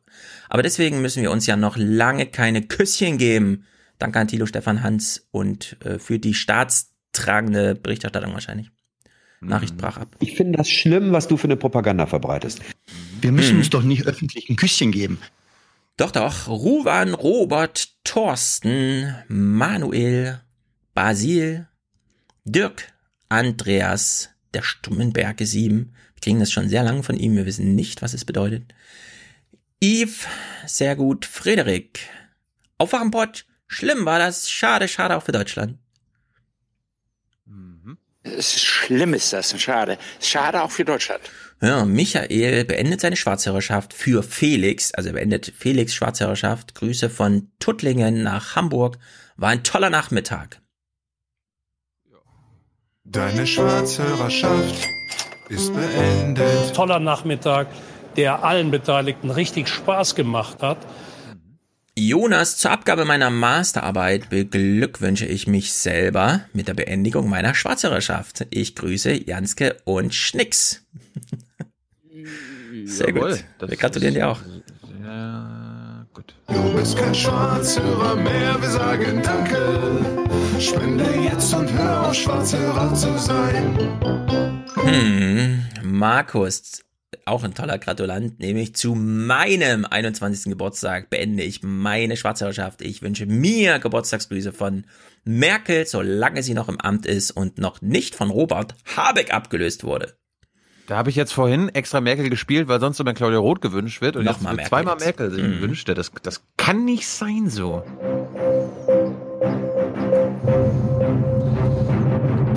Die Schwärzhörerschaft und jetzt kommt die Kanzlerin für dich. Sie feiern heute einen ganz besonderen Geburtstag. Ich möchte Ihnen im Namen aller CDU-Mitglieder ganz herzlich zu diesem Ehrentag gratulieren und Ihnen vor allen Dingen Gesundheit und Gottes Segen wünschen. Gibt es ja. eigentlich ein Sommerfest im Kanzleramt, Hans? Um, ähm, nicht, dass ich wüsste, aber vielleicht doch. Hm. Vielleicht für, aus, für besonders Ausgewählte. Da werden wir nicht eingeladen. Ja, aber, aber sie ist doch dann mit in Bellevue, oder? Wenn den Ehrenamtlichen gedankt wird und so. Nee. Auch nicht? Nee, nee, nee, das ist ja, das ist ja eine Veranstaltung des Bundespräsidenten. Ja, aber Bellevue. ich dachte, da ist sie auch irgendwie ich, mit da. Ich, das, hm. Ich glaube ehrlich gesagt nicht. Das wäre ja sozusagen eine, eine Konkurrenzveranstaltung. Also wenn sie auf einmal da als hm. Kanzlerin auftritt. Ich habe sie da, vielleicht irre ich mich auch. Hm, Keine Ahnung. Wir, wir, ich, ich bin ja Hans für, weißt du, Terror. Dann gibt es mhm. ähm, einen Terror von Transparenz und Öffentlichkeit. Also mhm. wir gehen heute Abend zum Sommerfest des Auswärtigen Amtes. Ja, ja. viel Spaß. Aber, aber nur, weil wir die Beteiligten des Jemenkriegs rausfinden wollen. Ja, nehmt noch ein paar Grüne mit. Die haben mir die Anfrage gestellt, fand ich sehr gut. Äh, dass die Liste so lang war, fand ich ein bisschen erschreckend, ehrlich gesagt. 100 Einträge oder so. Ich weiß auch nicht, liebe Bundesregierung. Also Wozu soll Riso eigentlich noch alles ein Video machen? Und zwar ausführlicher. Andreas, ohne euch sind die Leitmedien schwer zu ertragen. Vielen Dank und weiter so. Dauerauftrag quartalsweise. Piu, sehr gut. Lisa sagt, super Podcast. Bitte grüßt meinen Freund Moritz, der gerade zuhört. Moritz sei gegrüßt. Von uns und von Lisa. Ingmar, Emilia. Amazing stuff. Super amazing. Anja, Klaus aus Taiwan. Sehr gut. Reden wir heute Grüße. über Hongkong. Hat ja auch einen Taiwan-Bezug, diese Hongkong-Geschichte gerade. Anscheinend nicht, oder? Weiß ich nicht. Okay. Hagen für Handys und Klamotten. Oh, das da weiß ich. Das ist eine tolle Anspielung. Ja. ja. Es kommen die Ausländer hier rein, machen die Hand auf und kriegen Handy, kriegen Klamotten und wisst ihr, Kuckuck, das kann nicht sein so. Ja, Markus, Johanna, ab jetzt hören ohne schlechtes Gewissen, das ist sehr gut. Laura, hallo Stefan, hallo Tilo, hallo Nikolai. Eine kleine Neuigkeit für Nikolai, Doppelpunkt. Ich werde Familienpodcast. Jawohl, Smiley. Liebesgrüße aus Spanien. Ich kann nur erahnen, was wir hier gerade vorgelesen haben. Ich grüße alle Beteiligten. Gute Arbeit. Viel Glück. ja, vor allem für das die ist nächsten. gut für Deutschland, sage ich dazu nur. Humankapital, oder? Ja, für die nächsten 16 Jahre viel Glück. Ja. Und gute Nerven. Ich wünsche das Beste. Es wird immer sensationell. Malte unterstützt uns. Navid auch. Carlos, danke fürs Aufwecken. Habt ihr eine Meinung zu Real Time with Bill Maher? Also ich weiß nicht immer so ganz genau, wie er ausgesprochen wird. War richtig. Ja, ansonsten würde ich sagen, keine Ahnung. Die Debatten gehen jetzt los. Ich bin mal gespannt, was aus der linken Blase so kommt. Aus der links, rechts angefärbten Blase, was auch immer das da ist, was da stattfindet. Aus dieser Talkshow-Richtung. Ich gucke ihn Mal seit gucken. zwei, drei Jahren nicht mehr. Also, Ja, aber deswegen ja. Also es beginnt ja jetzt wieder so ein politisches Theater, wo es vielleicht auch interessant wäre, da mal gucken. Also mal das, ist gucken. halt, das ist halt wirklich Partisanenhumor Hm. gemischt mit Islamophobie. Also Ja. Christian sagt bitte und schickt ein Smiley und wir sagen danke. Bitteschön. Ja. Ja, Daniel für Deutschland. Für Deutschland! Ja, Nils, weil ich dabei bin, bin ich dabei. Ist so eine Erhaltung. Jetzt müsst ihr mir kurz helfen. was Ich weiß ungefähr, äh, ähm, wenn wir dabei sind, sind wir dabei. Wenn man dabei ist, ist man dabei. Ich weiß noch, Ach dass so, wir das, war, das, letzte war Mal- letzte, das war letzte Folge, aber ich habe da keinen ja, Clip zu. Ja, ja, ja. Wir erinnern uns so dunkel. Es ist. Ich habe es noch gut in Erinnerung. Ach, Irgendwer. der, das war der Feuerwehrmann. genau, oder? wenn man dabei ist, ist man Ja. dabei. Ja. Ja. Kerstin Ja, unterstützt hier, aber uns schon. dann, dann, dann Feuerwehrmann hier. Feuer! Nee, hier, der jetzt. Ja, Kerstin unterstützt uns schon sehr lang aus Thuringia, wie man sagt. Sehr gut. Anna unterstützt uns, da höhlt nämlich der stete Tropfen den Stein monatsweise. Matthias von Rezo nach Jung und Na Rezo nach Jung und Naiv, nach Aufwachen-Clips äh, von AKK habt ihr Ja oder Nein? Ah, ja, sehr gut, ja, Ja oder Nein halt. Ach, ich werde AKK auch so vermissen. So kurze Karriere an der Spitze, aber so geile Clips produziert. Ja, aber Und hat Kirsten? Ja- oder Nein-Clip. Mhm. Ha haben wir den? Ich glaube nicht, dass wir den vorliegen haben. Das war ja ihr, worüber wir die ganze Zeit schon sprachen. Da muss man überlegen, welche Regeln aus der alten Welt auch in der digitalen Welt gelten, ja oder nein. Ah. Wir erinnern uns. Kirsten, Kirsten, statt eines Cafés am Bahnhof weckt sie sich intensiver mit einem Aufwachen Monatsbeitrag, der sich niederschlägt in Aufwachen-Dosis, vielleicht täglich, keine Ahnung, genug Material ist ja da. Damit danken wir allen, die uns hier unterstützen. Das war natürlich eine sehr gute runde Sache heute, das freut uns sehr. Es geht ja immer auf und ab, wie ihr gehört habt. Wir danken weiteren ungenannten Kerlen vor allem, die uns hier auch regelmäßig unterstützen. For the many. For the many, not, not the few. The few.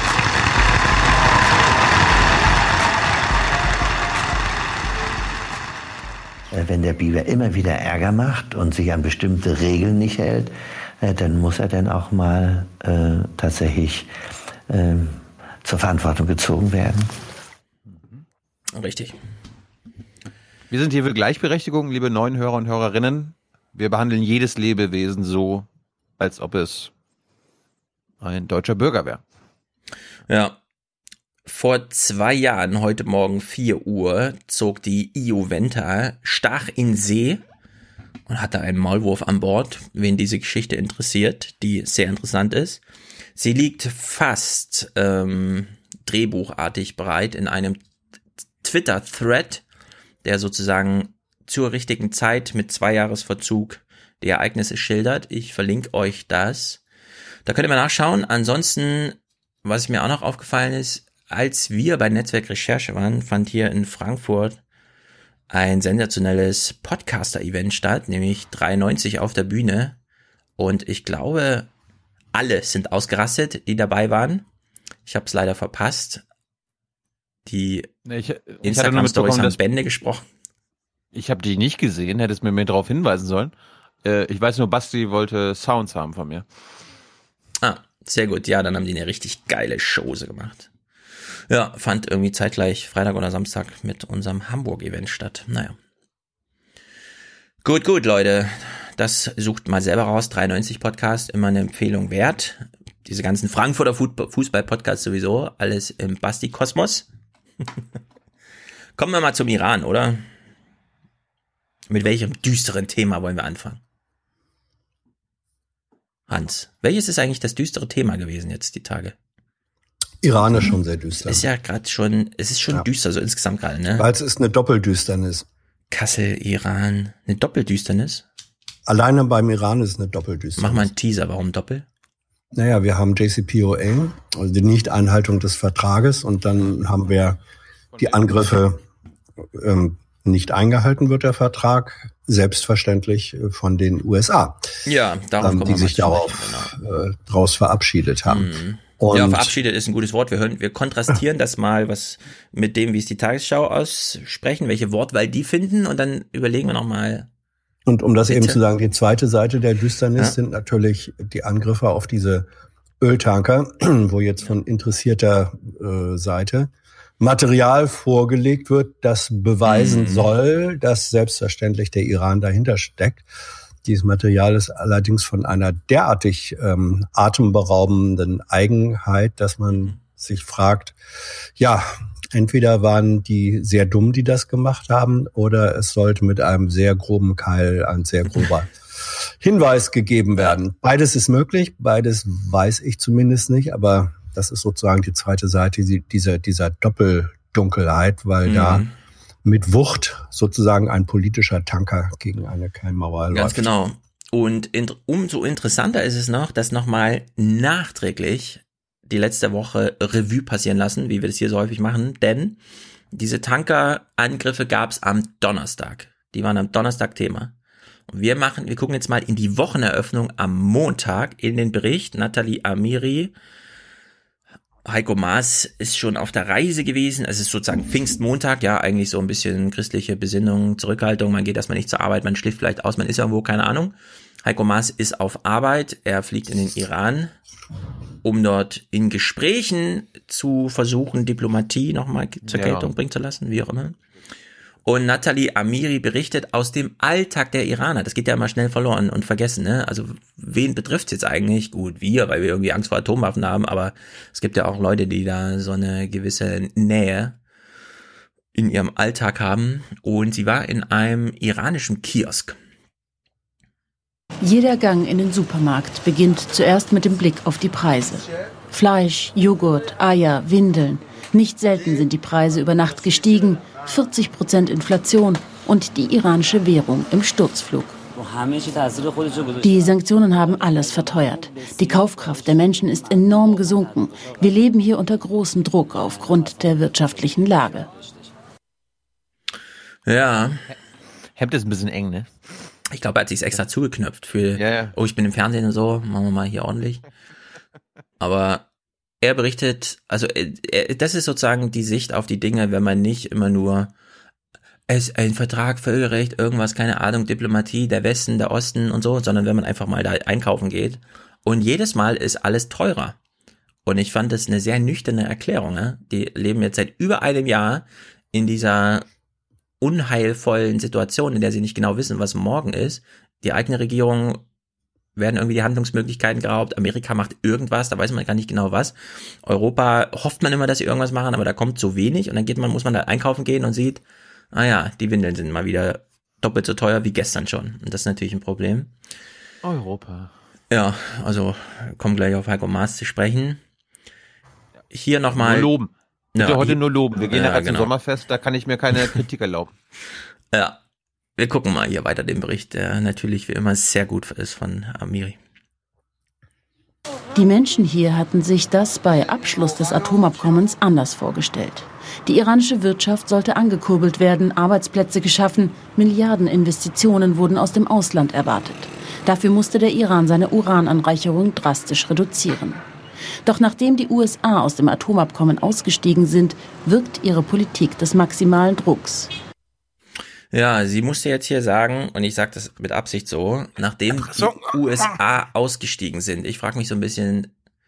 Nachdem sie den Vertrag gebrochen haben. Ja, also wir können ja, also können wir, Hans, davon ausgehen, dass Nathalie Amiri es besser weiß? Ja, oder?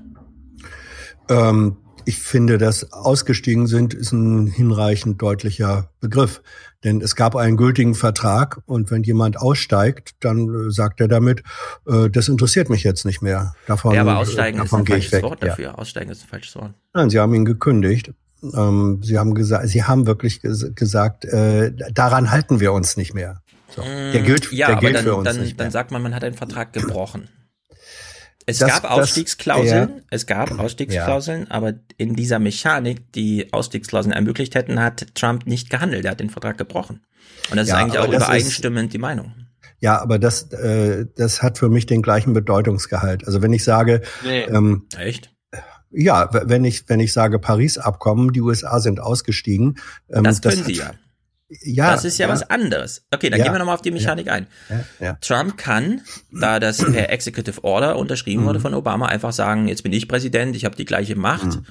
ja, Executive Order Unterschriften zu geben, zack, ist zurückgezogen.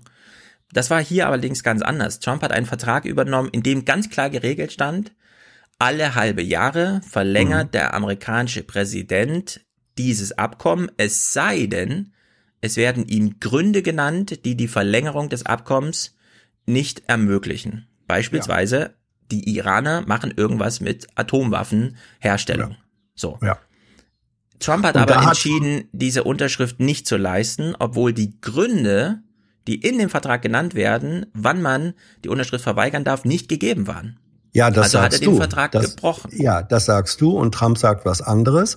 Er sagt ja, äh, ich glaube das nicht, was der IAEO, äh, also die Internationale Atomenergiebehörde, äh, da sagt. Ähm, nach unseren Kenntnissen macht Iran das äh, sehr wohl und außerdem beliefern die die Feinde Israels und so weiter und so weiter.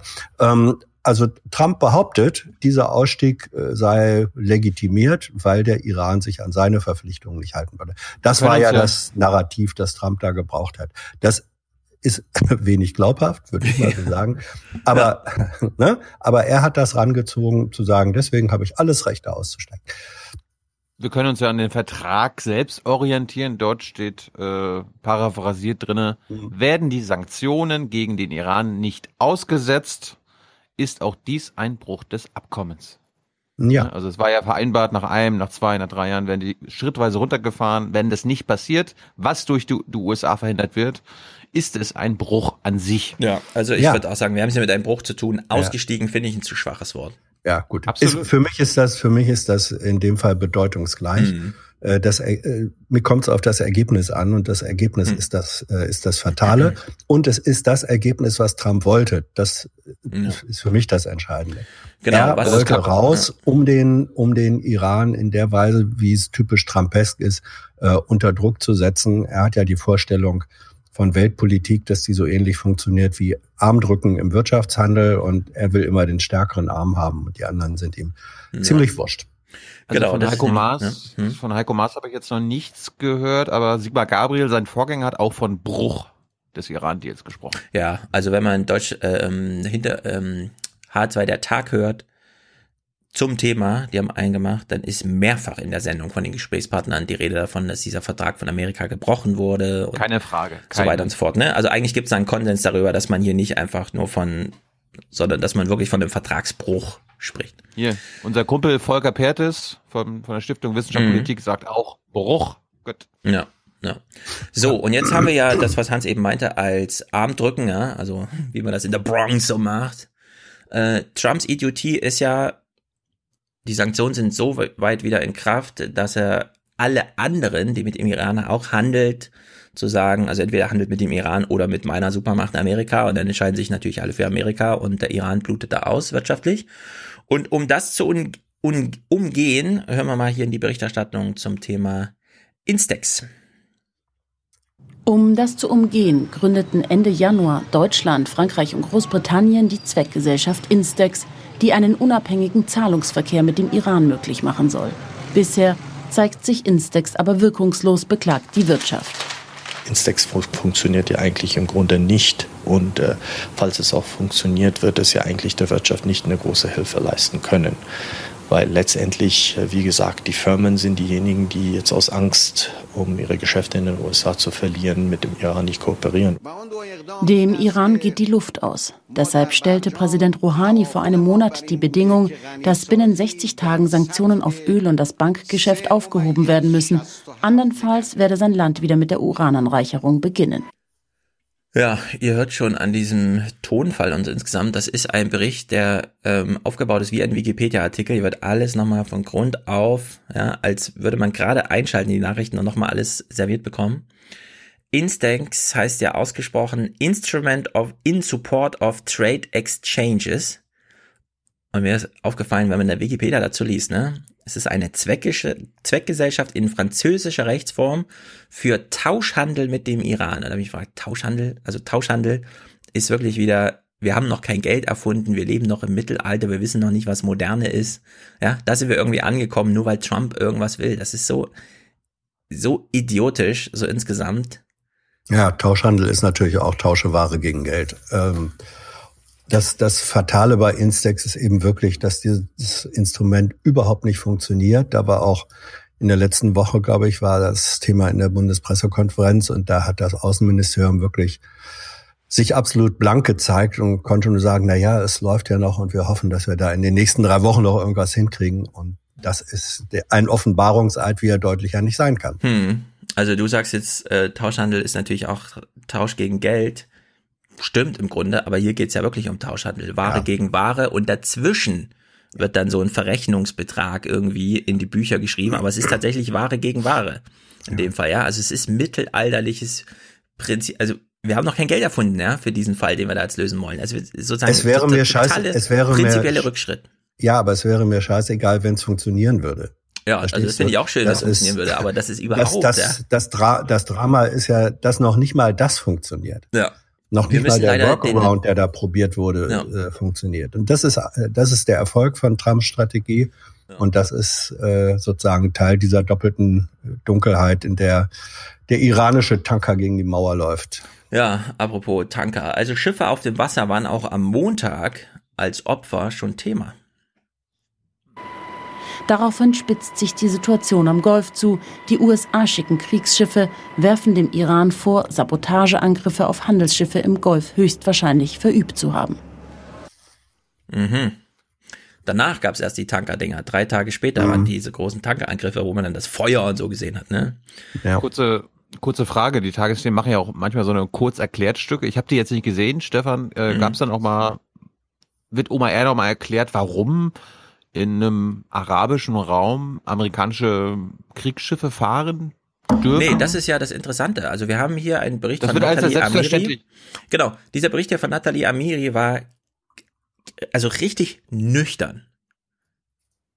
Die, die letzten zwei, drei Jahre nochmal, es gab dieses Abkommen, dann ist Trump ausgestiegen, jetzt hat man diese wirtschaftlichen Beklemmungen und außerdem gibt's noch kurz vor Krieg schon die ersten ähm, Angriffe auf Schiffe, ja, aber so ganz nüchtern, ohne jetzt große Erklärungen, äh, Kontext, Bezüge, historisches irgendwie, sondern so, so ganz nüchtern dieser Ablauf, der so langsam, und ich fand das irgendwie interessant, weil es war, klar, jetzt am Ende der Woche, da konnten dann alle sagen, also mega Thema, mega krass und so, aber als hätte man es fast so ein bisschen geahnt, was passiert, ja, hier nochmal so diese, dieses, wie soll man sagen, kein Erklär, so ein Erzählstück draus gemacht.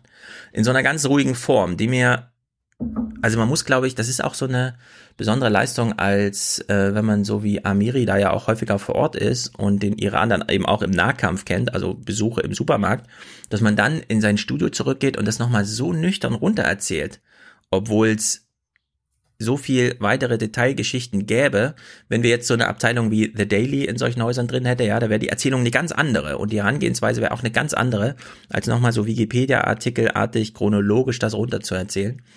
Finale du, des. Hm? Hans, glaubst du, dass Natalie oder die ARD Kollege, wenn iranische Kriegsschiffe vor der Ostküste Amerikas rumfahren würden, dass sie das auch so nüchtern erzählen würden? Das kommt drauf an, ähm, wie intensiv die, die Kenntnis äh, da ist und wie, wie das Szenario realiter ist.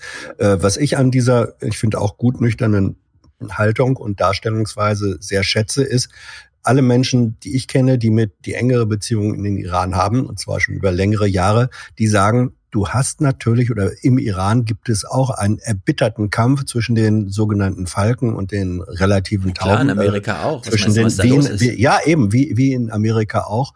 Und die wirklich fatale Situation ist, dass im Moment die amerikanischen Hardliner unter Führung von Trump und Bolton und ich weiß nicht noch wem, die äh, verbünden sich sozusagen hinterrücks mit ihren bestgehassten Feinden, nämlich den äh, iranischen Hardlinern und Falken. Die sind beide so richtig wie die Gangführer, äh, die offenbar gerne mal ausprobieren würden, wie das ist, ob sie dem anderen aufs Maul hauen ja, können oder Also nicht. ich meine mit nüchtern und Wikipedia-artig nicht, dass ich das besonders gut finde, sondern es ist halt ein Bericht, von dem ich verstehe, ja. warum die Tagesthemen den so bestellen, aber ja. wer nur die Amerikaner und der Iran sagt, ja geht schon nicht tief genug rein, ja? sondern das ist halt diese Pauschalisierung, ja, ja, die Iraner wollen das so und so, na, ja. scheiß drauf, ja. Das Problem, was die Iraner haben, ist, ihr Volk noch beisammen zu halten, weil da eben, ja, die Leute haben da gerade andere Probleme, als irgendwie, dass sich die Regierung, ihre Regierung da irgendwie durchsetzt gegen irgendwen. Ja, aber das, aber das iranische Volk ist eben auch nicht einfach das iranische Volk, sondern auch da gibt es, und das drückt sich dann eben auch in der Führung aus, auch ja, da gibt es. Wir müssen jetzt nicht die Differenzierungsweltmeisterschaft, naja, die du nee, dann im Forum auch immer aufbaust, Hans. Ja, ich weiß, man muss alles differenziert betrachten, nur ich ja. habe eben schon eingeleitet ja. mit, eigentlich müsste man, dürfte man nicht genau. die Iraner sagen, sondern es differenzierter betrachten und dann sagst du, aber müsstest es noch viel differenzierter betrachten. Und dann sagen, sagen wir jetzt einfach, Hans, du hast recht, man muss es differenzierter betrachten. Ja. Und wir und kommen mal zurück zu dieser Tagesthemaaufarbeitung, denn das Finale dieses Berichtes ist genau so, wie den Kai Knifke in all seiner Langweiligkeit und seiner Unerschrockenheit und seiner, ich sag euch, was ihr schon immer gewusst habt, und bei Netzwerkrecherche überrasche ich euch auch nicht mit einem besonderen Gedanken, sondern ja, wir hören jetzt mal das, das Finale von dem Bericht, ist genau so, wie man es erwartet. Darf ich raten? Moment, darf ich raten? Ja, rate mal. Iran lied. Sowas? Nee, nee, wir sind ja auf der nüchternen Schiene. Wir sind ja nicht auf der Kommentarschiene, wo wir uns auf eine Seite schlagen, sondern wir sind auf der nüchternen Schiene und der Bericht endet, finde ich, folgerichtig. Viele so. Experten sind sich einig, die USA und der Iran müssten Direktgespräche führen, anstatt mit aggressiver Rhetorik einen Krieg in der Golfregion zu riskieren, den eigentlich niemand will, so beteuern es zumindest beide Seiten. Keiner will Krieg und alle Experten sind sich einig, man sollte jetzt mal direkte Gespräche miteinander führen. Also Daumen hoch für diese Berichterstattung. Sie ist absolut nullsagend. Keine Kritik an Amiri, sondern in dem Fall wirklich an den Tagsthemen, die das irgendwie so bestellt haben. Keine Ahnung, müssen wir nicht reinschauen. Aber unser Azubi war da. Was? Unser Azubi war da. Wo da? Heiko war im Iran. Also, äh, ja, wir kommen gleich auf Mars. Der kommt ja gleich mit seinem Flieger zurück und während die Turbine sich noch dreht, gibt er ein Interview, weil er so gerne Open Air spricht. Trump ist jetzt seit zwei Jahren im Amt, zwei Jahre und ein paar Monate, und wir wissen ungefähr, wie Trump Außenpolitik macht. Erstens, er hat eine Wählerbasis, die Krieg scheiße findet, weil die findet, die Ressourcen sollten mal in diesem Land verbraten werden. Er kam ins Amt mit, ja, ja, ich hole unsere Truppen heim und so weiter, und dann hat er aber diesen Bolton da irgendwie sich rangeladen und so weiter und so fort. Zweitens, Trump ist einer, der führt gerne so ein Gespräch, ja.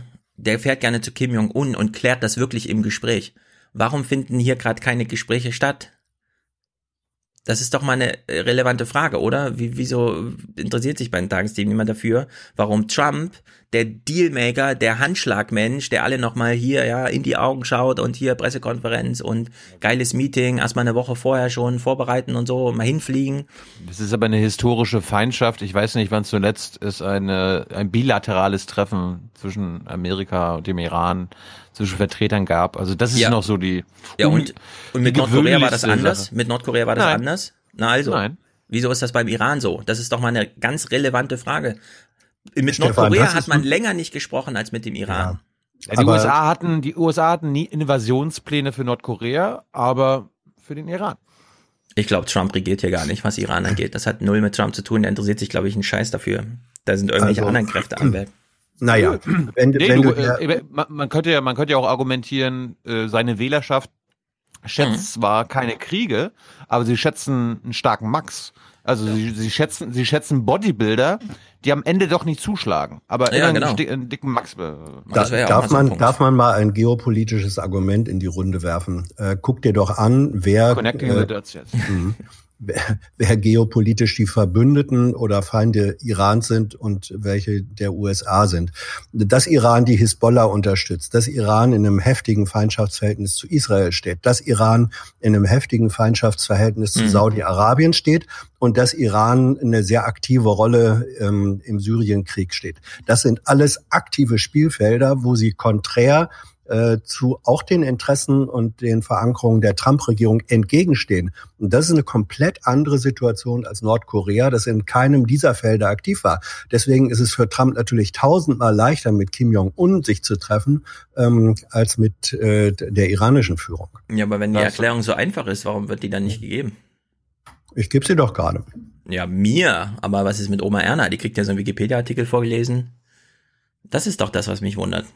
Wir ja. haben in Folge 316 auf eurem Podcast, der heißt Hessen Putin, uns mit der mhm. iranisch-saudischen Feindschaft, historischen Feindschaft beschäftigt, ja. ausgiebig.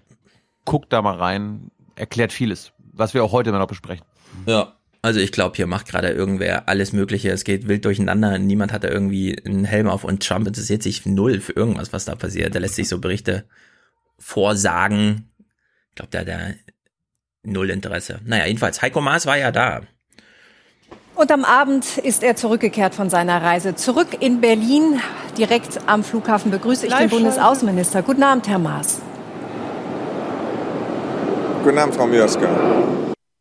So, es ist eine Live-Schalte von Berlin nach Hamburg. Der Delay ist irgendwie sieben Sekunden oder so, keine Ahnung. Man kriegt's nicht hin. Kann er nicht, kann er, können die nicht einfach telefonieren? Können die ihm nicht einfach so im Hintergrund noch so einen Ohrhörer reingeben und dann nur mikrofoniert äh, sozusagen das Gespräch führen, das ist doch irgendwie Quatsch. Das ist ja vorher aufgezeichnet, ja, die könnten alles machen. Ja, so, also Maß, die, die könnten den Delay ja sogar rausnehmen. Das weiß ja, ich nicht. Ob die können das alles vorher, machen in diesem Fall. Ist das, ist das in dem Fall vorher aufgezeichnet ja, gewesen, Hans, sagt sie's? Hans, wenn die Tagesthemen um 23 Uhr gesendet werden und ja, das draußen dunkel ist, es ist noch ein bisschen hell, ja. Okay, naja. Mars landet, sagt den Leuten, ich habe keine Lust hier zu warten. Von mir aus können wir das gerne mhm. jetzt gleich machen. Also führen die das irgendwann 19.32 Uhr, 20, 12 oder so, keine Ahnung. Es ist aufgezeichnet und es ist äh, grottig produziert. Gut, wenn es aufgezeichnet, ja, das stimmt. Wenn es aufgezeichnet war, dann hätte man natürlich durch Schnitt gegen Schnitt die Delays rausnehmen ja, können. Ja, und was mich besonders nervt, ist so dieses, ja, wir könnten auch ins Gebäude gehen. Es ist schließlich ein Flughafen, hier ist es laut. Nee, lass mal lieber noch die Turbine laufen und wir richten dann alles auf das Flugzeug, ja? Das ist so albern, das braucht niemand. Was wollen du die mir denn damit nicht erklären? Das, du kennst, du kennst nicht das, das schäbige Empfangsgebäude auf dem Flughafen Tegel. Ja, aber es muss da würde sich nicht mal, der, sein. nicht mal der Berliner Bürgermeister hinstellen. Ja, aber Außerdem, man könnte ein bisschen vom Flugzeug weggehen. Ich finde das so albern, so dieses, ah, wir sehen ihn hier in Tätigkeit, ja, in, im Dienst. Das ist ja. sein Flugzeug. Ja, außerdem das da äh, gibt Donald Trump äh, mit seinen Chopper Talks äh, wunderbare Bauanleitungen, wie man solche Ja, aber er macht das wenigstens, damit er die Leute anschreien kann. Er hört sich ja gerne schreien. Zweitens weiß er, auf Fragen muss ich hier nicht antworten, weil die dringen nie zu mir durch. Und ich kann dann diese geile Verabschiedung Hand hoch und umdrehen machen. Ja, also Trump macht das wenigstens stilsicher. Aber das hier, ja. das finde ich einfach albern. So, wir hören mal dieses ganze Gespräch ein bisschen zusammengerafft. Ich glaube, das Finale ist am interessantesten. Herr Maas, was ist jetzt anders als vor Ihrer Reise? Naja, also ich könnte mir ein gutes Bild machen. Ich war in Jordanien, in den Vereinigten Arabischen Emiraten und in Bagdad. Aha. Ich werde morgen nach Stockholm fliegen, dort mhm. den japanischen Kollegen treffen, den jordanischen. Wir werden am Mittwoch unsere amerikanischen Partner informieren. Also wir reden viel miteinander. Wir wollen jetzt ein sogenanntes Zahlungsinstrument auf den Weg bringen mit Jetzt ne, wollen Sie ein Zahlungsinstrument auf den Weg bringen. Dem dann auch Zahlungsvorgänge abgewickelt werden können. Das ist bisher nicht mehr möglich gewesen. Das heißt, es geht voran. Das funktioniert aber nicht. Naja, also ich weiß nicht, warum das nicht funktionieren soll. Die Vertreter von Instex sind heute auch in Teheran gewesen.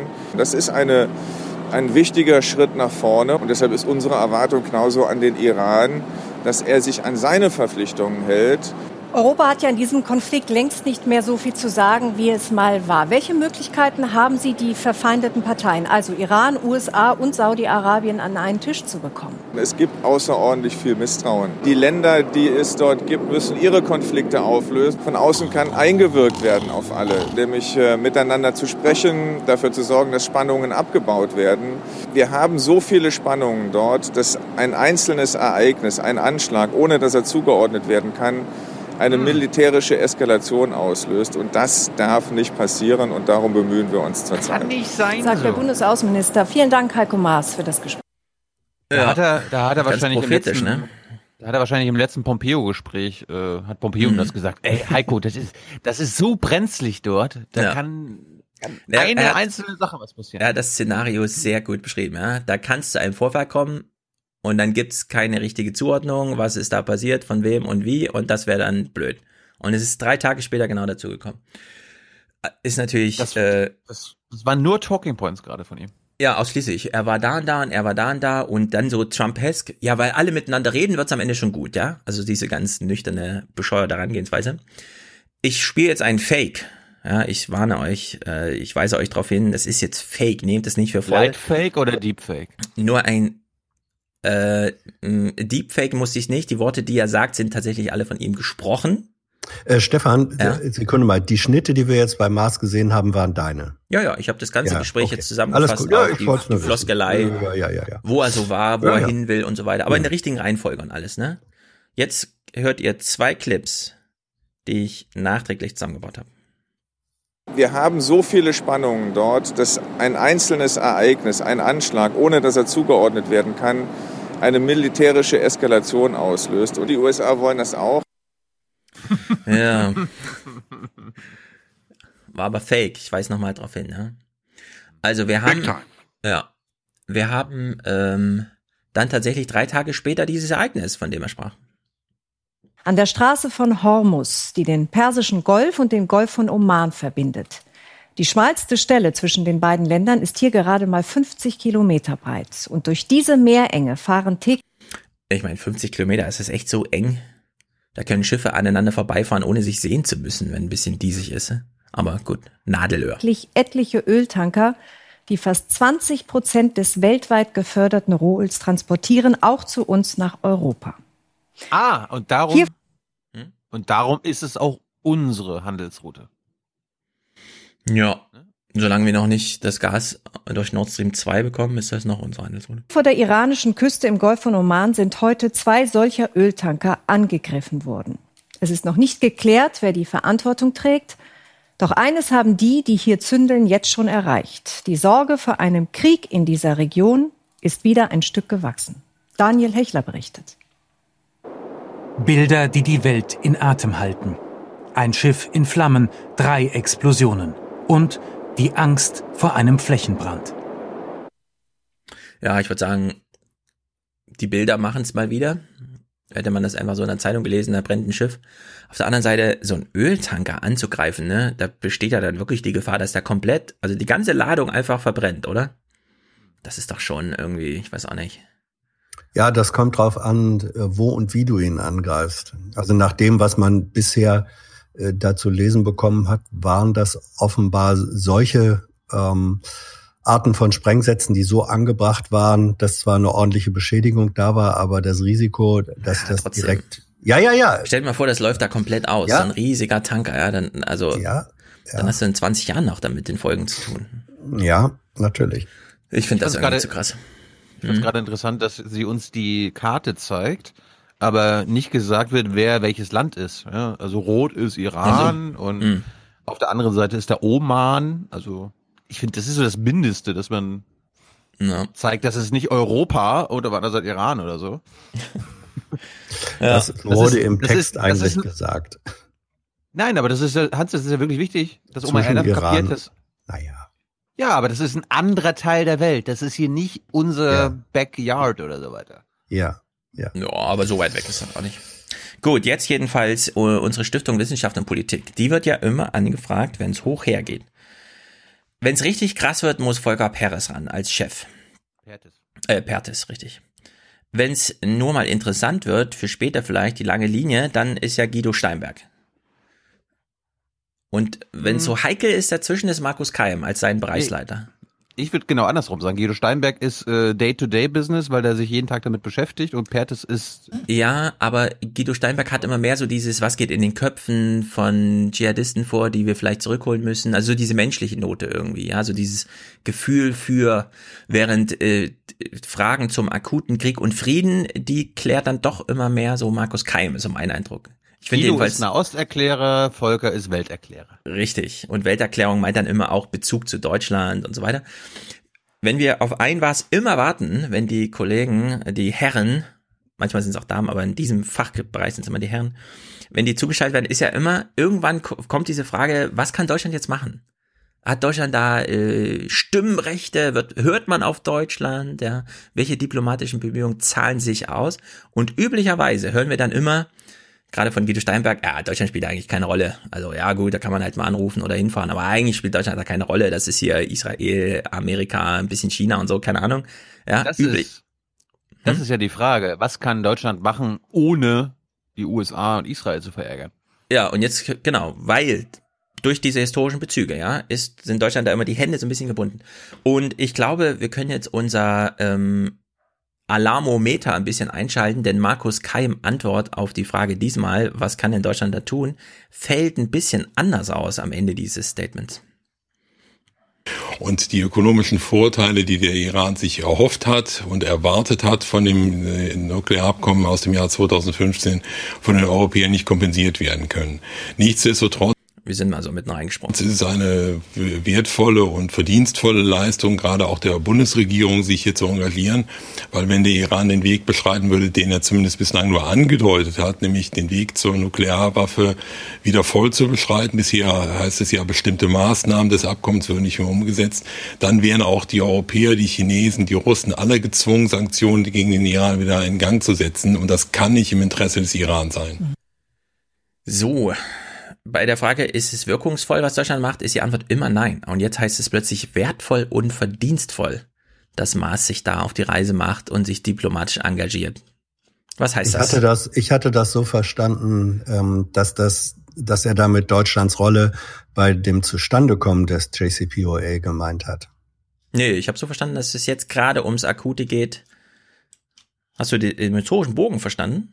Nee, ich glaube schon. Ja, nö, dass, dass, dass er gesagt hat, naja, das war schon wichtig, dass Deutschland äh, die Rolle gespielt hat, dass dieses Abkommen ähm, zustande gekommen ist. Wenn es jetzt aber wieder in die Richtung geht, dass äh, auch Iran sich nicht dran hält, dann sagt er, können Deutschland andere auch gar nicht anders als wieder Sanktionen zahlen. Also ich hatte äh. es, ich hatte es so verstanden, dass er gelobt hat Deutschlands historische Rolle. Die war ja in der Tat ähm, beim Zustande für das Zustandekommen des Vertrages. Da hat Deutschland schon eine wichtige Rolle gespielt. Na, wir gehen nochmal zurück, noch weil, gab, ja. Ja, wir gehen nochmal zurück, weil ich glaube, es geht hier darum, was nach dem Ausbruch Amerikas aus dem Vertrag passierte, weil er redet ja über Instex und so weiter und schließt daran dann die aktuellen diplomatischen Bemühungen von den Europäern nicht kompensiert werden können.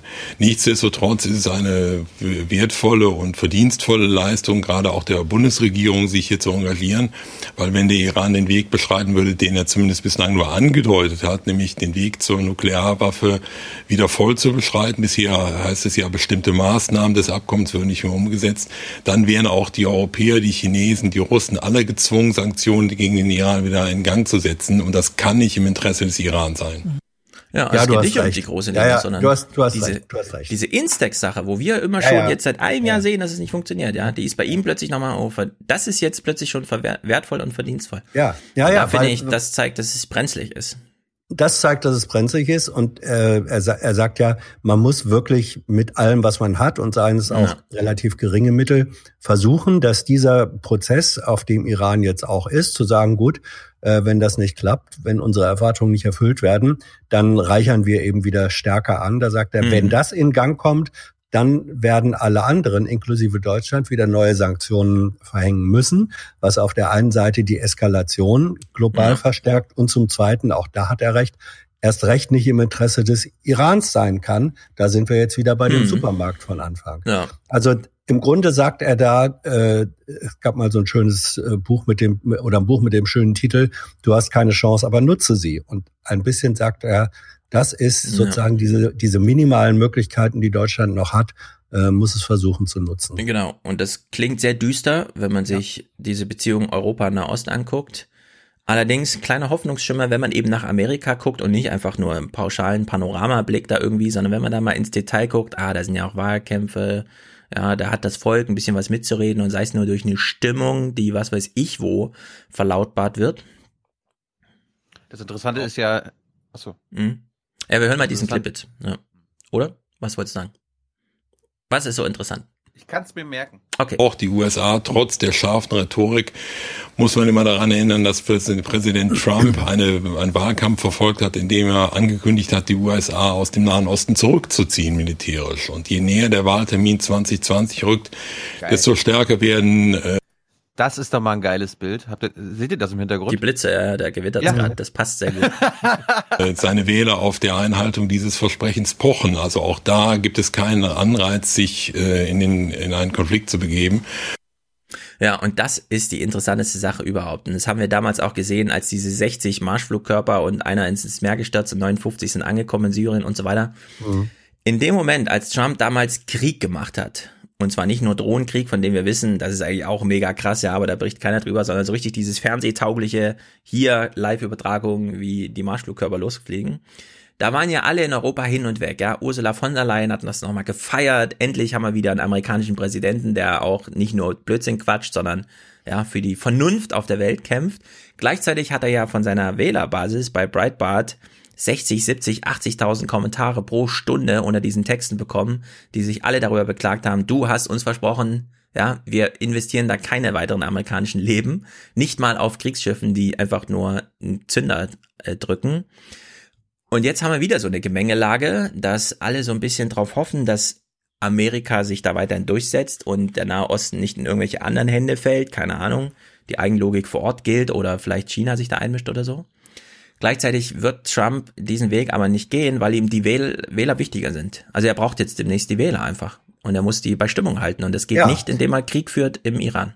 Richtig. Und deswegen, deswegen schwankt Trump ja so hin und her in der für ihn typischen Weise zwischen äußerster Aggression, auch verbaler Aggression und Muskeln spielen lassen, wie man so sagt, dadurch, dass du, dass er da die Kriegsschiffe hinschickt. Und am nächsten Tag sagt er, ich bin natürlich gesprächsbereit mit der mhm. iranischen Regierung. Mhm. Ja. Da pendelt er zwischen diesen beiden Polen, die beide in unterschiedlicher Weise zu seiner Agenda gehören und dann noch mal mit Leuten wie Bolton ähm, drumrum, die da absolut Benzin ins Feuer gießen wollen. Ähm, da schwankt Trump hin und her. Er, er ist er ist äh, eine Loose Cannon äh, und zwar des dicksten Kalibers und deswegen ist das so prekär, weil man wirklich nicht weiß, was er morgen ähm, äh, was er morgen inszenieren will und welche Dynamik das wieder entwickelt. Ja. Ich, ich würde ja sehr gerne hoffen, dass das konservative äh, Wählerklientel, das sagt, keine neuen Abenteuer, den entscheidenden Faktor da spielt. Aber drauf wetten, Nee. Ja, man weiß es nicht, aber ja. es ist eine große Gemengelage, bei der man nicht ja. einfach sagen kann, die Amerikaner, nein, sondern nein, nein. man muss ja. dann einfach mal abwarten, was passiert. Und dass er nochmal den Hinweis macht, fand ich sehr gut.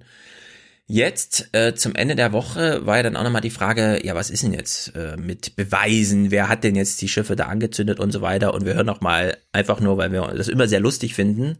Oh, oh Tilo, Tilo wollte noch.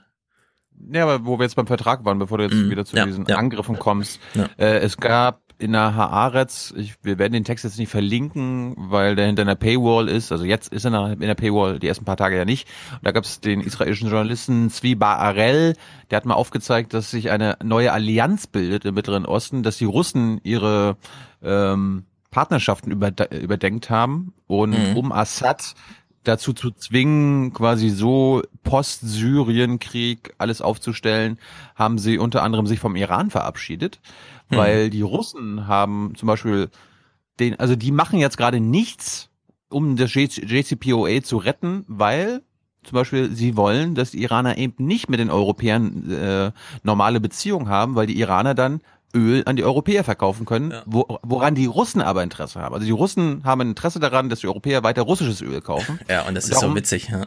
Und darum tun sie jetzt gerade nichts, um den Deal zu retten. Sie machen offiziell nichts quasi äh, ja. dafür, aber auch nichts dagegen. Ja, das muss man ja, sich mal vor vorstellen. Allem, also, und vor allem ja. hat, hat Russland nicht das Interesse, dass äh, Iran in der syrischen Region, sage ich jetzt mal, eine noch stärkere Rolle spielt. Das wollen sie. Das wollen sie auch verhindern. Und alles, was alles, was Iran schwächt in diesem doppelten Interesse, ähm, kommt im Moment äh, der russischen Führung nicht ungelegen. Ja, also Putin fährt nach Deutschland. 2001 hält im Bundestag diese Rede und sagt, wir können uns doch mal im gemeinsamen Kampf gegen den Terrorismus verbrüdern. Daraufhin äh, schrillen in Amerika die Alarmglocken, denn wenn man eins gar nicht will, ist das eine gemeinsame Arbeit Europas und Russlands, weil das wäre dann zu viel. So, dann kommt Russland und schaut in den Nahen Osten und sagt, ich will nicht, dass der Iran zu nah mit äh, Europa zusammenarbeitet, weil wir haben ja auch Gas zu verkaufen. Also keiner gönnt dem anderen irgendwelche politischen Freundschaften und es setzt sich in so einer Kaskade irgendwie fort. Seitdem, also seit dem Jahrhundertwechsel eigentlich. Ja. Kissinger. Sind, Politik kennt keine Freundschaften, sondern Interessen.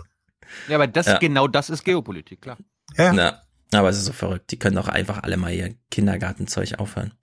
Jedenfalls. Welcome to Russia.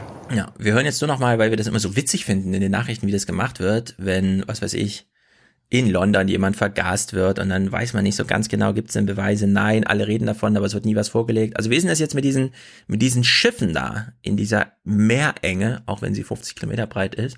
Stefan Niemann ist der Gesprächspartner, der mal so ein bisschen ambivalent darüber aufklärt, ob, wie plausibel das jetzt ist, ja, was als Erzählung der Angriff. Der, Korres der Korrespondent in Washington ja. Mhm. gibt seine Einschätzung über die Lage.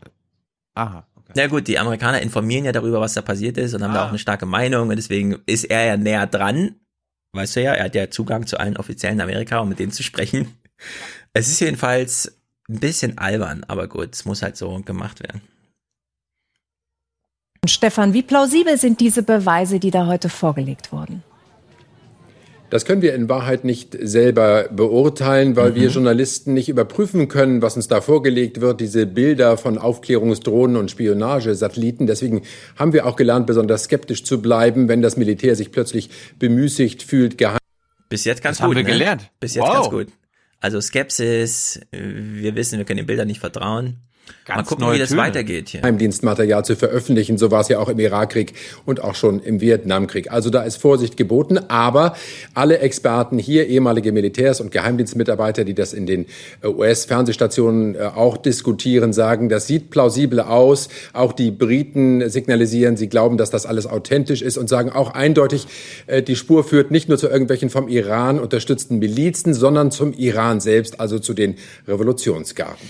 Ja, da haben wir Tja. mal wieder festgestellt, wie es ist, äh, als Korrespondent der ARD in Washington zu arbeiten. Man muss einfach amerikanisches Fernsehen gucken. Ja, es ist halt einfach scheiße. Du weißt nicht genau, was du da machen sollst, ja, in dieser. Uh. Ja, es ist jetzt plausibel, ja, keine Ahnung. Ich kann, also ich weiß es nicht, aber immer uh. wenn ich den Fernseher anmache oder das Internet, sagen da Leute, es ist plausibel. Und die sehen auch nicht mehr als ich, aber die sagen, es ist plausibel. Also sage ich ihnen mal, die sagen, das ist plausibel, aber das bedeutet jetzt nichts für meine Aussage, ja. es ist verrückt. Um dieses Thema mal abzuschließen, es geht ja hier eigentlich um Atomwaffen. Ein kleiner Clip, der jetzt für Tilo besonders interessant ist, denn in der Replika... Ich bin für, ich bin für eine atomfreie Welt, also weiß gar nicht. Genau, wir sind ja alle für die atomfreie Welt. Mhm. Wo du nicht, Hans? Bloß? Nein. Also ich bin auf Cheplis. Ich bin Team Chepli. Wir werden also. uns dafür einsetzen, dass diese Welt eine atomfreie Welt ist. Die Bundesregierung steht für eine atomfreie Welt.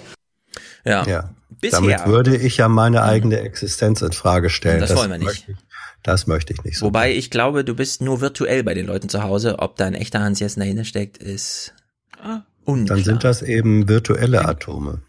Den kenne ich, den, den Japaner, den habe ich schon getroffen. Ja, also, pass auf, genau. Wir gucken jetzt mal eine Kurzmeldung, denn wir haben ja eben schon gehört, Heiko Maas ist ja weitergereist nach Oslo, um da den singapurianischen Familienminister zu treffen oder so, keine Ahnung, ich habe es schon wieder vergessen, es war zu dicht, die Information.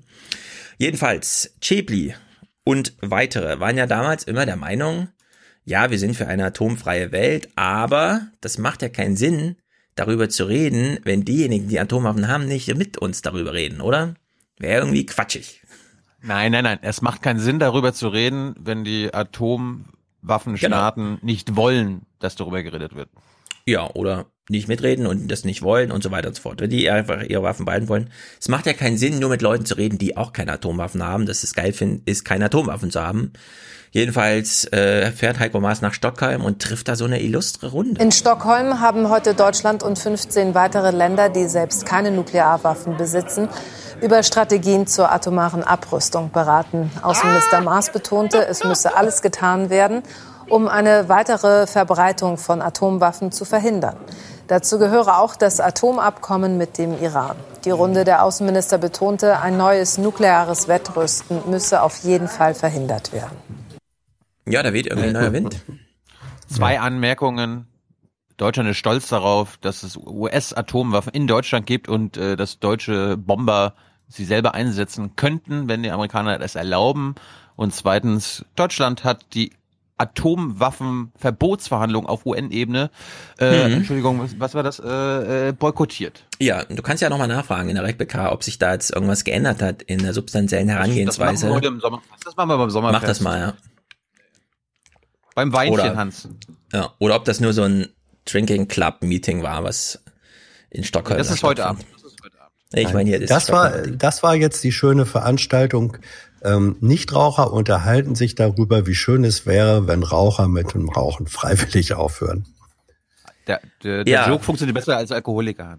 Ja. Also dazu will ich sagen, Hans, das kannst du natürlich so suffisant hier einstreuen. Allerdings, dieser ganze, dieser, also sagen wir mal so, dafür, dass heute sechs bis zehn Prozent vegan leben in Deutschland, hat es Pioniere gebraucht, die vor zehn Jahren sehr viel dafür ausgelacht wurden, aber die das Thema schon mal gesetzt haben. Und es gibt einen Trend zu mehr Veganismus und nicht zu weniger. Und vielleicht braucht man auch bei der atomwaffenfreien Welt mal so Pioniere, die bereit sind, sich zu organisieren, so dass oh. wir vielleicht in 20 oder 30 Jahren mal dazu kommen zu sagen, ja, aber ja, ja. wer weiß. Aber habe ich nicht eben vor zwei Minuten den Satz gehört, dass das schon kurios sei, wenn die Atomwaffen besitzenden Staaten nicht mitmachen würden? Ja, da habe ich referiert, Aha. was die Bundesregierung bisher Ach. dazu sagte und wir haben das immer kritisiert. Mhm. Die Bundesregierung ist der Meinung, man braucht nicht mit Nicht-Atomwaffenstaaten darüber reden, wie es wäre, keine Atomwaffen zu haben sondern die möchte immer mit den Atomwaffenmächten reden. Und ich finde es sehr begrüßenswert, dass es zumindest in Stockholm im Angesichts der iranischen Herausforderung ein Gespräch unter Nicht-Atomwaffenstaaten darüber gab, dass es gut ist, keine Atomwaffen zu haben, weil wenn sich das institutionalisiert und vielleicht dann auch mal Termine in New York oder wo auch immer stattfinden, könnte man ja Themen setzen, Pionierarbeit, was erreichen, wer weiß. Ich wollte es nur mitbringen, da wir das ja schon seit zwei oder drei Jahren hier als Dauerbrenner-Thema immer dabei haben. Kannst du kurz nochmal, kannst du kurz dieses Bild von äh, mit den Fleischfressern aufmachen? Weil ich habe dann den perfekten Clip dazu. Das Bild mit kannst den Fleischfressern? Du hast gerade gesagt Fleischfresser. Dass es Pioniere braucht? Vegane Pioniere. Es braucht vegane Pioniere, sagt es. Genau. Ja, Merkt also, euch diesen Gedanken. Also Europa sollte vorangehen und äh, Veganismus quasi in die Welt bringen. Jetzt hören wir mal den Vorgänger von Heiko Maas. China entwickelt eine umfassende Systemalternative zur westlichen, die nicht wie unser Modell auf Freiheit, Demokratie und individuellen Menschenrechten gründet. Mhm. China erscheint derzeit als das einzige Land der Welt mit einer wirklichen globalen geostrategischen Idee und es verfolgt diese Idee konsequent. Ich bin dagegen, China diese Idee und diesen Willen vorzuwerfen. Das ist das gute Recht Chinas, eine solche Idee zu entwickeln. Aber vorzuwerfen ist es uns, dass wir als Westen über keine eigene Strategie verfügen, um eine neue Balance der weltweiten Interessen zu finden, die auf Ausgleich und gemeinsamen Mehrwert setzt und nicht auf das Nullsummenspiel einseitiger Interessenausübung. Europa braucht auch eine gemeinsame Machtprojektion in der Welt. Die darf sich nie auf das Militärische allein konzentrieren, aber sie darf auch nicht vollständig darauf verzichten. Denn als einziger Vegetarier werden wir es in der Welt der Fleischfresser verdammt schwer haben. Na, das ist aber ein alter Running Gag hier, Buchmesse letztes Jahr. Wir sind hier die letzten Vegetarier auf der Welt. Inzwischen laufen verdammt viele Fleischfresser rum. Auf dem blauen Sofa, weißt du, hier mit Fiedler. Ja. sehr gut. Gabriel, sehr gut immer.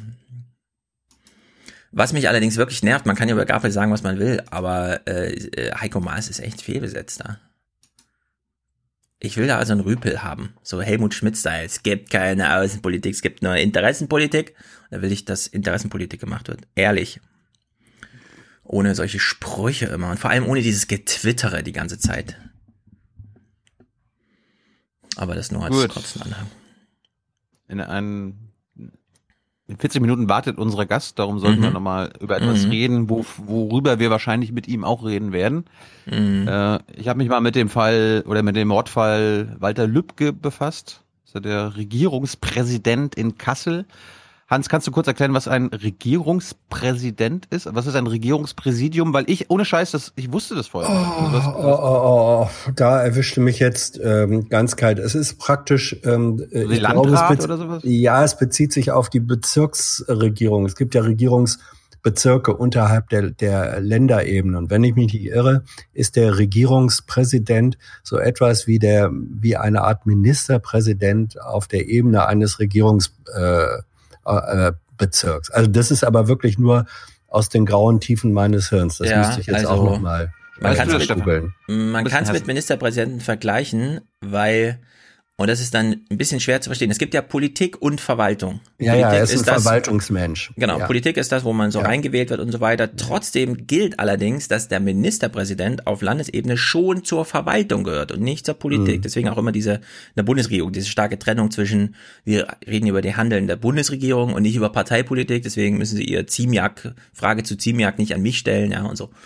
Und jetzt, der Regierungspräsident ist unterhalb der Landesebene, ich weiß nicht, ob es jetzt Kommunalebene ist oder ein bisschen größer, aber der Chef der Verwaltung, also das Ausführungsorgan dessen, was die politischen Schichten, sei es Stadtparlamente oder Im Grunde, was genau, in der Kommune ist, der aber- Oberstadtdirektor ist. ja, also er ist tatsächlich der Chef der Verwaltung, der politischen Verwaltung. Also Wikipedia sagt, Regierungspräsidien sind in Deutschland staatliche Mittelbehörden, die für das Gebiet eines Regierungsbezirks als Schaltstelle zwischen Ministerien einerseits und Landratsämtern, Städten, Gemeinden andererseits als weitere Landesbehörde fungieren. Ja, also dass sie auch den Namen Regierungspräsidenten haben, das ist immer ein bisschen, also ein Regierungsdirektor zum Beispiel, ja, ist jetzt nicht eine besonders hohe, aber klingt halt immer so, als da muss man sich so ein bisschen lösen von dem Begriff. Aber ich würde sagen, so der Verwaltungschef Der lokal. Verwaltungs, ja, nicht lokal, sondern ähm, Regierungsbezirk ist größer als lokal. Also Mhm. es ist eine regionale, eine regionale Verwaltungsebene äh, zwischen lokal und Bundesland angesiedelt. Gut. Der Mord äh, ist in der Nacht vom 1. zum 2. Juni äh, passiert in der Nähe von Kassel in Istar. Ähm, ich habe jetzt einfach nur ein bisschen chronologisch mal die Berichterstattung verfolgt und äh, vielleicht hat Stefan danach ja nochmal was. Am Ende, die Auflösung ist ja sehr wahrscheinlich, dass es ein rechtsextremer Täter war. Äh, na, warte, lass uns das so sagen. Also wir hatten es ja, wir hätten schon die letzten beiden Folgen drüber sprechen können.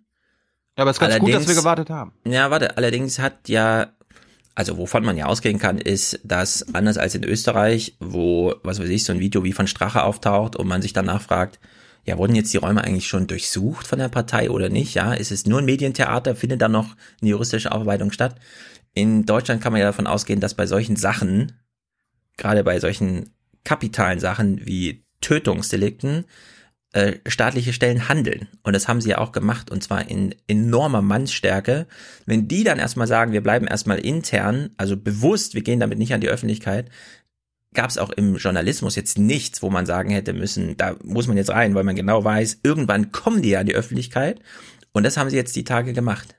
Mit diesem Hinweis, sogar dem namentlichen Hinweis, um wen es da geht und so weiter und so fort. Deswegen finde ich, kann man jetzt auch drüber sprechen. Ich habe allerdings nichts dazu gesehen. Also du hast Clips, ich habe jetzt, ich weiß, gestern gab es einen Brennpunkt und so weiter, aber Es gab, es gab ja trotzdem Öffentlichkeitsarbeit der, äh, der Polizei, dazu kommen wir gleich. Sie haben auch Scheiße gebaut, dazu kommen wir gleich auch. Mhm. Und am Ende haben sie dann doch offenbar den Täter gefunden. Wir fangen mal an mit der, mit der Berichterstattung. Ein Tag nach der Mordtat. Äh, Main Tower ist wahrscheinlich so das Nordmagazin Hessens. Das weiß Stefan viel besser. Äh, wir schauen mal, womit sie denn, also da war immer noch nicht klar, was war da los, äh, wurde er erschossen, man weiß nur eine Kopfwunde. Man hat sich bei Main Tower für diese Art von Berichterstattung entschieden. Hier auf seiner Terrasse wurde der Kasseler Regierungspräsident Walter Lübcke tot mit einer Schusswunde am Kopf aufgefunden. Spurensuche seit dem frühen Sonntagmorgen. Wir sind auch alle hier fassungslos, traurig und wir wissen eigentlich gar nicht, was wir überhaupt noch denken sollen. Dr. Walter Lübcke. Für die Menschen in Ista war er einfach Walter, einer von ihnen. Wenn irgendwas war äh, und Walter war zu Hause, dann ist man hingegangen, Walter, kannst du mal gerade anpacken, hast du mal Zeit? Das war absolut überhaupt kein Problem für Walter.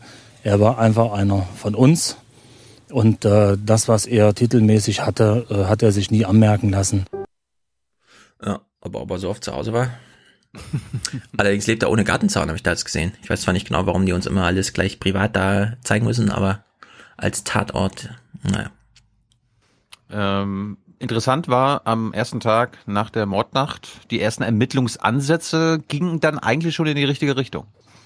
Die Staatsanwaltschaft ermittelt in alle Richtungen. Ein Ansatz, weil er sich für Flüchtlinge eingesetzt hatte, wie hier bei einer Infoveranstaltung in Lohfelden 2015, wurde Lübcke angefeindet. Da muss man für Werte eintreten und wer diese Werte nicht vertritt, der kann jederzeit dieses Land verlassen, wenn er nicht einverstanden ist. Das ist die Freiheit eines jeden Deutschen. Das Zwischenzeitlich stand Lübcke deshalb auch unter Polizeischutz. Regierungsvizepräsident Hermann Josef Klüber kann sich auch an andere Anfeindungen erinnern. Sie wissen, es gibt die Reichsbürger, die sich vielfach in äh, unverschämten Schreiben an uns wenden und auch Drohungen gegen den Präsidenten ausrichten. Aber ob die in einer Form äh, zum Ausdruck gebracht wurden, die sowas vermuten lassen könnten, da sind wir noch am Recherchieren. Hm, Hans, jetzt steht natürlich dieser Spruch, den er da auf der Bühne gemacht hat, mhm. unter anderen Nachwirkungen und so weiter in einer Betrachtung, aber ich, ich fand den lustig damals. Ich habe das auch mitbekommen.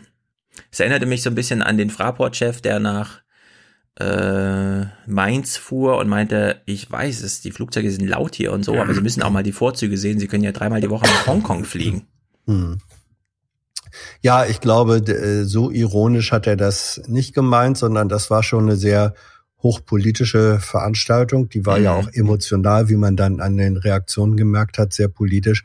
Und man darf nicht vergessen, Lübcke äh, war ein CDU-Politiker, ja. Und ähm, in der Veranstaltung war äh, offenbar ein, ein, sagen wir mal, ein Publikum, das äh, ideologisch in Anführungsstrichen eher dieser Position zuneigte. Und wenn der dann, wenn der dann sagt, ähm, also früher, als es die DDR noch gab, hat man den linken Studenten gerne gesagt, geht doch nach drüben.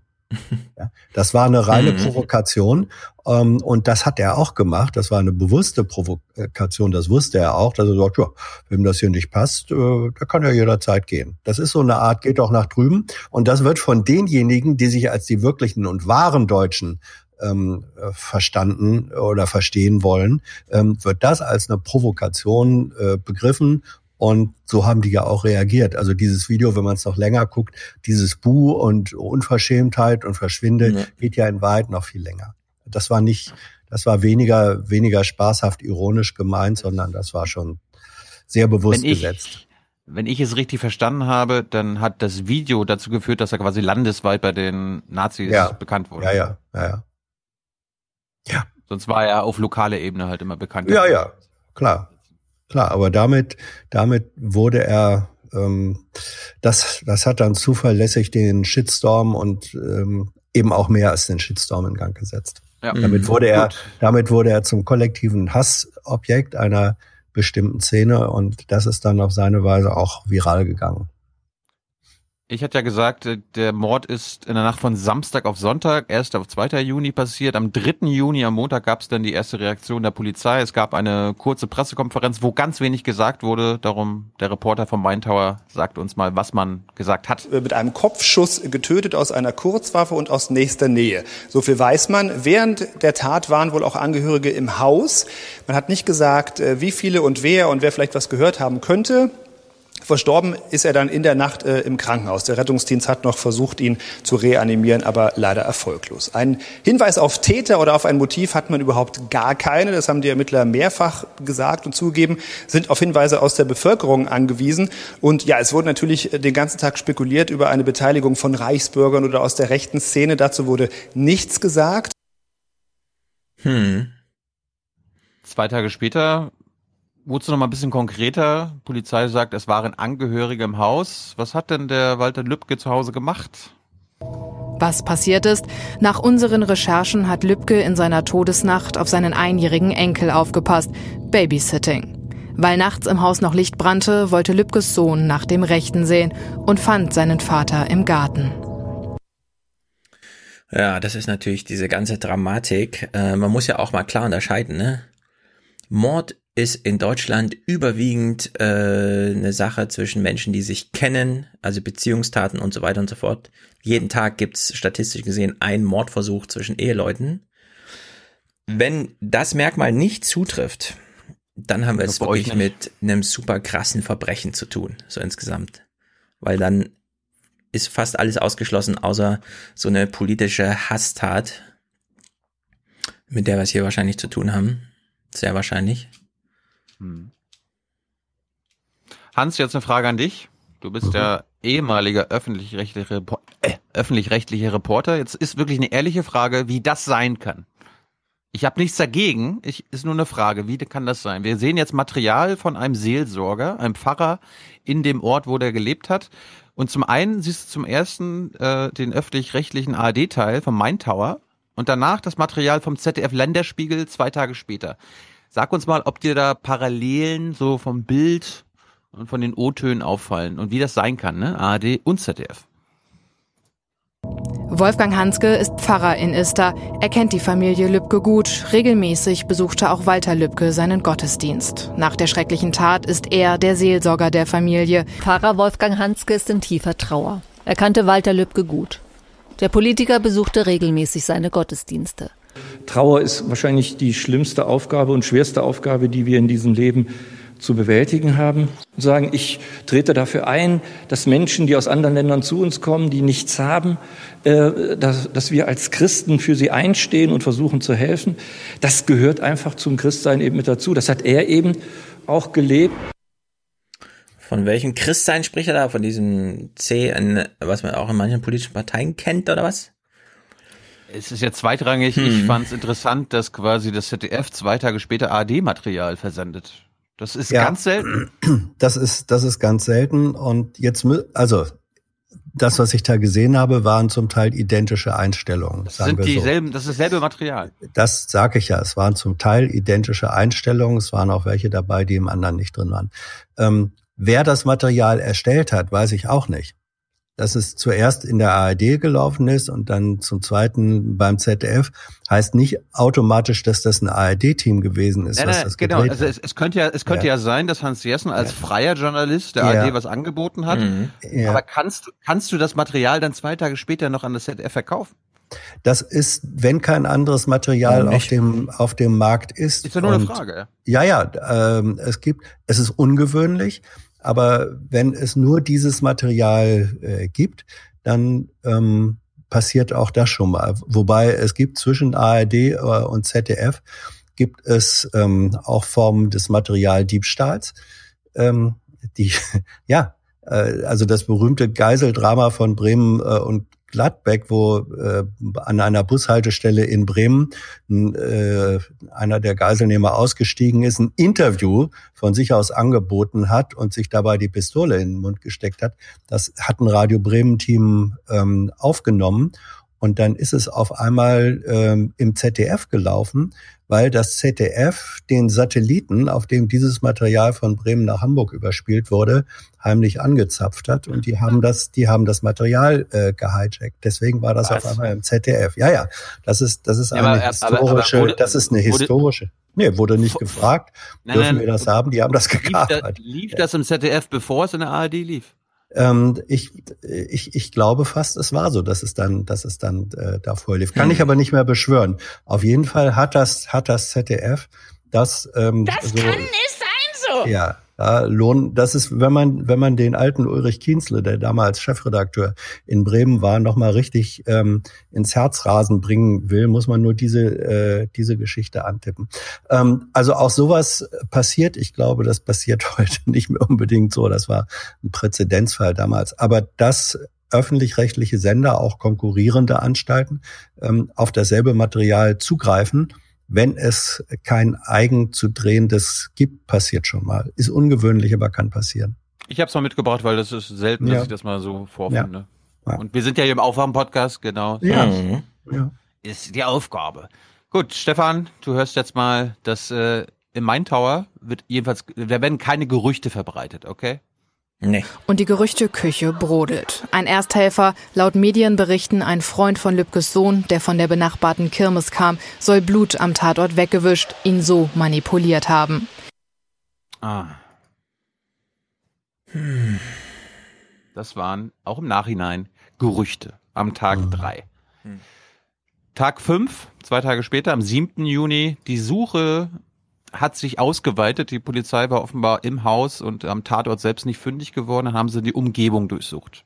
Walter Lübcke ist auf seinem eigenen Grundstück erschossen worden. Aus nächster Nähe, Täter, Motiv oder Tatwaffe, bisher alles ein Rätsel. Deshalb durchsucht die insgesamt 50-köpfige Sonderkommission jetzt auch noch die Wiese neben Lübkes Grundstück. Die Spurensuche geht weiter. Und auch dieser ganze Erdhügel wird durchsiebt, aber ergebnislos. Die heiße Spur ist noch nicht dabei. Ja, also ich habe mich zwar jetzt nicht so intensiv damit befasst, aber ich dachte, es gab eine mega heiße Spur. Ja, kommt ja gleich. Und äh, die war falsch. Wir hatten ja gerade gehört, die Gerüchteküche, ne, äh, so ein Ersthelfer und so weiter und so fort. Da haben sie sich ja komplett geirrt und äh, haben sich, also ich will nicht sagen blamiert, aber das war ein Reinfall, zu dem wir gleich kommen. Ein Tag später im Länderspiegel im ZDF, 8. Juni, Tag 6 nach der Mordnacht, wird uns mal gesagt, was denn gegenüber von dem Haus von Herrn Lübcke äh, zur gleichen Zeit passiert ist. Zum Tatzeitpunkt fand gegenüber von Walter Lübkes Haus eine Kirmes statt. 2017 sah das hier so aus. Es war sehr laut. Und könnte erklären, warum am Sonntag keiner den Schuss gehört hat. Tja. Der ZDF hat auch noch mal ein paar weitere Infos äh, gebracht, warum er eine Feinfigur für die rechtsradikale, rechtsextreme Szene war. Fest steht, Walter Lübcke wurde wegen seines Engagements für Flüchtlinge in den sozialen Netzwerken massiv bedroht. Der Kasper aus Kassel macht's nicht mehr lange, hieß es zum Beispiel im rechtsradikalen Blog PI News, in dem auch Hans, kann man das sagen, dass ein Kommentar auf einem rechtsradikalen Blog was ist, als ob der rechtsradik rechtsradikale Blog das geschrieben hat? Das weiß ich nicht. Ähm, sie hat ja nur gesagt, äh, ein Kommentar, sie hat ja gesagt, auf dem Kommentar. Also es ist sozusagen im kommunikativen Feld dieses Blogs äh, geäußert worden. Da hätte man vielleicht ein bisschen klarer schreiben sollen. Also ich glaube nicht, dass die, egal wie schrecklich PI-News sind, dass die so doof sind und Morddrogen selbst veröffentlichen, sondern die bescheuerten Kommentatoren. Gut, weiter. auch Lübkes Adresse veröffentlicht wurde. Oder wie hier Zeit für Stricke. Und die anonymen rechten Hater kennen auch keine Pietät. Überschlagen sich jetzt mit Häme nach Walter Lübkes Tod. Im Bürgerhaus von Lohfelden wurde 2015 ein Handyvideo gedreht, das Walter Lübcke zur Hassfigur der rechten Szene machte. Weil er sich für eine Willkommenskultur aussprach und klare Worte für Störer im Saal hatte. Da muss man für Werte eintreten und wer diese Werte nicht vertritt, der kann jederzeit dieses Land verlassen, wenn er nicht einverstanden ist. Das ist die Freiheit eines jeden Deutschen. Viele waren aufgebracht.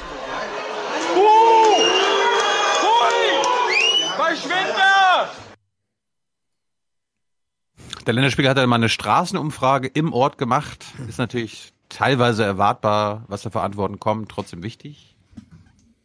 Ich sage Ihnen ja, man hat keine Worte mehr dafür. So viel Recht, was wir jetzt haben, das ist, ja, was soll man sagen? Man, man ist sprachlos. Ich bin zutiefst erschüttert, dass das äh, überhaupt möglich ist in dem Land. Aber es ist auch ein Zeichen davon, was im Moment überall los ist. Und ich finde es einfach traurig. Vereinzelt hören wir auch Unmut wegen der damaligen Worte des Regierungspräsidenten. War natürlich nicht nur, dass es gegen Rechtsradikale, sondern die normalen Bürger haben sich da auch ziemlich, sag ich mal, vom Kopf gestoßen gefühlt. Das war halt nicht in Ordnung. Trotzdem auch für sie keine Rechtfertigung für rechte Hetze. Hm, hm, hm. Gut, jetzt kommen wir zum Tag 9. Das ist nochmal drei Tage später, da gab es dann diesen diese Festnahme. Wir hatten ja vorhin gehört, es gab eine Gerüchteküche, die gebrodelt hat, der ein Ersthelfer, der irgendwelche Spuren verwischt haben sollen. Den haben sie sich geschnappt. Sie haben ermittelt, wer das ist. Und ähm, Hans, wir vergleichen jetzt mal den Tag neun. Da wurde die, über die Festnahme berichtet des Verdächtigen, der sich später als unschuldig herausgestellt hat. Aber es geht jetzt um die Berichterstattung, wie sie den festgenommen haben. Wir fangen jetzt mit dem Main Tower Bericht an. Äh, es gibt einen SEK-Einsatz und die Festnahme. Wir hören mal genau zu.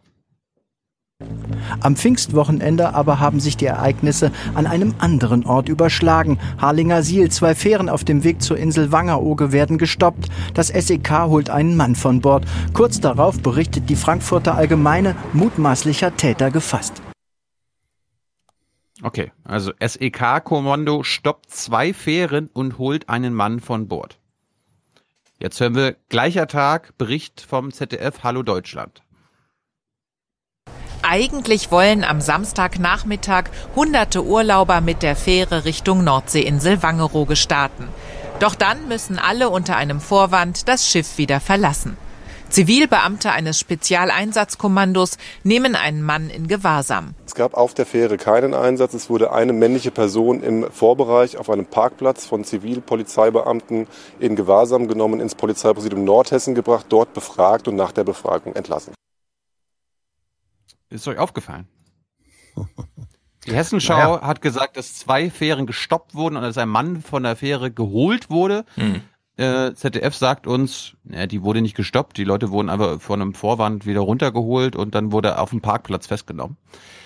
Gut, mal schauen, was die Hessenschau, also das ist ein anderes Hessen, Hessen, äh, hessischer Rundfunkprogramm, was die abends berichtet haben, haben sie sich korrigiert? Am vergangenen Samstag dann überschlugen sich die Ereignisse. Die Polizei stoppte zwei Nordseefähren, die zur Insel Wangerooge ablegen wollten. Ein SEK-Team holte einen Mann vom Schiff. Ja, einfach sachlich äh, falsch da, mit falscher Gewichtung aber und so in dem weiter. Fall würde ich jetzt auch es, sagen, hm. Es ist nicht, es ist nicht. Äh, Sie haben ihn halt trotzdem vom Schiff geholt, nur vorher durch eine Durchsage. Er wusste noch nicht, dass es um Ja, aber eine es ist Festnahme trotzdem geht. eine unglückliche Formulierung. Oma Erna denkt jetzt, Ja. dass sie quasi auf dem Schiff äh, ihn festgenommen hat. Ja, ja. Aber also das ist es, das hätte man sich präziser und genauer in der Formulierung gewünscht, aber ein Das Drama ist es auch nicht. Aber jetzt muss ich sagen, Nein, das ist kein Drama. äh, wenn die sagen, sie haben ihn vom Schiff geholt, sie haben ihn vom Schiff geholt. Nein, sie haben alle vom Schiff geholt und haben ihn dann auf dem Parkplatz. Die Formulierung war, sie haben ihn vom Schiff geholt und ich sage, sie haben ihn vom Schiff geholt. Da ist jetzt erstmal, was die Formulierung angeht, kein auch. Problem. Oder? Wenn, wenn Lass gesagt, wenn keine gesa- Haare spalten, Leute, ist das, ist das wirklich so relevant? ist mir nur aufgefallen. Ja, okay. Es es ist hier der Aufwachen-Podcast, ja? Okay. Gut, äh, Staatsanwaltschaft hat sich auch nochmal geäußert. Eben haben wir das LKA gehört, die gesagt haben, es wurde kein Zugriff auf ein Schiff gemacht. Äh, Staatsanwaltschaft, was ist denn passiert? Da habt ihr jemanden festgenommen, habt ihn nach Kassel gebracht, ihn vernommen und dann? Der in Gewahrsam genommene Mann wurde umgehend nach Kassel äh, zu den Vernehmungsbeamten der Soko verbracht und wurde dann umfangreich befragt mit dem Ziel der Informationsgewinnung. Die Befragung hat keine Hinweise ergeben, die den Schluss zulassen, dass äh, der Mann äh, äh, für die Tat äh, Verantwortung zeigt. Ja. Fehler der Polizei. Dann fand ich auch noch interessant. Naja, äh, ist es ein Fehler?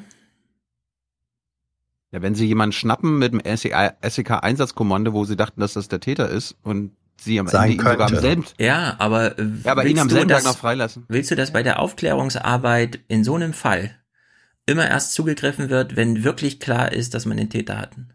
Ja, ich auf, glaube, ja- Befragungen Ja, sind auch ein relevantes Ding und dann kann man auch, wenn man nicht genau weiß, wie gefährlich die Leute sind, ja, man kann sich irren und so weiter, aber man kann die Leute auch mal unter falschem Vorwand vom Schiff holen, mitnehmen und befragen. Also da sehe ich jetzt überhaupt gar kein Problem. Ja, aber es ist ja was anderes, quasi jemanden einzuladen, bitte mal äh, Zeugenaussagen machen oder bitte kommen Sie hin. Sie wussten ja, dass er am, hat, am Tatort war, als Ersthelfer.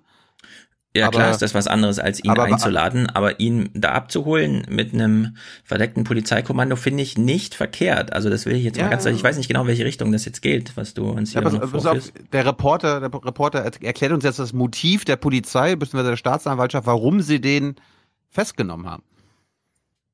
Ja, offenbar war der Ersthelfer schon länger im Visier der Ermittler und als er dann jetzt im Rahmen einer Urlaubsreise zur Insel Wangerooge äh, Richtung Nordsee unterwegs war, da bestand natürlich die Gefahr, dass ein möglicher Täter die Tatwaffe in der Nordsee versenken könnte. Das wollte man unbedingt verhindern. Deswegen haben dann die Ermittler zugeschlagen, hunderte Kilometer von Hessen entfernt und deshalb der spektakuläre Polizeieinsatz in Niedersachsen. Die dachten, dass er der Täter ist. Ja, aber ähm, oder äh, ja, aber was verwundert dich denn dazu? Was, also nicht. es ist ein Verdacht ist erstmal nur ein Verdacht und keine Gewissheit. Ja. Und wenn es für den Verdacht bestimmte Anhaltspunkte gibt, gab es bei dieser Person offenbar, ja, ähm, dann versucht man natürlich erstmal zu gucken, ähm, können wir das, was der Verdacht beinhaltet, verhindern.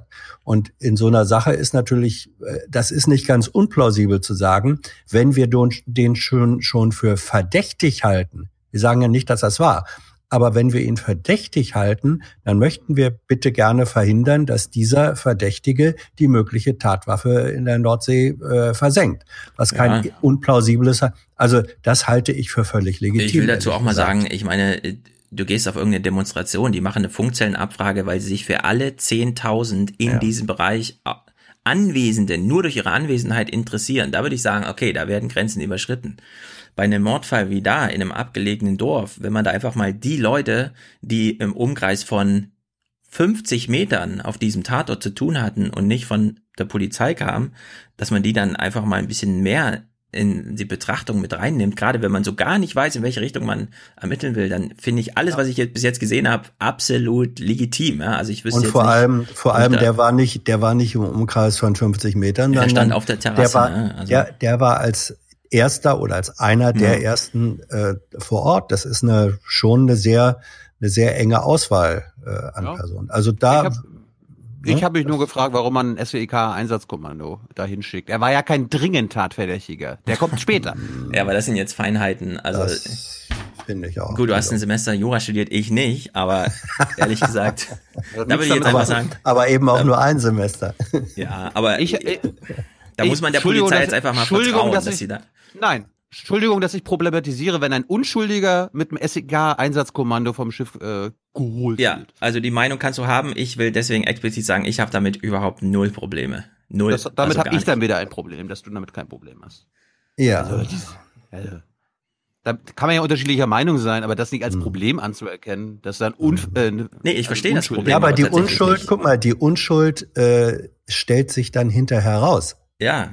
Das ja, ist das Ermittlungsarbeit, ist was da gemacht Zu wird. Dem, zum Zeitpunkt, als er da runtergeholt wurde, mit allen anderen auch. Ich verstehe das doch. Äh, vom Schiff, ne, ähm, war er ein Verdächtiger. So. Ich habe doch nichts dagegen gesagt, ich habe es nur problematisiert. Schön. Ja. Wir haben da aber unterschiedliche Schwerpunkte oder Prioritäten. Mhm. Tag neun, äh, wir erst fünf Tage später wurde dann ja der richtige, also der offenbar richtige Täter gefasst. Fünf Tage vorher hat dann die, Repor äh, die Moderatorin nochmal den Reporter gefragt, ja, was ist denn jetzt eigentlich, gibt es da jetzt noch ein anderes Spektrum, wo, ne, der ist ja frei, was ist da los? Am Anfang gab es ja Spekulationen, der Täter könnte möglicherweise aus dem rechtsextremen Milieu stammen, vielleicht sogar ein sogenannter Reichsbürger. Wird möglicherweise in diese Richtung noch weiter ermittelt oder nicht mehr?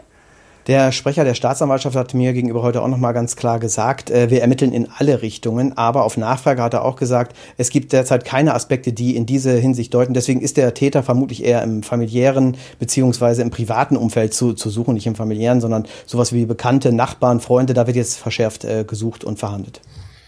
Ja, das entspricht, das entspricht Stefans Hinweis, dass die meisten Gewalt- oder Mordtaten innerhalb von Familien oder dem privaten Umfeld passieren. Ja, und man weiß aber nicht so genau, ob der Kollege Reporter ähm, bewusst auf eine falsche Spur gelockt wurde. Sowas macht Polizeiarbeit ja. auch gerne. Nein. Und das gehört übrigens, da lege ich mich fest, auch legitimerweise dazu, dass man das genauso macht. Je nachdem. Da könnt ihr dagegen sein, wie ihr wollt, aber na, das ja, das, Hauptsache der Täter wird gefunden irgendwann, ne? Der Zweck, Ernst, der Zweck heiligt die Mittel. Ernst, Ernst Albrecht sagte ja mal, naja, Stefan, ich meine, der Zweck, nee, nee, nee, nee, nee, nein. Also der Zweck heiligt die Mittel. Erstens, solange das Urteil nicht Was? gesprochen ist, solange Alter. das Urteil nicht gesprochen ist und wir wissen, dass 90, 95 Prozent der Tötungsdelikte mit unter, also mit Vorsatz im familiären Nahbereich, im sozialen Nahbereich stattfinden, kann man das sowieso nie ausschließen, dass der Reporter das auch nochmal sagt, ist halt so ein Allgemeinplatz. Okay, er hat es halt auch nochmal gesagt. Ob die Polizei ihn da nochmal instrumentalisiert hat, es ist dann wirklich nur so nebensächlich. Da, da verstehe ich die Aufregung ehrlich gesagt nicht. Naja, der Zweck heiligt die Mittel nicht. Fünf sonst Tage später. sonst bist du bei dem Satz von Ernst Albrecht, der ja mal gesagt hatte, unter gewissen Voraussetzungen könne Folter sittlich geboten werden. Oh. Äh, ja, ja. Bitte, das ist zweckheilig der Mittel. Nee, nicht Potenz. jeder Zweck heiligt alle ah, Mittel, Hans. Wirklich, das, das ist Albrecht doch absurd. Was war das denn jetzt für ein Einwurf? Nächster Clip bitte. Ja. Wir sind am letzten, am vorletzten Tag, 16. Juni, Tag 14. Es gab dann endlich den Wendepunkt es handelt sich um einen 45-jährigen Mann, der bereits in der Nacht von Freitag auf Samstag gegen 2 Uhr früh in Kassel durch Spezialkräfte der Polizei festgenommen wurde. Er wurde dann die ganze Zeit verhört und vernommen, dem Haftrichter vorgeführt und heute Nachmittag hier hinter mir in die JVA Kassel 1 Wehlheiden gebracht. Dort sitzt er jetzt zu diesem Zeitpunkt immer noch. Auf die Spur gekommen ist man ihm aufgrund von DNA-Spuren, die man am Tatort gesichert hat. Diese hat man wohl äh, durch die Kartei äh, laufen lassen, verglichen und so hat man äh, den Täter entdecken können. Das heißt natürlich auch, dass er vermutlich schon mal im Vorfeld straffällig geworden sein muss. Es ist der Wendepunkt in den Ermittlungen. Es waren fremde Hautschuppen an der Leiche Walter Lübkes, die die Ermittler auf die Spur brachten. Mhm. Ja, was auch zeigt, äh, die ganze Aufregung über Journalismus ist egal. Die Polizei hatte das schon die ganze Zeit so auf dem Dings und ist einfach ihre Karteikarten an bekannten Tätern durchgegangen und hat einen Treffer gelandet.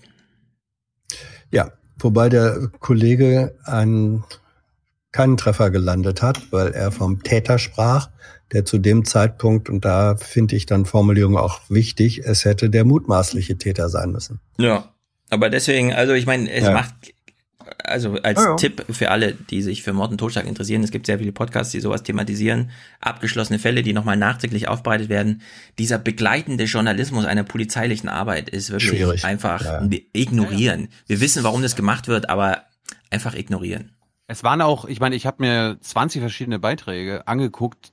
Die Hälfte waren einfach dieselben. Einfach mit den gleichen Bildern, andere Sprecher. Also da kam halt nicht viel rum. Ich meine, ich habe jetzt quasi zwei Wochen Berichterstattung auf zehn Minuten gemacht. Ihr kennt das von Moorbrennen und Waldbrennen, da bringe ich schon dreimal mehr mit. Also beschwert euch mal nicht. Gestern Abend, ich möchte jetzt hier ausdrücklich das Heute-Journal loben. Die Reporterin, dessen Namen ich jetzt gerade nicht parat habe, hat einen grandiosen Beitrag gemacht. Mhm. Tag 15 nach der Mordnacht, wir fangen mal damit an, dass jetzt die Generalbundesanwaltschaft den Fall übernommen hat. Seit gestern sitzt er hier in der JVA Kassel ein, der mutmaßliche Mörder von Walter Lübcke.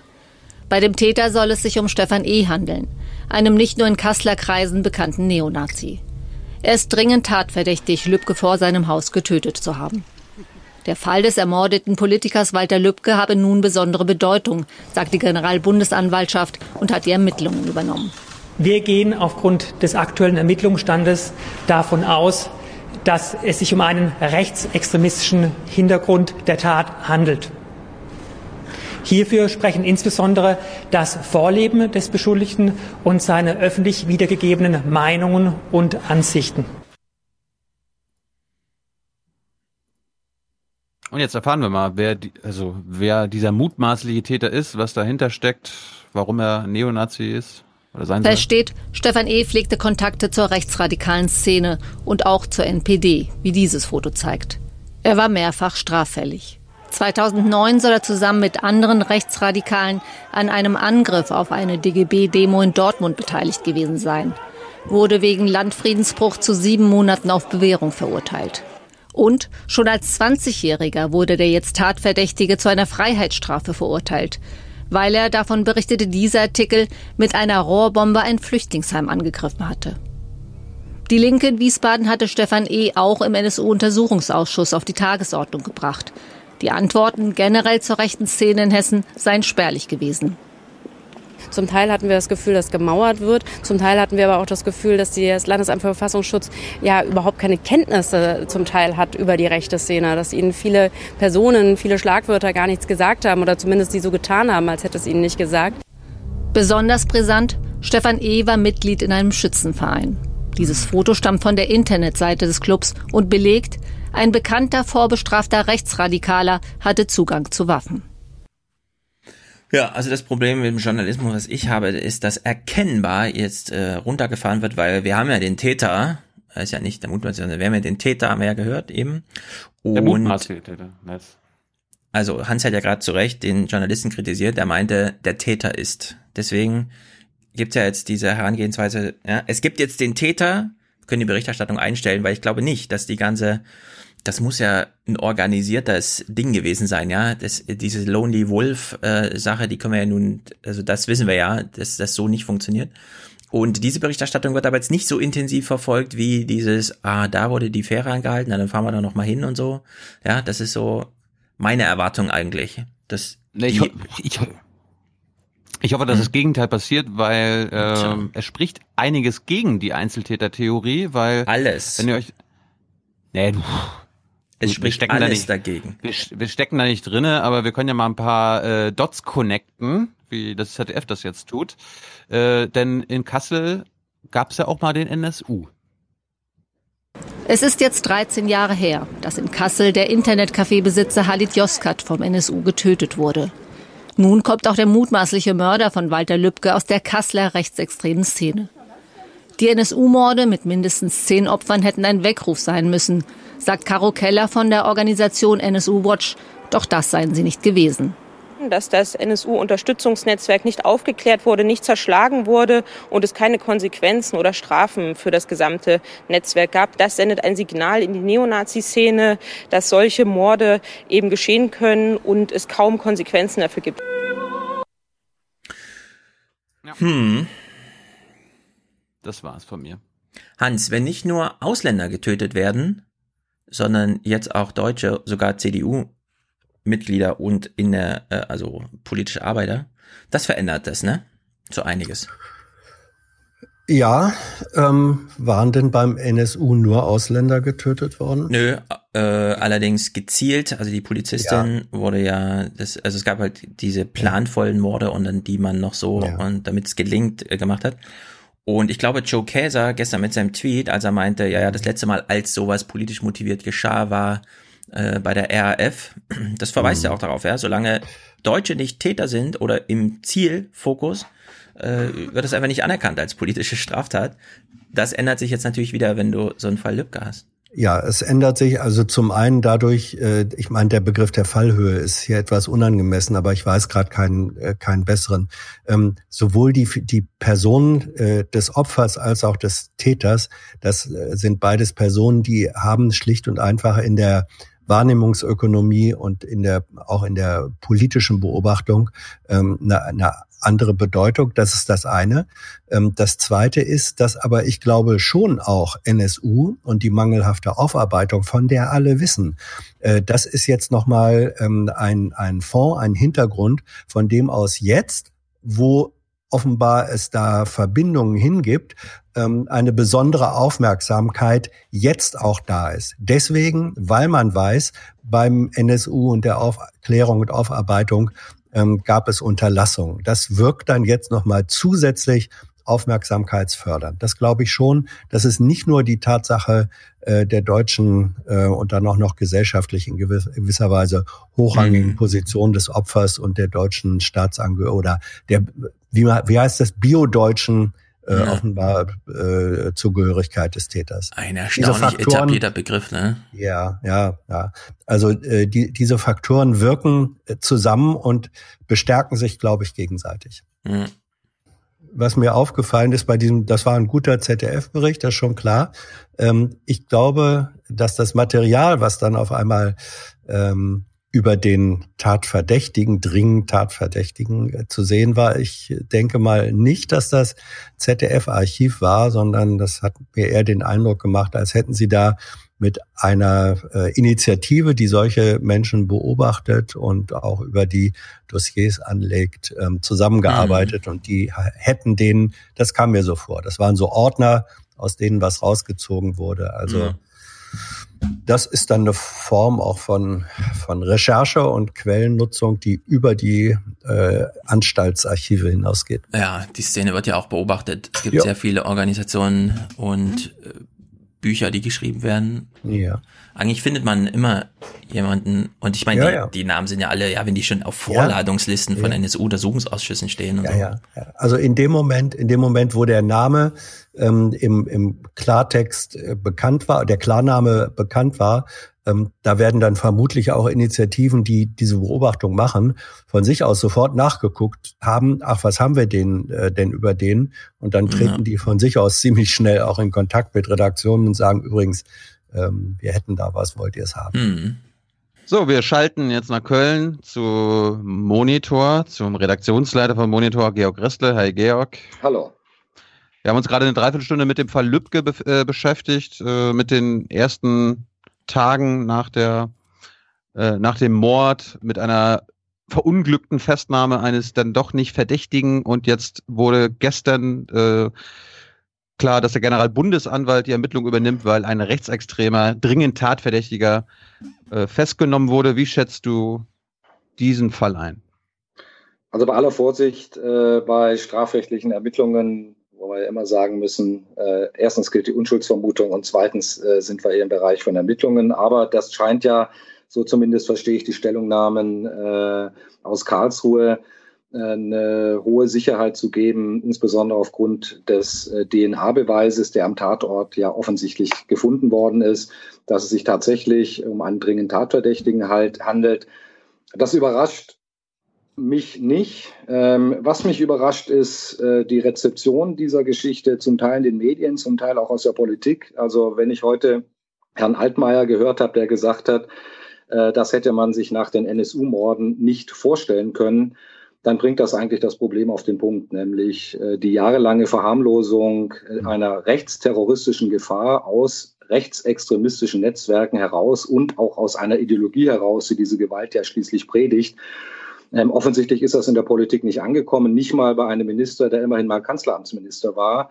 Und äh, wenn man eine Behauptung aufstellt und sagt, dass man sich das nach den NSU-Morden nicht hätte vorstellen können, habe ich auch schon Zweifel daran, ob die Dimension der NSU-Mordserie und der Netzwerke, die dahinter möglicherweise auch stecken können, oder der Netzwerke, die wir de facto heute haben, dass äh, die Kenntnis darüber entweder nicht vorhanden ist oder die Verharmlosung solcher Entwicklungen insbesondere oder sogar äh, im Bundeskabinett bei Ministern, die sich eigentlich damit auskennen müssten, erschreckenderweise immer noch vorhanden ist. Also das ist das, was mich äh, nachdenklich macht, äh, abgesehen davon, dass man sich mal fragen könnte, warum die NSU-Akten ausgerechnet in Hessen für 120 Jahre unter Verschluss gehalten werden. Spätestens jetzt sollte man noch mal nachfragen oder nachhaken, warum diese Akten nicht äh, dahin kommen, wo sie hingehören sollten, nämlich an die Öffentlichkeit. Könnte ja durchaus sein, dass sich der ein oder andere Hinweis auch aus diesen Akten noch findet. Insbesondere, wenn man sich die Vita des Tatverdächtigen anschaut, der, was Hm. seine rechtsextremistischen Verbindungen angeht, ja hier keinen Zweifel offen lässt. Ich warte ja immer noch auf eine Antwort von Altmaier. Ich hatte ihm gestern Abend sofort geantwortet und gefragt, warum sie das nicht für möglich gehalten hatten. Äh, die, Interess die interessante NSU-Connection ist ja äh, Kassel. Ne? Also Ja. in Kassel gab es ja vor zehn Jahren den Mord und jetzt der Kasseler Regierungspräsident. Ja. Ich hab, ja, ich kenne äh, diese Theorien darüber, äh, äh, halte mich da äh, jetzt zurück mit irgendwelchen Mutmaßungen. Äh, ich sehe ja, was da im Netz auch alles los ist, dass da über mögliche Verbindungen gemutmaßt wird. Ähm, ich äh, glaube, dass die Ermittlungsbehörden, insbesondere auch Karlsruhe, dieses Mal tatsächlich vor der Herausforderung stehen, hier lückenlos aufzuklären und dass das, was man wenn sich denn der Tatverdacht erhärten sollte, äh, im Bereich NSU versäumt hat, äh, vielleicht dieses Mal auch nachholen könnte, um deutlich zu machen, wir haben es hier mit Tätern zu tun in diesem Bereich, die sich in einer Art und Weise radikalisiert haben über Netzwerke. Und das ist alles keine neue Entwicklung. Wir haben beim Monitor im Zusammenhang mit Christchurch darüber gesprochen. Es gibt eine Gewaltbereitschaft in dieser rechtsextremen Szene bis weit in diese sogenannten Identitären hinein, die auf ihren Veranstaltungen sich Leute aus den USA einladen, die nichts anderes tun, als diese Gewalt zu verherrlichen und diese Gewalt zu predigen. Und wer sich heute noch wundert, dass aus diesem Milieu heraus Straftaten, politische Morde äh, oder Anschlagsserien geplant werden, der muss in den letzten Jahren die Augen zugemacht haben vor den Entwicklungen, die wir journalistisch in der rechtsextremistischen Szene äh, beobachten und vor der wir ja auch warnen. Ich möchte da, ja, ich möchte da anknüpfen, Stefan. Dieser Satz von Altmaier, das habe man sich nach den NSU-Morden gar nicht mehr vorstellen können. Kann das auch bedeuten, dass darin eine unglaubliche Naivität zum Ausdruck kommt, dass er sagt, ja, das haben wir doch, äh, da waren wir alle entsetzt und dann haben wir das doch zerschlagen und dass das, äh, und niemand hätte denken können, dass das nochmal wieder Menschen in ähnlicher Weise tun. Ähm, ich, ist das eine, eine mögliche Erklärung? Also Altmaier hat manchmal, so kennt man ihn aus anderen Zusammenhängen auch, diese Art von großem Kinderstaunen, ähm, was die Sache nicht besser macht, sondern für ein völliges fehlendes Urteilsvermögen spricht. Aber ist das eine denkbare Erklärung, was er damit ja. meint? Also ich glaube, das Kinderstaunen ist das Privileg des Kindes und nicht unbedingt eines Ministers dieser Bundesregierung, der, wie gesagt, Kanzleramtsminister war und da in diesem Zusammenhang ja durchaus auch mit Geheimdiensten zu tun hatte. Und ich frage mich, wurde er da nicht aufgeklärt oder wollte er sich nicht aufklären? Also wie man diesen Satz nach den NSU-Morden und nach allen Erkenntnissen, die wir ja heute haben, und ich gehe davon aus, dass die Sicherheitsbehörden noch ganz andere Erkenntnisse haben oder hoffe zumindest, dass sie die haben, ähm, zu einem solchen Satz kommen kann, ist für mich äh, mit Naivität allein nicht mehr erklärbar. Ja, die eine Dimension hast du ja schon angesprochen. Wir wissen aus dem NSU-Prozess, wie groß die Netzwerke da sind und wie lange sie auch überdauern. Und dann hast du noch Christchurch angesprochen, mhm. wo wir auch sehen, wie sich Leute, die vielleicht gar nicht im sozialen Nahfeld in solchen Gruppen drin sind, sich trotzdem so krass radikalisieren, weil sie einfach glauben, das wäre so ein neuer Mainstream, zu dem sie dann gehören, wenn sie da dann auch so gewalttätig werden. Also wir hatten äh, in, in Paris jetzt mit Macron und Facebook so eine große Einigung, wie geht man mit Livestreams um und so weiter. Also das, was sozusagen elementar aus Christchurch äh, resultierte. Aber diese größere Debatte, wie gehen wir grundsätzlich mit diesen sozialen Medien um und vor allem mit der Entwicklung, dass jetzt Facebook immer mehr verschlüsselt und immer mehr in so semi-öffentliche Grüppchen das alles abwandern lässt und man da eigentlich gar nicht mehr genau weiß, was da passiert und wer da teilnimmt und so weiter. Diese Dimension kommt ja dann noch dazu, zu der ohnehin schon etwas unterbelichteten Nahfeldorganisation, die wir so haben. Ja, wir haben ja bei Christchurch, und das war ja ein gutes Beispiel dafür erlebt, wie die Radikalisierung dieser Täter sich im Netz, insbesondere im Darknet, äh, auch in diesen Gamer-Communities, äh, wie die vonstatten geht. Ähm, dass das äh, Leute sind, die einerseits sich in diesen, in diesen Chatrooms aufhalten, aber angeheizt werden von allem, was, sage ich mal, aus dem rechtsextremistischen, identitären, völkisch-nationalistischen Umfeld da mit reingespült wird. Und dass diese Verbindung, und deswegen sage ich, ich finde diesen Begriff Einzeltäter so furchtbar falsch in dieser heutigen Zeit. Wir haben es ganz offensichtlich ja mit einer ganz neuen Radikalisierung von Tätern zu tun, die auf der Basis solcher Ideologien entsteht. Das sind Leute, die diese Aufrufe ernst nehmen und diese Gewaltaufrufe gibt's ja zuhauf. Und die gibt's ja nicht nur äh, unter Rechtsterroristen, sondern die finden ja in diesem Milieu statt. Ich empfehle ja nur die entsprechenden Konferenzen, die man ja online sich anschauen kann, äh, von Herrn Kubitschek und seinen Freunden mal genau anzuschauen und wer da eingeladen wird und wer da ganz offen auch zu Gewalt aufruft und Gewalt verherrlicht. Und das nennt sich dann ähm, neue, neue Maskulinität oder was immer die sich da einfallen lassen, gerade in diesen in dieser Szene. Ähm, aber dieses, äh, was diese Leute dann tun, ob das äh, Leute sind, die noch alle sieben Sinne beisammen haben oder nicht, spielt überhaupt keine Rolle in dem Zusammenhang. Jedenfalls fällt diese Ideologie und diese verbrämten Gewaltaufrufe, die fallen bei diesen Tätern auf fruchtbaren Boden. Und deswegen sind das keine Einzeltäter im klassischen Sinne, so wie wir das früher mal verstanden haben. Hm.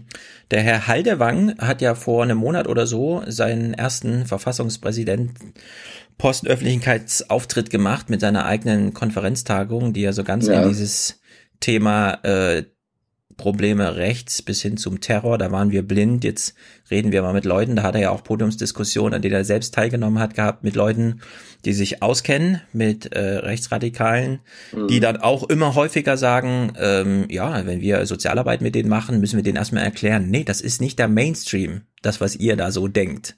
Ja, also mhm. es gibt da über eben so konkrete Netzwerke hinaus so ein, siehst du da bei Haldewang so ein bisschen äh, sagen wir mal, institutionell verortete, ortetes Problembewusstsein.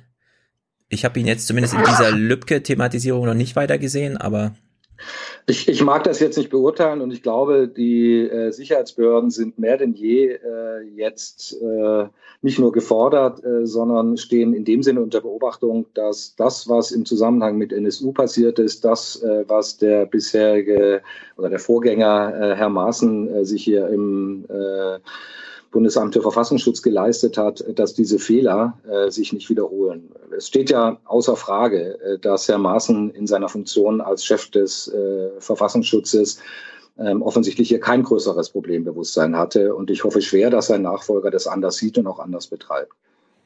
Hm. Der Radarschirm war halt nicht groß genug, offenbar. Ja, äh, wie immer man das sieht. Ich, ich möchte, das wäre mir jetzt zu wohlfeil. Also ja. dieses Argument, dass die Sicherheitsbehörden hier auf dem rechten Auge blind sind, äh, in das Horn will ich gar nicht stoßen. Äh, wir haben das, wir haben das gesehen, was in der Vergangenheit offensichtlich falsch gelaufen ist. In der Tat, für mich steht die Frage, warum die NSU-Akten für 120 Jahre unter Verschluss gehalten werden sollen, ist für mich unerklärbar und auch ein Skandal. Ja. Ich finde, äh, wenn die Sicherheitsbehörden jetzt zeigen, dass sie umdenken und die Gefahr tatsächlich erkennen, dann sollten sie das deutlich machen anhand von konkreten Entscheidungen, zum Beispiel in Hessen äh, die Unterlagen äh, in dem Sinne freizugeben, dass klar ist, auch dann für eine Öffentlichkeit klar ist, wie groß ist die Gefahr und gibt es möglicherweise ähm, aufgrund der Erkenntnisse im Zusammenhang mit dem NSU-Verfahren Hinweise darauf, die äh, die Gefahr von heute auch nochmal in einem ganz neuen Licht erscheinen lassen. Insbesondere solche Anschläge, ohne jetzt hier schon äh, konkret irgendwas behaupten zu wollen, weil das wäre viel zu früh, das wäre pure Spekulation.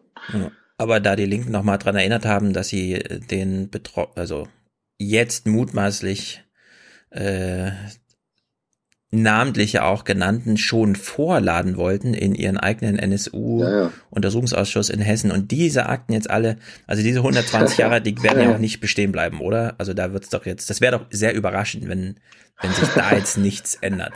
Wait and see. Also wenn ihr, wenn ihr nächste Woche was über Monitor äh, macht, äh, bedient euch gerne an dem Material aus der BBK letztes Jahr, Merkel zu den 120 Jahren in Hessen. Ja, Low du schickst mir doch mal die Links dazu. Gerne, gerne. Äh, wie läuft's denn beim Monitor? Was, was macht ihr zu den Nazis und äh, NSU? Ja, wir gucken natürlich äh, uns alles an äh, rund um Lübcke. Wir haben ja in der Vergangenheit, hatte ich ja erwähnt, im Zusammenhang mit Christchurch eine ganze Menge an Recherchen gemacht. Wir schauen uns, weil wir da auch sehr viel gemacht haben, zu nochmal insbesondere diese rechte Kampfsportszene an, ähm, die ja in der Vergangenheit, äh, was Gewalt angeht, wir stellen uns für den Endkampf und ähnliches äh, auch im Prinzip offen, äh, nicht offen zu Gewalt aufgerufen hat, aber Gewalt als Mittel der Durchsetzung der Politik offen öffentlich gemacht hat. Deswegen schauen wir uns in diesen Szenen nochmal um und sind jetzt äh, mit relativ vielen Leuten natürlich nochmal dabei, äh, nächsten Donnerstag, also Donnerstag in der Woche, dann mhm. äh, beim Monitor äh, ein bisschen Licht ins Dunkel zu bringen und das Ganze Georg, ein bisschen grundsätzlicher anzupacken. Ja. Georg, ähm, guckt ihr eigentlich äh, oder untersucht ihr auch, ähm, ob Lübcke sozusagen in seiner CDU eigentlich ja. eine einsame äh, Figur war. Also dieser berühmte Ausschnitt von der Bürgerveranstaltung Lohfelden, wo er dann sagt, ja, wem es hier nicht passt, der kann ja jederzeit gehen, was sozusagen da den, den Booster äh, äh, gegeben hat. Das kann ja auch dazu führen, dass er in seiner eigenen Partei eher in einer isolierten Position war. Jetzt sind natürlich alle solid, äh, ja, posthum solidarisch mit ihm, aber kann man nachvollziehen, wie war das ähm, in den Zeiten vorher? Hat er da Unterstützung bekommen oder war er da eigentlich innerhalb der CDU jemand, wo andere auf Distanz gegangen sind und gesagt haben, naja, so muss man das ja auch nicht gerade machen. Wisst ihr das? Kann ich jetzt nichts zu sagen. Also haben wir auch bisher noch gar nicht so genau hingeschaut, aber das wäre mein Ansatz. Äh, danke für den Hinweis. Gerne. Gut, thematischer radikaler Schnitt. Wir hatten vorhin Rezo zu Gast und Wolfgang N. Ja. Schmidt. Äh, wann hast du denn das Rezo-Video gesehen und was hast du gedacht? Nachdem du es mir geschickt hattest, äh, habe ich es mir angeschaut und habe gedacht, wow, das ist äh, hochprofessionell gemacht. Ich kannte, gebe ganz zu, weil ich kein so ein YouTuber bin, ich kannte ihn vorher nicht ähm, habe mir das äh, angeschaut und mit Freunden angeschaut, weil ich dachte, wow, wenn Politik jetzt tatsächlich äh, bei den Influencern bei YouTube tatsächlich so aussieht, dann ist es mal ein Standpunkt und meine Marke. Also hat mich gefreut, äh, ohne jetzt im Detail zu allen einzelnen Punkten da Stellung zu nehmen. Aber ich fand Hast das mal eine coole Sache. Hast du sofort als Journalist da, äh, reagiert wie andere Kollegen von uns dass es kein Journalismus ist? Ach, äh, was ist heute Journalismus äh, und äh, in wie vielen verschiedenen Formen äh, setzen sich Leute mit Politik auseinander? Also er war mir als Journalist äh, jetzt nicht bekannt. Ich bin davon ausgegangen, dass die Dinge, und das habe ich ja nachher in diesem umfangreichen Fußnotenapparat auch später nochmal nachgelesen, äh, gesehen, dass er sich zumindest sehr, sehr genau bemüht hat, äh, alle Aussagen zu belegen hat sich ja auch auf Monitor bezogen, was mich natürlich gefreut hat. Also du ähm, zweifelst die Quellen nicht an. Das hast du mit Paul Ziemiak gemeint. Ich zweifle die Quellen nicht an, nein. Äh, äh, dann müsste ich ja Monitor anzweifeln, äh, weil Monitor ja auch nicht. Naja, ich meine, Paul Ziemiak hat ja zuerst gesagt, weiß, äh, das sind ja und so, ne? Und Quelle ja, 1 war ja cdu.de slash Partei. Ja, ja, ja, ich hab das alles. Also das war nicht, natürlich war, ich weiß gar nicht, was mein größeres Vergnügen war, äh, das Video zu sehen oder äh, die Hilflosigkeit äh, äh des politischen Betriebs damit umzugehen. Das hat, das hat eigentlich noch mehr die Augen geöffnet als das Video selbst muss zugeben, äh, dass die meisten Dinge, über die da gesprochen hat, für mich jetzt nicht wirklich neu waren oder natürlich im Detail dann doch auch äh, hier und da neu waren, aber im, im Grunde nicht neu waren. Aber die Hilflosigkeit, äh, mit der sich äh, hier einige Politiker entblößt haben, also das war, habe ich ehrlich gesagt nicht für möglich gehalten, zumal es sich ja auch um einige Leute handelt, die ja noch fast als äh, Digital Natives durchgehen, wie Paul Simian. ähm, wir hatten in dem Gespräch ja auch thematisiert, dass äh, es eigentlich ganz, ganz wenig um die Inhalte von Rezo ging und wenn, dann wurde er mit dem Klimawandelthema in Verbindung gebracht, was er ja auch äh, ja deutlich hatte. Wie erklärst du dir, dass zum Beispiel auch in der ARD das Thema Drogenpolitik, Rammstein, Erbschaftssteuer, alles, was äh, auch aufgemacht hat, kein Thema für euch war? Ja, das ist ja äh, für uns geübte Erfahrung. Äh, wir erleben ja auch, dass wir mit den gleichen Themen, über die wir beim Monitor berichten, äh, sage ich mal, bei den großen Medien nicht unbedingt durchdringen, selbst wenn es sich um Exklusivgeschichten handelt, die wir gemacht Warum? haben. Warum? Ja, weil das natürlich immer auch als Kritik äh, von vielen Kollegen an ihre Arbeit verstanden wird. Weil da kommt so ein junger Kollege, stellt die Grundsatzfragen, die sich einige Kollegen nicht mehr stellen wollen. Und das ist ja auch ein Angriff äh, aufs Gewerbe, also auf äh, viele Kollegen und Kolleginnen, denen Rezo in seinem Video ja mehr oder weniger auch unter die Nase gerieben hat. Warum macht ihr diese Themen nicht groß? Warum kümmert ihr euch viel zu sehr ums äh, politische Alltagsgeschäft und stellt äh, die großen, wichtigen Fragen nicht mehr dar. Und warum diskutiert ihr die nicht mehr? Und das haben wir ja, kann ich sagen, in der Erfahrung beim Monitor durchaus auch erlebt, dass wir mit vielen wichtigen Themen von der Flüchtlingspolitik angefangen, äh, Drogenpolitik brauchen wir gar nicht erst drüber anfangen zu reden, bis hin zur Gefahr von äh, Rechtsextremismus und Rechtsterrorismus äh, selten durchdringen. Und erst dann, wenn das Thema dann wie jetzt durch äh, so einen politischen Mord oder durch einen Anschlag hochkommt, wir plötzlich an Aktualität gewinnen. Und ich kann sagen, das ist eine gelernte Erfahrung aus den letzten 25 Jahren hier im investigativen Bereich. Man ist halt immer zu früh dran. Und äh, die Kollegen oder Kolleginnen steigen meistens erst dann auf ein Thema an, wenn es dann tatsächlich äh, breit geteilt wird. Und insoweit erleidet Rezo mit seinem Video ein Stück weit das gleiche Schicksal äh, wie wir beim Monitor oder viele anderen, äh, auch investigativen Kollegen, die immer ihren Job in ihrem Job auch einsam sind, weil sie meistens gegen das steht, was man eben so allgemein als Mainstream bezeichnet und der sogenannte Mainstream weil man mit dem Wort ja jetzt vorsichtig sein muss, aber der sogenannte Mainstream oder sage ich mal die großen Medien mit ihren weiten Verbreitungen sich immer wieder schwer tun, wenn ihnen jemand unter die Nase reibt, dass das, worüber sie da berichten, ja nicht das ist, worüber die Gesellschaft eigentlich diskutieren sollte.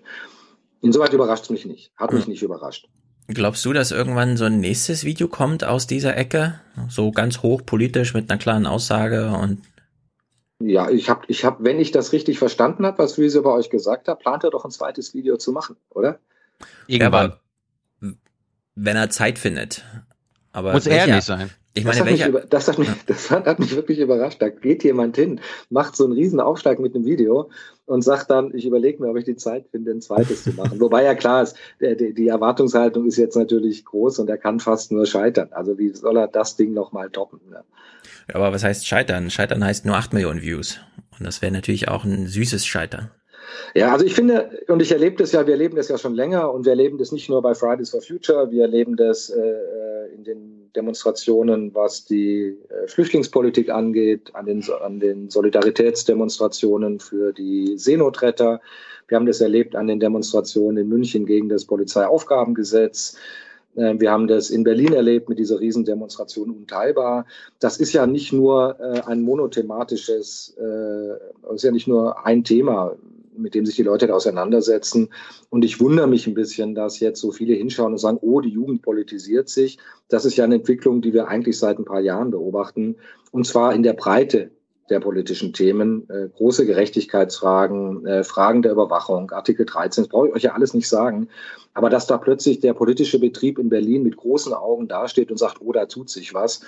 Und ich auch da den Eindruck habe, dass das Gefühl dafür, was an Entwicklung eigentlich schon, ich würde mal sagen, Pi mal Daumen in den letzten fünf Jahren abzusehen war, ja. also als völlige Überraschung für die meisten daherkommt. Ja, aber wäre es nicht auch mal ein Thema für Monitor, dass ja, ein paar Gymnasiasten demonstrieren gehen, aber die Masse doch eher hoffnungslos in die Zukunft guckt, sich die Zeit mit Fortnite vertreibt und naja, dass ja. es da anders zugeht, als wir jetzt immer unterstellen. Es ist nie die Mehrheit gewesen. Und wenn man sich 68 anschaut, war auch 68 nicht die Mehrheit. Und wenn man sich die Friedens, die großen Demonstrationen der Friedensbewegung in den 80er Jahren anschaut, ja, aber was ich jetzt auch nicht konkret meine ist, wir haben gerade so einen journalistischen Blick auf die Jugend, die die Jugend irgendwie so die hat einen Plan von der Zukunft, die will Ziele und so weiter. Das ist aber so ein verschwindend geringer Teil. Ich weiß, Thilo hat dafür gar Ströbe kein Verständnis, aber ich Nein, lebe aber, mitten Stefan, in dieser Ströbele, Welt. In, Ströbele ich weiß, hat Ströbele hat damals gesagt, es waren 6000 Leute, die 68 ja, groß gemacht haben. So das ist alles, alles klar. Aber, aber, wir haben in Deutschland sehr viele Kinder und Jugendliche, die wirklich nicht wissen, wie es für sie weitergeht. Die machen Abitur mit 1,4 und danach fallen die in das tiefste Loch überhaupt. Die Eltern wissen überhaupt nicht wohin, weil keiner für die einen Plan hat. Das Einzige, was man denen sagen kann, lern mal programmieren. Weil dann aber kommt die Oma Erna vorbei und sagt, ja, dir geht's gut. Gleichzeitig haben wir dann aber, wir sind bei Netzwerkrecherche und so weiter, ja, und dann ist ein völlig verklärtes Bild der Jugend, also so hyperaktivistisch, aufgeklärt, interessiert und so weiter. Das ist Endlich aber ein verschwindend kleiner Anteil. Ja, aber Stefan, ja, Stefan, Entschuldigung, jetzt grätsch, grätsch ich da als äh, Dienstältester in der Runde rein. Also, ich ahne, was war, du sagen möchtest. Ja, es war wirklich so, die großen SDS-Demonstrationen auf dem Kudamm in Berlin, äh, 67, 68, wenn das etwas, wenn das 5000 Leute waren, waren es viel. Und auch in der Generation der angeblich ja, so aber ich, ihr habt doch meinen Punkt verstanden, es waren oder? damals, es waren damals prozentual weniger Menschen, junge Menschen äh, politisiert als heute. Es geht nie um die Frage Mehrheit ja, oder Minderheit, sondern es geht immer nur um die Frage, wie groß ist eigentlich die Minderheit? Und ich ja. glaube, die Minderheit der heute Politisierten ist anteilmäßig größer, als sie es jemals gewesen ist. Und dass dem gegenüber eine von dir richtig beschriebene Mehrheit von Menschen, die, die nicht wissen, wo es hingehen soll, steht, ähm, das steht dem überhaupt nicht entgegen. Ja, also ich finde es erschreckend, dass nicht mal du, Hans, verstehst, was ich tatsächlich gemeint habe dass wir hier ein, echtes Problem haben, dass wir nicht einfach mit früheren Generationen vergleichen können. Also, jetzt komme ich mal mit meinem Generation. Ist ja sehr schön, dass wir das Privileg der Älteren haben, äh, Hans. äh, wenn ich mich an die Situation erinnere, 80er Jahre, äh, als wir Abitur gemacht haben, äh, fünf über fünf Millionen Arbeitslose. Äh, auch damals war es ähnlich. Natürlich ging es nicht nur um die prekären Jobs, es ging darum, ob man überhaupt einen Job haben kann. Geburtenstarken Jahrgänge. Wir haben die Universitäten überfüllt, wir haben die Schulen überfüllt, wir haben den Arbeitsmarkt überfüllt, jedenfalls noch vor der Vereinigung. Ähm, und gleichzeitig gab es diese Umwelt- und Friedensbewegung, die plötzlich sowas wie ein politisches Ventil auch für eine allgemeine Hoffnungslosigkeit, mhm. die in meiner Generation vorhanden war. Das war diese berühmte Null-Bock-Generation. Äh, vielleicht habt ihr das mal irgendwo gelesen in historischen Archiven. Ähm, und äh, trotzdem gab es damals eine Politisierung, die interessanterweise ja das gleiche Thema äh, auf die Straße brachte, nämlich das Umweltthema. Und alles, was ich da gerade erlebe, finde ich auch vor dem Hintergrund spannend. Ist das eine ähnliche Entwicklung wie das, was wir damals hatten, nämlich aufgrund einer individuellen, ja, würde ich sagen, relativen Hoffnungslosigkeit, was die eigene Karriere angeht und dem Gefühl, dass man sich dann wenigstens für das große Ganze engagieren muss, weil wenn man schon selber sein eigenes Leben nicht retten kann, dann rettet man eben die Welt. Ich sage das jetzt mal ein bisschen so platt, aber tatsächlich war das ein Antrieb, äh, der damals immerhin Hunderttausende oder Zehntausende und dann Hunderttausende auch auf die Straße gebracht hat. Damals natürlich noch in Verbindung mit der Friedensbewegung bei den Großdemonstrationen gegen die Pershing-Stationierung äh, in Deutschland. Aber das war gar nicht so unähnlich. Und ich erinnere mich, ich habe mich lange nicht mehr so intensiv an meine eigene Politisierung in den 80er Jahren erinnert und habe mir so lange nicht mehr die, intensiv die Frage gestellt, was hat mich und meine Generation eigentlich damals dazu gebracht, rauszugehen. Und finde, es gibt erstaunliche Parallelen. Und auch wir waren, und das kann ich nur unterstreichen, auch wir waren nur eine Minderheit, die das gemacht haben, die sich politisch, äh, äh die sich politisch da engagiert haben. Aber wir fühlten uns schon auch von denen, die hoffnungslos war, ein Stück weit getragen davon. Und insoweit kann man ja sagen, ist zumindest die Veränderung der Umfrageergebnisse bei den Wahlen ja ein Indiz dafür, dass das gesellschaftlich durchdrängt, dass das, was du als Minderheit wahrnimmst, sich in Wahlergebnissen offenbar durchschlägt und äh, zu Mehrheiten dann auch in der Gesamtgesellschaft heranwächst. Also wenn man jetzt davon ausgeht, dass ein Großteil der Leute, die da auf die Straße gehen, äh, eher mit den Grünen sympathisieren. Was machen wir denn mit einem grünen Kanzler? Haben wir dafür schon einen Plan, so ein Konzept? Ja, habt ihr eins? Ich meine, die Baden-Württemberger haben es ja irgendwie ganz überraschend hinbekommen, das zu akzeptieren, ihn dann auch nochmal wiederzuwählen und so. Der ist doch bei der CDU, oder? Kretschmann? Das wäre eine Erklärung, warum das funktioniert. Ja, was soll ich jetzt dazu sagen? Weiß ich auch nicht. Georg, also, du, kannst ein, du kannst ein Regierungssprecher werden, Georg. Bis dahin Nein. überlegst du dir das nicht. Nein, äh, äh, dazu, dazu äh, bin ich allen Parteien zu weit entfernt. Plauder, plauder doch mal aus, dem Nähkästchen, plauder mal aus dem Nähkästchen in Sachen, du bist ja bei, äh, bei der äh, Tagesthemenrunde täglich oder ab und zu mal dabei. Wie ist denn da? Gibt es da einen Generationenkonflikt? Wie wird da über Fridays for Future und Rezo gesprochen? Ach, wir diskutieren hier im Laden schon äh, sehr lebendig darüber und in der Tat, es ist äh, auch ein Generationenkonflikt hier im Haus. Äh, man merkt halt doch, dass, sage ich mal, die auch bei uns etabliertere Generation ähm, mit äh, YouTube oder mit äh, sozialen Netzwerken nach wie vor fremdelt. So ist das halt und deswegen ist es erstaunend bei den Älteren größer, bei den Jüngeren weniger. Ähm, so ist das halt. Ich glaube, wir sind hier insoweit tatsächlich im WDR ein ganz gutes Abbild dieser Gesellschaft und mehr kann ich dazu eigentlich nicht sagen. Also die Diskussionen führen wir natürlich auch in unseren Morgenrunden, in unseren Konferenzen. Und äh, dass dieses Video so ein Wahnsinnserfolg wurde, klar, das hat auch uns überrascht. Also ich führst, du, führst du die Diskussion in der erfolgreich oder bist du auch in der Minderheit, in der erfolglosen Minderheit? Ja, ich bin ja irgend, also ähm, es kommt jetzt auf die Diskussion an. Also ähm, bei der Frage, inwieweit man sowas ernst zu nehmen hat, oder was meinst du? Mhm. Ja.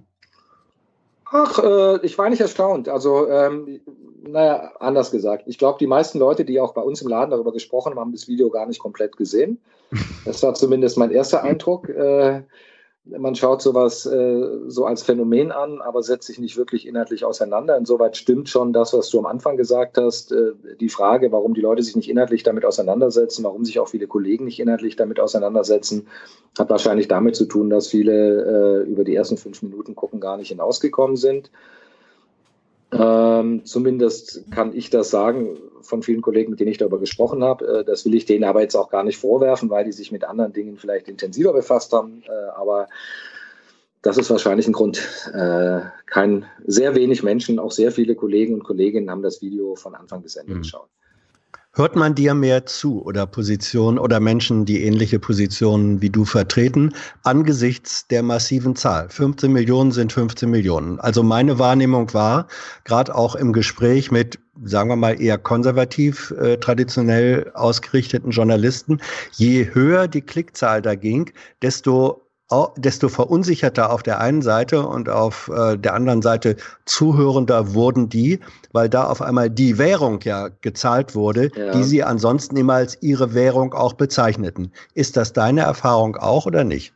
Meine Erfahrung war, dass eher über das Phänomen gesprochen wurde, aber eben nicht über die Inhalte. Das heißt, die Frage, äh, ob der Erfolg was damit zu tun hatte, was da gesprochen wurde, war weniger Thema als die Frage, warum jemand, der sonst mit Politik nichts zu tun hatte, plötzlich solche Klickzahlen bekommt. Also Aber jetzt nochmal gefragt. Es wurde, eher, es wurde eher ja. über das Phänomen gesprochen, nicht über die Inhalte. Dieses Rezo-Video muss doch euren Laden so richtig durchgeschüttelt haben. Da sitzt doch einer, den man dann auch bei Böhmermann nochmal sieht, wie er wirklich den Leuten sagt, es ist mir total egal, ob noch irgendwer redaktionell irgendwas aufarbeitet. Ich will einfach nur Steffen ins Gesicht gucken, dann erkenne ich, ob das eine Lüge ist, ja oder nein. Dann haben wir parallel dazu gebaut schon ein Kanzler in, sagen wir mal, Anlaufstellung, der dann auf Fragen irgendwelcher Natur ARD-Kollegen einfach sagt, die Frage ist so unangemessen, unehrlich, äh, die beantworte ich jetzt einfach nicht, der geht. Das heißt, es könnte durchaus sein, dass wir in drei, vier Jahren eine Medienarbeit haben, die irgendwie diese Art des Rezo-Videos auf Dauer stellt und völlig den ganzen öffentlich-rechtlichen Komplex umgeht, also Slalom um die Nachrichten fährt, wie Thewissen gesagt hat. Und wir werden vielleicht einen Kanzler ja. haben, der genau das noch bedient, der nämlich die Sprache der Jugend äh, bedient und benutzt. Und dann kommen irgendwelche äh, ARD-Kollegen aus dem Hauptstadtstudio mit ihrer in 30 Jahren antrainierten äh, mhm. Fragestellung, ja, und dann heißt es plötzlich, ich soll dir jetzt eine Frage geben, ist mir doch, dir hört ja. eh keiner zu, der mich interessiert. Ja? ja. Und das, das ist das, das Szenario schon, ja. für in drei Jahren. Also ich glaube, es sind zwei Dinge. Jetzt äh, ahne ich, was ihr meintet mit den Fragen.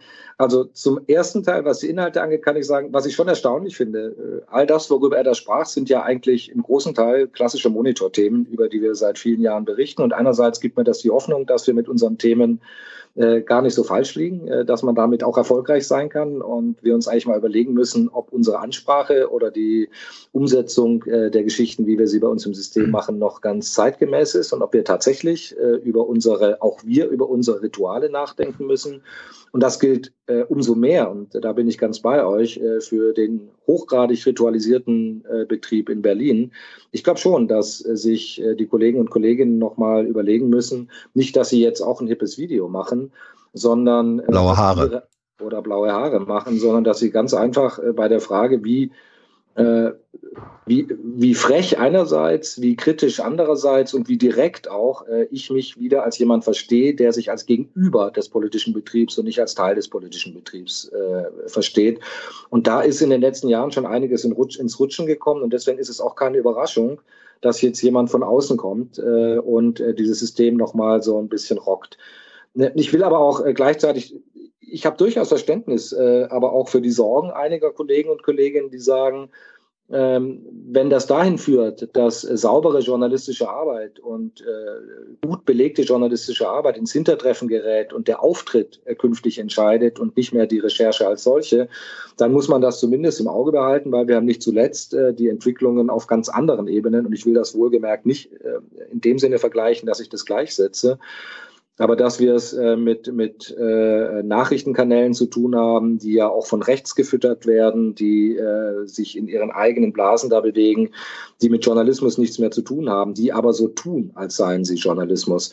Und deswegen glaube ich, und das gilt für Rezo, aber auch für andere, wir müssen klar machen, oder diese sogenannten Influencer müssen sich auch schon mal klar machen, wo so ihr journalistischer Kodex liegt und ob das wirklich äh, ganz so verkehrt ist, äh, was wir uns da in den letzten Jahren oder Jahrzehnten an Richtlinien gegeben haben, an, an Pressekodex gegeben haben, um auch klarzumachen, wir hauen einfach nicht alles raus. Und wenn einer irgendwie mal alles raushaut und es nicht belegen kann, äh, dann kann man ihm auch mal auf die Finger klopfen. Und das meine ich jetzt nicht mit den Mitteln, äh, mit staatlichen Mitteln, sondern im Sinne einer Selbstkontrolle äh, von Journalisten und Journalistinnen.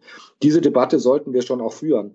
Äh, das ist äh, von, in diesem Zitat mit Kram Karrenbauer derb daneben gegangen, aber es steckt ein Körnchen Wahrheit doch drin. Und das Körnchen Wahrheit ist, müssen wir als Journalisten und Journalisten nicht auch mit den jungen Kollegen uns einfach nochmal zusammensetzen und sagen, wie schaffen wir es auch, wenn wir denn gegen Fake News, wenn wir denn äh, gegen diese neuen Anbieter, äh, äh, Anbieter, ähm, gegen die neuen äh, Player äh, in den sozialen Netzwerken, insbesondere von rechts bestehen wollen, die da ihre eigenen Kanäle aufbauen, die ihre eigenen Fernsehsender und Studios und Newscenter aufbauen, wenn wir dagegen als Journalisten bestehen wollen, welche Kriterien geben wir uns da und wonach richten wir uns? Und diese Debatte finde ich sehr spannend und äh, das ist auch ein Gedankenanstoß und wir hatten uns auch, oder ich hatte mir auch überlegt, tatsächlich für Monitor diesen Dialog offensiv mit den Kollegen und mhm. Kolleginnen, mhm. weil sie wollen ja Kollegen und Kolleginnen sein, deswegen nenne ich sie auch so, äh, zu suchen und dann tatsächlich mal zu diskutieren, wo liegen da Grenzen, wie arbeiten wir da, wie arbeitet ihr da und wo seht ihr auch die Gefahren, dass ihr ja, möglicherweise zu so einer gewissen Populisierung beiträgt, die dann äh, uns am Ende böse, böse auf die Füße fallen können. Ja, aber dieser fast verschluckte Satz von dir, dass man nicht nur fragt, wie arbeitet ihr da, sondern auch, wie arbeiten wir da wie eigentlich? wir unseren da? Ja, ja, 20 das Millionen, ist, alles ja. blau, damit es schön seriös wirkt und dann ja. wird halt einfach Ja, gearbeitet. das, ist, das meinte ich aber durchaus so. Das ist natürlich auch, dass äh, die, die Frage geht äh, sehr, sehr äh, auch an uns gerichtet. Ne? Ganz klar. Ja. Die erste, die erste Reaktion, die ich jetzt von, vernommen habe in den öffentlich-rechtlichen, dass sie in die Talkshows junge Leute einladen. Ob jetzt Katharina Nukun in der Münchner Runde, mich fragen sie jetzt auch öfter an. Ist ja, das wie fandest auch, du denn deinen Auftritt da? Beim WDR? Ja. Ja. Muss man sich nicht geben. Warum nicht? Ach, ja, ich meine, ich, ich tucker zehn Stunden durch, durchs Land, um da eine Stunde rumzustehen und immer nur darauf zu warten, dass äh, Bettina Böttinger mal ihr Mikro wegnimmt von einer Oma oder so und dann darf ich kurz was sagen. Ja, ich habe das mal gemacht. Du hast du, hattest du das Gefühl, du kamst zu wenig zu Wort beim WDR? Nein, ich habe ich hab mir, ich hab mir, auch, ich hab mir meine Wortanteile ja auch genommen. Ja, ich finde das im Grunde nicht verkehrt. Das ist so der Versuch natürlich äh, der, der linearen. Ja, aber ist das ein Hype oder, oder also äh, hört es in zwei Monaten wieder auf? Ich glaube nicht, dass es aufhört, weil äh, da brauchen wir uns auch äh, nichts vormachen. Also wenn man sich die äh, gesehenen Fernsehminuten äh, des Publikums äh, zwischen äh, 14 und 25 anschaut und gleichzeitig die Nutzung äh, bei YouTube anschaut und die Dynamik, die in diesen Systemen da drin steckt, dann haben wir doch gar keine andere Möglichkeit, als uns dem auf einer ganz anderen, auf eine ganz andere und viel radikalere Weise zu öffnen, als Leute nur in Talkshows einzuladen.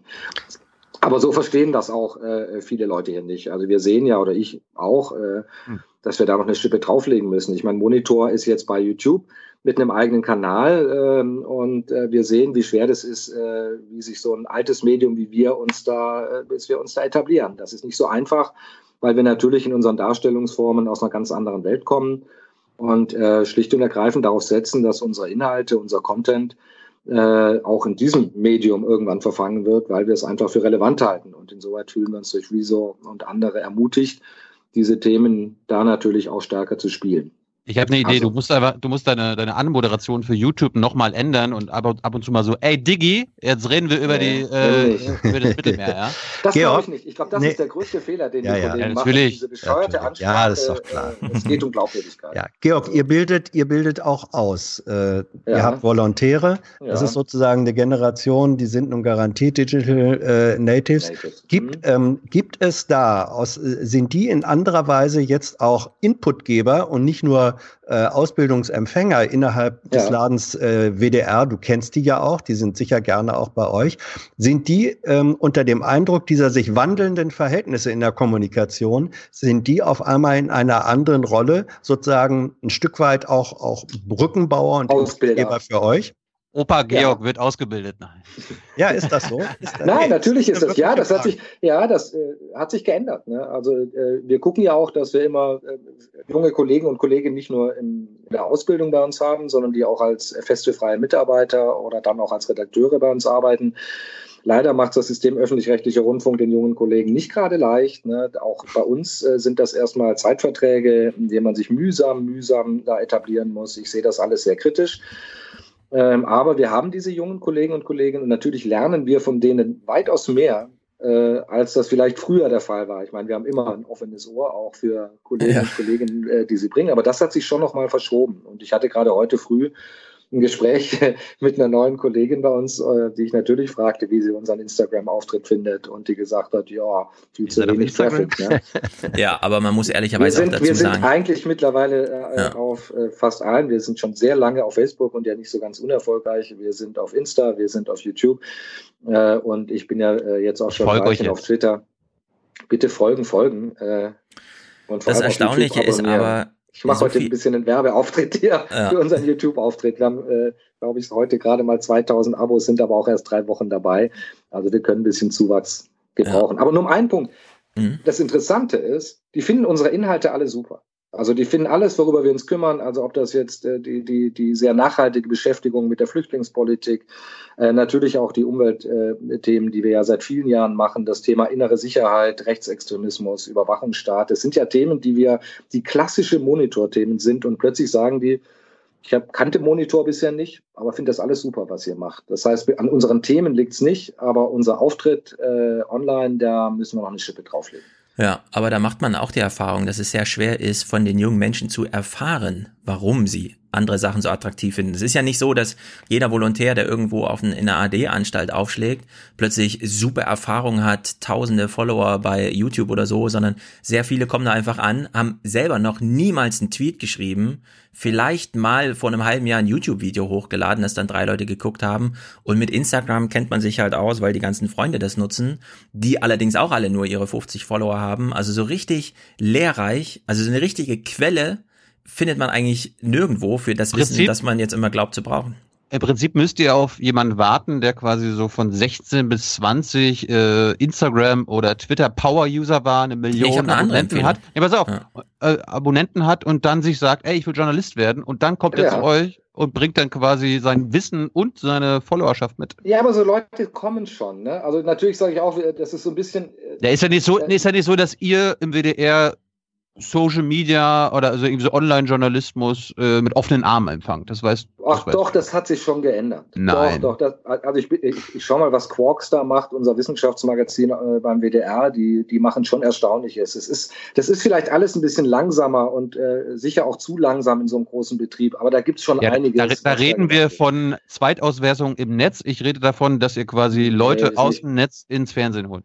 Ja, das machen die auch. Und äh, ich würde mich freuen, wenn Leute aus dem Netz zu uns kommen und sagen, sie haben Lust auf diese Art von Journalismus. Wir können nämlich gegenseitig voneinander lernen. Also die Präzision des journalistischen Arbeitens kann man sehr gut bei uns lernen. Und wir freuen uns natürlich, wenn Leute zu uns kommen, die uns äh, zeigen, wie man im Netz äh, den Content, den wir da mühsam, mühsam recherchieren und herstellen, dann auch besser verbreiten kann. Also hm. bitte meldet euch bei uns ähm, ja. monitor.wdr.de per Grüß Mail, ein Buch gerne bei mir bei Twitter.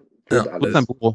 Okay, eine Frage noch. Wer ist denkbar? Also die großen Meistens Zeitungs kommt jetzt die gemeinste Frage, ganz am Ende. Ja, also in den Zeitungsredaktionen ist ja immer so, da findet halt morgen so eine Blattkritik irgendwie statt und dann gibt's noch jemanden, der man referiert so aus den anderen Zeitungen. Das war bei der FAZ, als ich da war, immer so, dass die Hospitanten die Aufgabe hatten, die Süddeutsche und die Stuttgarter zu lesen und dann halt kurz vorzutragen, ja. was hat denn deren Feuilleton auf Seite 1 und 3 so gemacht. Aber wäre es nicht auch viel wichtiger, äh, dass man wie du jetzt sagst, die jungen Leute sind ja da, ja. Also die Hospitanten sind zumindest da, Volontäre, da schwankt es immer mal so ein bisschen. Aber dass man wirklich sagt, Leute, wir setzen uns jetzt mal zusammen hin, weil wir das zukünftige Fernsehen machen wollen und wir gucken jetzt mal gemeinsam Instagram. Und dann sitzt Frau Schlesinger und Herr Buro und Herr Restle einfach mal in so einem kleinen Fokusgruppenraum mit zehn Leuten. Glaubst du, wir machen das nicht? Drei. Ja. Okay, jetzt, ich stelle jetzt ein Szenario vor und du sagst mir mal, ob ihr das macht. Also, zu zehnt, die Hälfte davon etabliert aus dem Haus, die andere Hälfte junge Hospitanten, sitzen da und gucken sich gemeinsam die Medienrealität der jüngeren Hälfte im Raum an. Also scrollen mhm. gemeinsam durch Instagram, so dass man auch mal richtig sieht, worüber lachen die, wann fangen die an, über was zu reden, was sie da sehen und so weiter. Ich glaube nicht, dass sowas bei euch gibt. Wir machen das. Also du wirst jetzt lachen, also wir beim Monitor, äh, weil mhm. wir, ähm, und das kann ich sagen, wir haben im letzten Jahr umgestellt, wir haben auch redaktionell umgestellt, wir haben ganz bewusst Online-CVDs eingerichtet, damit genau das passiert, damit die Kollegen nicht mehr nur noch morgens die Zeitung lesen, sondern nichts anderes tun, als sich genau das anzuschauen. Was ist da auf Instagram los? Was ist auf YouTube los? Was ist auf Facebook? Da gucken wir schon länger hin, das ist ja mhm. fast schon oldschool. Äh, sondern sich genau damit intensiv beschäftigen, damit diese Prozesse, die da stattfinden, direkt Einfluss nehmen auch in das, dass wir sagen, wie können wir unsere Inhalte da so ausspielen, dass sie da auch wahrgenommen werden. Nicht weil, nicht nur, weil wir äh, Reichweite auf Teufel komm raus produzieren wollen, sondern weil wir natürlich auch fest davon überzeugt sind, dass es relevante äh, Geschichten sind und relevante Inhalte sind, die äh, gerade bei Instagram äh, oder auch äh, bei YouTube natürlich ihr Publikum finden sollten. Interessant ist ja, dass es bei Insta eigentlich, das ist zumindest meine Beobachtung, äh, so eine Entwicklung erst der letzten zwei, drei Jahre ist, dass da tatsächlich News-Angebote plötzlich funktionieren. Das hat ja lange, lange ein Schattendasein geführt bei Instagram und ist ja jetzt erst in den letzten Jahren äh, im Prinzip nach oben gekommen. Ja, man muss ja erst von Snapchat die Story-Funktion klauen. Dann wurde das ja. etabliert. Glaubst du, daran liegt's, ja? Ja, klar.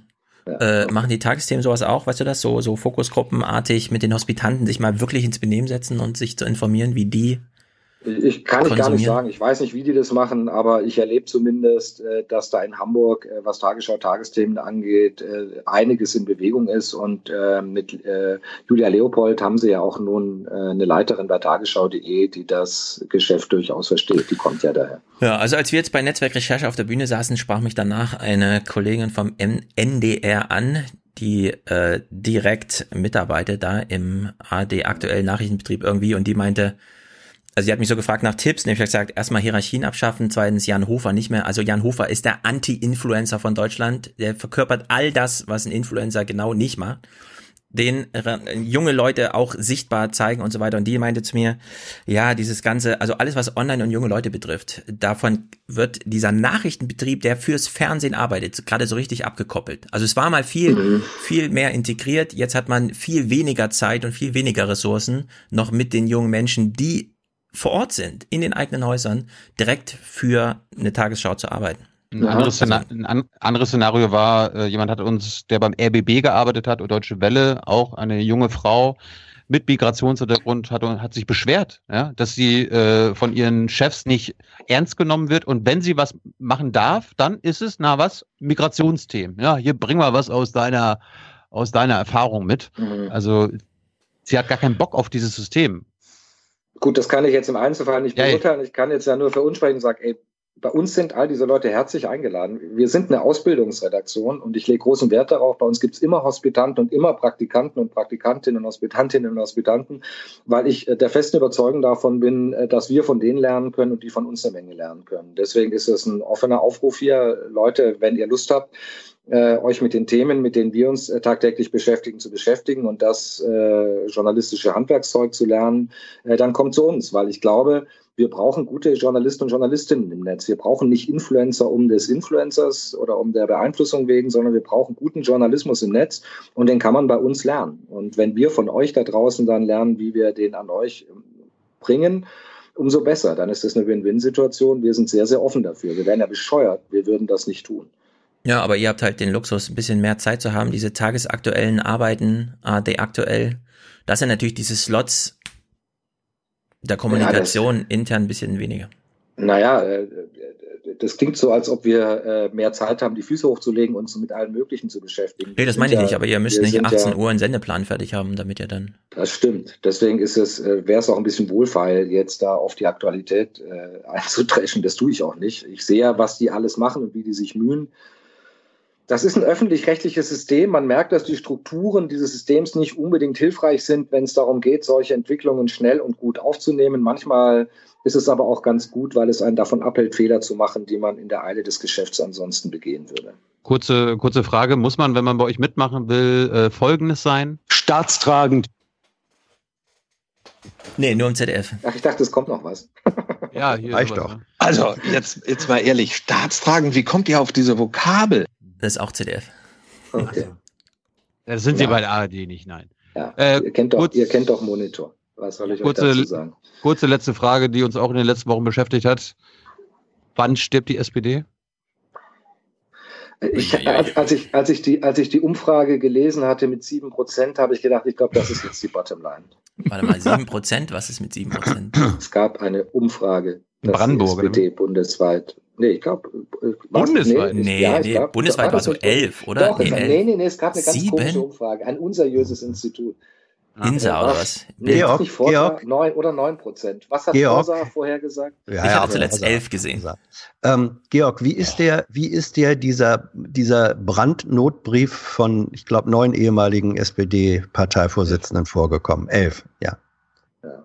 Also wenn, also wir wissen ja, was wir von all diesen Ratschlägen der Alten äh, äh, zu halten haben. Also wenn man die wissen es am besten. Die wissen es am ja, besten. Also wenn, also man sitzt dann und hört Herrn Gabriel zu, wie er, äh, glaube ich, bei Anne Will äh, vor kurzem auch saß äh, und äh, hm. viele Dinge sagt, äh, die einem, äh, die man durchaus nachvollziehen kann und denkt sich dann, mein Gott, das aus dem Munde dieses Mannes, wenn ich in der SPD aktiv wäre, ich würde die Wände hochgehen. Ja, aber dass, dass diese elf einen Brief, also ich glaube, das hat es nie vorher in der, in der 150-jährigen Geschichte Gab ja auch dieser nicht so Partei. viele ehemalige, oder? Ja, das, das stimmt, das stimmt schon auch. Also nicht in der Zahl, aber überhaupt als Phänomen, dass, dass sozusagen die, die personengewordenen oder gebliebenen Überreste früherer äh, Herrschaftsmacht, dass die sich nochmal zu einer Art Altherren und teilweise waren da überhaupt Frauen dabei, waren fast alles Nein, es gab ja keine Frauen außer eben, eben, die- außer, so, also diese, ja, die hat nicht mit unterschrieben, ähm, dass, dass diese, dass diese, dass diese alten Echse oder Echsen, dass die jetzt sich so- sozusagen Echsenmenschen, aus was? ihrer, aus falsches- ihrer Vergangenheit her zu den, zu Format den, äh, zu den äh, Rettern stilisieren, zu den appellatorischen Rettern äh, stilisieren wollen. Was sagt das über den Zustand der Partei? Ja, man Partei? sollte, den, man sollte nicht unbedingt den Totengräbern zuhören, das ist schon richtig. Ja. Hans, soll ich dir sagen, was ich von dem Brief halte? Ich habe gelesen, dass es ihn gibt und ich habe nicht mal die Überschrift zu Ende gelesen. Ja. Es Auch ist ne- so uninteressant. Auch eine Form von Ignoranz. Aber warum Also machen mich- die das, Hans? Mich, ja, weil Was steht die, denn da drin? Jetzt, wo du es aufgeworfen hast, Hans, was steht denn da überhaupt drin? Äh, Was wollen die da denn? steht, da, da steht drin, diese Partei, und das ist also, also teilweise eine üble Form von Geschlicht, Geschichtsklitterung, der sagt, Mhm. diese Partei war ja schon mehrfach in existenziellen Schwierigkeiten, aber daraus hat sie sich immer mit einer neuen Stärke entwickelt. Also zu vergleichen, SPD-Verbote und Zerschlagungen durch den Nationalsozialismus, wo dann, als sie wieder äh, zugelassen waren, natürlich sich eine Partei neu aufbauen konnte, dies zu vergleichen oder gleichzusetzen mit einer selbstverschuldeten äh, tiefsten Krise, das ist ahistorisch und unglaublich. Und ansonsten ist da nur der Appell, wir müssen jetzt alle zusammenstehen und dann wird das schon was. Ja? Und dieses als äh, vom Content her, da hast du ja recht, Stefan, ist das sozusagen bestenfalls zum Kopfschütteln angeeignet, äh, geeignet. Aber dass sie überhaupt nichts anderes mehr wissen, als dieses Signal zu geben. Und ich glaube, es war, es war Schröder auch noch, der die Initiative dazu ergriffen hat. Ähm, Das finde ich ein, ein Ausdruck von so weit mit dem Rücken an der Wand stehen, da fällt bald die Wand eher um als der Rücken. Aber hattest du Okay. das Gefühl, ich, da bin ich ja zu Ja. weit weg vom, vom Berliner Betrieb, hast du das Gefühl, das ist da in der Partei auf fruchtbaren Boden gefallen? Nein, natürlich nicht. Hat die Partei noch einen Boden? Ja. Ja, den Boden hat sie noch. Andere Frage, Nein. Georg. Ähm, Nee, mal, mal, mal, mal. Ja. Georg, bist du begeistert von Manuela Schwesig? Wir sind ja Warum Fan hier im? Podcast. Ihr seid Fan im Podcast. Ja, du, äh, sie ist Mecklenburgerin. Antifans. Ich bin Mecklenburger, also. Sie, sie ist die authentischste Rednerin in der SPD. Ja. Ich dachte, Thilo Frau mein, Kiffer ist eine. Ja, Thilo okay. mein, wenn schon Totengräber, dann richtigen. Äh, andere Frage. Äh, Ich habe mir fiel gerade noch was ein. Ich habe nämlich Albrecht von Lucke schon vor ein oder zwei Wochen jetzt gefragt, ob wir dieses Jahr überhaupt noch eine Grundsteuerreform bekommen, weil die drängt ja, und da geht's ja auch um was Substanzielles. Jetzt haben wir ja eine, bei der, wenn sie so durch den Bundestag kommt, und dafür wird eine Zweidrittelmehrheit nötig sein, Bayern zu einer Grundsteueroase wird. Mhm. Macht ihr dazu irgendwas? Weil ich finde das den größten Skandal überhaupt. Ja, das ist ein guter Hinweis. Wir haben uns das überlegt. Wir hatten ja zur Bodenwertsteuer einiges gemacht, Mhm. äh, wo es allerdings eher um die Frage ging, welches Konzept ist eigentlich das, das Spekulation am ehesten verhindert. Ähm, zu diesem Aspekt, ich habe das wohl gelesen und wir haben auch äh, kurz gezuckt. Äh, für die nächste Sendung haben wir es jetzt nicht vor, aber du wühlst in einer kleinen Wunde. Ich meine, Mhm. Leute, wir haben 30 Minuten Sendezeit und können natürlich online jede Menge bespielen, aber wir haben einfach ein begrenztes Personal. Und da draußen denken die Leute immer, hier sind Heerscharen von Journalisten und Journalistinnen, die alle für den Monitor arbeiten. Und dann kommt immer die Frage, warum macht ihr nichts dazu? Dann kann ich immer nur sagen, wir sind einfach eine kleine Truppe an Leuten, die sich dann auf bestimmte Themen konzentriert. Aber dass das ein wichtiges Thema ist, haben wir bei uns in der Vergangenheit gezeigt. Und das ist ein guter Hinweis, vielleicht nochmal hinzugucken. Ja. Wenn ihr Wen glaubt, müssen- wichtigere Skandale für nächste Woche zu finden, okay. Oh, wir haben noch ein paar. Ja, schau mal, wir haben einen, einen, über den ich nicht sprechen kann. Äh, Oh, okay. Ah, Sind gespannt. weil er ihn noch inszenieren müsst erst? Ah, Hans, Hans ist heute nicht so richtig in Topform. Ich weiß auch nicht, was da los ist. Ah, Hans, Hans, Hans. ich So. nicht. Nein, Gut. schlicht und ergreifend, weil wir da mitten in der Recherche sind. Ist Sehr doch gut. klar, Georg. Letzte, letzte Frage oder Ja, letztes wer Thema weiß. kurz noch von mir. Äh, danke nochmal für das deine. schon mal die letzte Frage? Gut. Nein, Ich, Stefans letzte Frage. Äh, dein Republika-Talk war ja auch wieder toll. ja. Äh, wie, wie fandest du das, dass Marietta Slomka sagt, dass sie einfach keine Bilder hat? Äh, weil sonst würde sie viel öfter über die Toten im Mittelmeer reden. Und sie liest Ja, auch das kein hat sie. Twitter. Das stimmt nicht. Sie hat nicht gesagt, dass sie kein Twitter liest. Sie hat Twitter hat nicht gesagt, auf, sie, hat sie bereit, gesagt. sie hat gesagt, sie bereiten sich nicht äh, damit direkt für die Sendung vor. Ja. Ja. Ich sag dazu nichts. Warum soll ich? Ich lade Leute in meine Runden ein, um mit ihnen kontrovers zu diskutieren. Und warum soll ich hier nachkarten? Ja. Ich Ich, fand es wieder auch sehr gut, sehr, sehr gut. Ich habe es diesmal nicht live gesehen. Ja. Im Raum hat es da immer noch ein bisschen mehr in dieser Backsteinhölle, die man da vor sich hat. Nächstes Ja. Mal bitte mit Stefan, Georg. Gerne. Und äh, wir gucken, wie wir unseren Monitor-YouTube-Kanal ein bisschen nach oben kriegen. Da können wir ja auch von euch was lernen. Ja, Jawohl, wir- der wird gleich verlinkt. Wird gleich verlinkt. Ihr seid verlinkt. Sehr gut. Ihr seid verlinkt. Genau. Sehr gut. Gut. Georg, vielen Dank für deine ja, Zeit. Zu danken. Freut mich sehr. Bis bald mal wieder. Bis bald. bald. Tschüss. So. Was möchte uns Thilo Jung noch spielen? Hm, Ich hätte nur einen Rauschmeißer, das war's. Den Rest, der passt heute nicht. Okay, nicht noch ein bisschen Horse Race oder so? CDU? CDU, seid ihr interessiert an der CDU? Das CDU-Schicksal ist ja auch nun nichts, was man auf die leichte Schulter nehmen sollte, denn es geht hier Staatsrang zu. Ja. Carsten Linnemann sagt irgendwas, keine Ahnung. Wir fangen einfach mal an. Das ist Mhm. der Rezo der CDU. Ja. Mhm. Ach so, ja. Äh, Carsten Linnemann sagt jetzt mal was, von dem wir sagen, richtig. Die Parteivorsitzende kündigt Schwerpunkte an bei Digitalisierung, Klimaschutz, Mobilität. Und bei der Kommunikation, der Riesenbaustelle in der CDU. Da habe sie bisher zu viel Rücksicht genommen. Ich habe deutlich gemacht, dass ich das ändern will, dass ich auch der festen Überzeugung bin, dass ich das ändern muss. Was das konkret heißt, bleibt unklar. Neue Themen, mehr Social Media. Die CDU versucht die Schwäche von über einem Jahrzehnt pragmatischer Machtpolitik zu entsorgen. Wir haben jahrelang ein tolles Argument gehabt mit Angela Merkel, aber es war oftmals das einzige Argument. Und wir haben uns inhaltlich nicht mehr zu den anderen Parteien unterschieden. Und dieser Prozess muss jetzt nachgeholt werden. Das ist doch mal ein Statement, oder? Ja, ja, den Ich finde kannst es du nicht auch. schlecht. Ich Ja. finde es nicht schlecht. Die Hälfte Ja, das ist- das unserer Wählerschaft ist ist uns die- nur wegen Merkel. Das ist doch mal ein Eingeständnis per das ist die excellence. typische, die typische Rechtsaußen-CDU-Position, dass die CDU zu weit nach links gewandert ist. Ja. Na, ich sehe Ja. jedenfalls so eine Zerstörung der CDU voraus, wie sie der SPD jetzt schon gelang, sagen wir es mal so, gelang. Äh, Merkel macht ja auch noch mal einen, einen netten Spruch, sie will ja geruhsam in Rente Es gehen. ist die schleichende Abkehr von der Frau, die noch Kanzlerin ist und heute zu Gast bei den Fraktionsvorsitzenden der Union in Weimar war. Steffen. Angela Merkels Regierungszeit geht zu Ende. Ob noch Wochen, Monate oder sogar zwei Jahre, auch der Amtsinhaberin scheint es nicht ganz klar. Ich sehe also ähm, zurzeit nur, dass die SPD bestimmte Entscheidungen getroffen hat, von denen ich nicht sage, dass sie uns daran hindern zu arbeiten. Ach so. Das ist doch gut. Ich glaube, ich kann auch die nächsten zwei Tage, äh, Jahre noch ins Kanzleramt zur Arbeit gehen. Äh, Hindert mich da jemand dran? Nö, ne, Puh, kann man einfach mitmachen. Armin Laschet allerdings, der bringt sich ja in Position. Oh Horse ja. Race, Horse Race. Oh ja. Das ist jetzt hier, glaube ich, schon anderthalb Wochen alt. Wir hören mal Armin Horse Race? zu. Manchmal. Oh ja, spiel ruhig mal aus.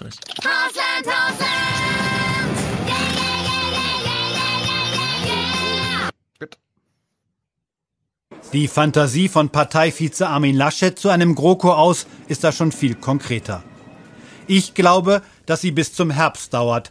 Bis Weihnachten, das kann keiner sagen, sagte er heute einer Zeitung. Ein klarer Mhm. Widerspruch zur Parteichefin. Laschet eröffnet eine neue Debatte darüber, wer bei einem Regierungsende die CDU in die Wahlschlacht führt. An Kram-Karrenbauer hat er dabei offenbar nicht gedacht. Mhm. Laschet glaubt nicht mehr an den Weihnachtsmann. Und wenn einer kommt, heiße Armin Laschet als Bundeskanzler. Ja. Okay, soweit. Geschichte entspinnt sich.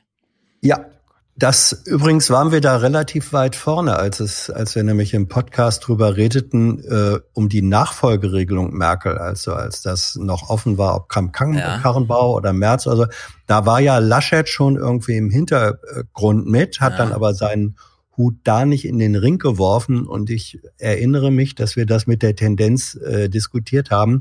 Laschet hat, wenn überhaupt ganz andere Ziele, wenn will er nämlich Kanzler werden und ähm, in diese Position schiebt er sich, glaube ich, allmählich gerne Mhm. ein bisschen voran.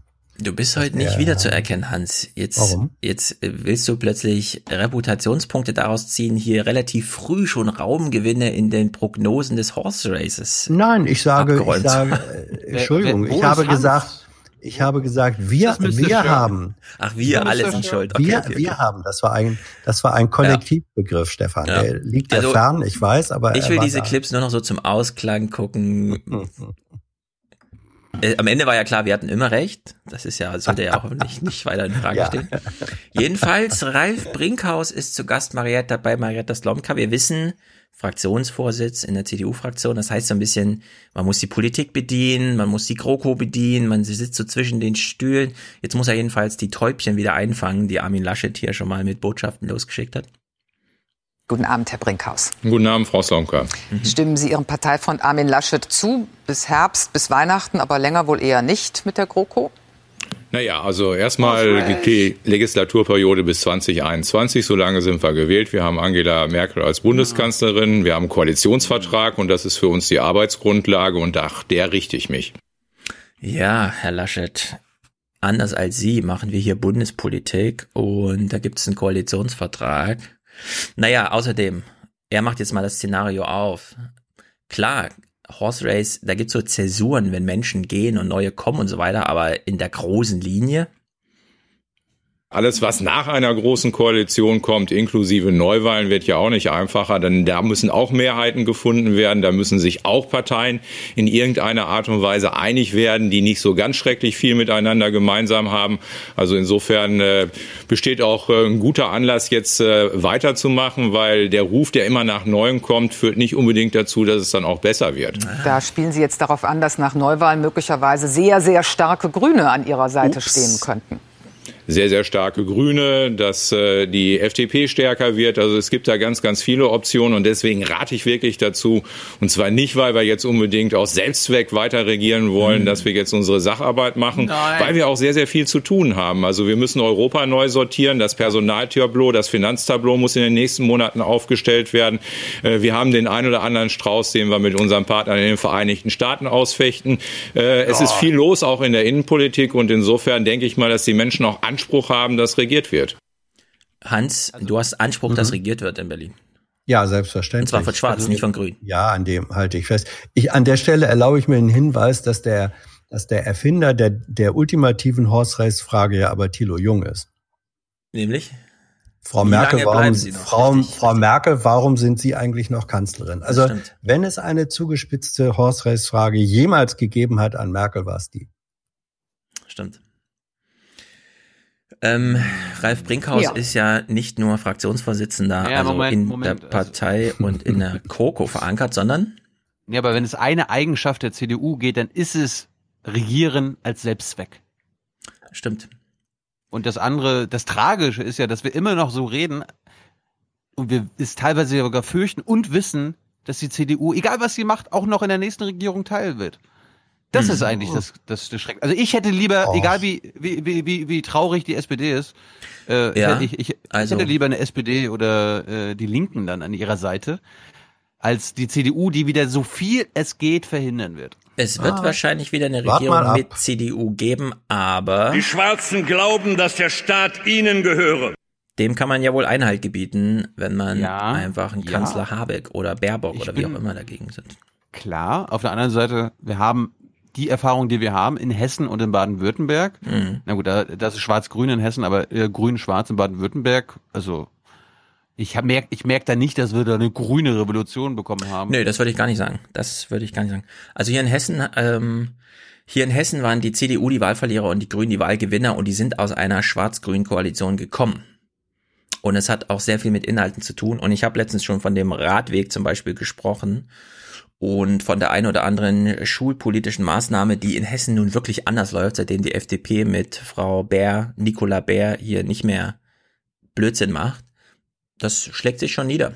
Und ich meine, in Baden-Württemberg auch, ja. Du hast in Stuttgart ein flächendeckendes Dieselfahrverbot. Also nicht nur einzelne Straßen, sondern das, was die Kommunen machen können, wird dann schon aber mit äh, ordentlich durchgesetzt. Und das finde ich schon, das, das muss man schon mal anerkennen. Wogegen sich Kretschmann ja ausgesprochen hat. Ja und? Sehr geil. die Partei hat sich trotzdem, da ist ein grüner Bürgermeister, da ist ein grüner Verkehrsminister und die beiden, da ist übrigens auch Winfried, die haben das da gemacht. In Stuttgart gibt es ein, das einzig flächendeckende, nicht nur einzelne Straßen oder so, sondern Stuttgart ist als Kessel einfach was, also im Rahmen der Möglichkeiten, ja, muss man ja immer sehen. Wenn das CSU-Verwaltungs- äh, äh, Politbüro, Verkehrsministerium im Bund mal neu besetzt wird, dann ist da sehr, also wenn da eine sozusagen eine, eine Klammer mal aufgemacht wird von oben, dann ist da noch sehr viel mehr möglich. Deswegen würde ich jetzt sagen, Brinkhaus hat zu Recht Angst, dass er da einfach in so eine Minority-Rolle reingedrückt wird. Was er jedenfalls nochmal anmerkt, er ist ja auch ein Mensch und er sieht das ja auch alles menschlich alle, die wir hier in Berlin arbeiten, auch wenn wir Fehler machen, wir versuchen immer das Beste irgendwo herauszukitzeln und irgendwo an dem Besten zu arbeiten. Und ja. äh, da muss man schon sehr, sehr viel Schläge einstecken. Also ich will jetzt kein Mimimi sachen und sagen, also okay, äh, ich will mich beklagen, aber ich denke mal, also wir reden sehr, sehr viel darüber, dass man menschlich miteinander umgeht und ich glaube, diese Qualität ist in der Politik ein wenig zu viel verloren gegangen. Naja, Machtkämpfe gibt es natürlich in jeder Partei. Sie haben Volker Kauder quasi aus seinem Amt gedrängt. Ja, klar, aber wir haben das offen und fair und transparent gemacht. Also Sie werden sich erinnern, ich bin damals zu ihm hingegangen und auch mhm. zu der Bundeskanzlerin und habe gesagt, also ich möchte den Job haben und äh, dann sind wir sehr, sehr anständig miteinander umgegangen. Was stimmt, würde ich sagen, oder? Ja. Der Wahltermin war anberaumt, selbst Thomas Weiler überrascht, aber am Ende hat er halt gewonnen. Ja. Okay, dann schwenken wir mal um aufs aktuelle Horse Race. Ja, das, das mhm. Besondere war ja, dass es, in der CDU, dass es in der CDU sonst nicht so funktioniert. Da wird ja quasi im Hinterzimmer ein Deal gemacht, wer gewählt wird und nicht, äh, sie lassen es nicht zu einer Kampfabstimmung kommen. Das ist untypisch für die CDU. Ja, aber in dem Fall kann er zu Recht sagen, äh, ja, liebe Rottler, bei den Dank dürfen Sie hier nicht reinmachen, wir haben das ordentlich gemacht. Ich habe es ordentlich angeleiert und durchgezogen. Ich wollte es nur einordnen. Ja. Karim Joska eröffnet mal, und wir sehen wieder Armin Laschet, wie er Zeitung liest. Guten Abend. Was für, was für ein Hintersetzer. Guckt ja. euch mal dieses, dieses Minenspiel an. Der sieht ja fast aus wie ja. ein ja, warte, Lafontaine. Genau, wir lassen, wir lassen, ähm, das ist hier, deswegen, wir, wir hören mal diesen allerersten Clip. Ihr, okay. ihr hört jetzt, ja, ja. Ich, er ist nur super kurz, vielleicht nur eine Sekunde. Und ihr sagt mir, was euch auffällt. Der Gentleman liebt. Nein, von vorne will ich's hören. Mensch, watch together, was hier los. So, Achtung. Guten Abend. Na? Wofür steht das Guten Abend? Für eine Begrüßung der Zuschauer. Und was bedeutet das? Erstes Thema. Das, das ist Sendungseröffnung. Das ist, das ist ja. nicht irgendwann hier fünfte Stunde Aufwärm Podcast oder so, sondern damit haben sie die Sendung eröffnet. Ah. Und dann hört man auch gleich, Guten Abend. Ich weiß, Horser ist, aber wir müssen es machen, weil es sie interessiert, Oma Erna. Nein, so nein, ungefähr, nein, ja. weil uns das interessiert. Weil uns das interessiert. Also dieses Ausatmen, dieses, ach, guten Abend. Wir müssen das mal kurz wegarbeiten, ja, so kam das für mich rüber. Also wir hören mal äh, Horse Race, Horse Race, das ist wirklich spektakulär, ja. Armin Lasche, der weiß, wie es geht. Der Gentleman liest, genießt und schweigt. Noch. Mhm. und wir sehen ihn, wie er die Sonntagszeitung von irgendeiner großen Publikation liest, sein Kopf, äh, Merzes Kopf neben AKKs Kopf und darunter das Duell. Es ist also ein historisches Bild aus dem Zweierkampf AKK und äh, Merz und er ist jetzt der lachende Dritte, der nochmal so in die Kamera sich fragt. Er schweigt doch. Ach, der Dritte, er schweigt, hast du gerade gehört? Der, der schweigende Genießer, genau. Ministerpräsident von Nordrhein-Westfalen hat sich damals noch zurückgehalten, als es darum ging, wer nach Angela Merkel den CDU-Vorsitz übernimmt. Mhm. Doch nun, da es um die Kanzlerkandidatur geht, sucht Armin Laschet, so steht es zumindest in der Zeitung, selbst das Duell mit Annegret Kramp-Karrenbauer. Jener Frau, die nach CDU-Gesetzen als Chefin auch die natürliche Kandidatin wäre. Aber Hört mal genau zu, ja. Also, na, warte, jetzt ging es um Armin Laschet. Das schwenkt jetzt ein bisschen um und wir fassen das danach mal zusammen. Nach diversen Negativschlagzeilen in den vergangenen Wochen ist das noch lange nicht druckreif. Ganz offiziell schiebt die Union diese Entscheidung auf die lange Bank. Mhm. Aber Neuwahlen können schneller kommen, als man denkt. Tom Schneider. Sie hat beschlossen, es soll ein Tag zum Wohlfühlen werden. Nicht über Politik will sie reden im lange vereinbarten Radiotalk, sondern über Persönliches. Annegret Kramp-Karrenbauer verweigert sich jeder Diskussion um ihre Person an der Parteispitze. Diskussionen, die er allzu gern anzettelt.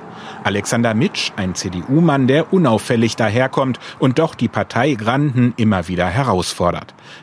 Etwa mit Maßensla hm? Maßensladen. Ja. Urteilen zu Personalfragen. So, also, der Bericht geht los mit einer Moderation zum Thema Armin Laschet liest Zeitung, nämlich irgendwas mit Duell und er ist der lachende, schweigende Dritte.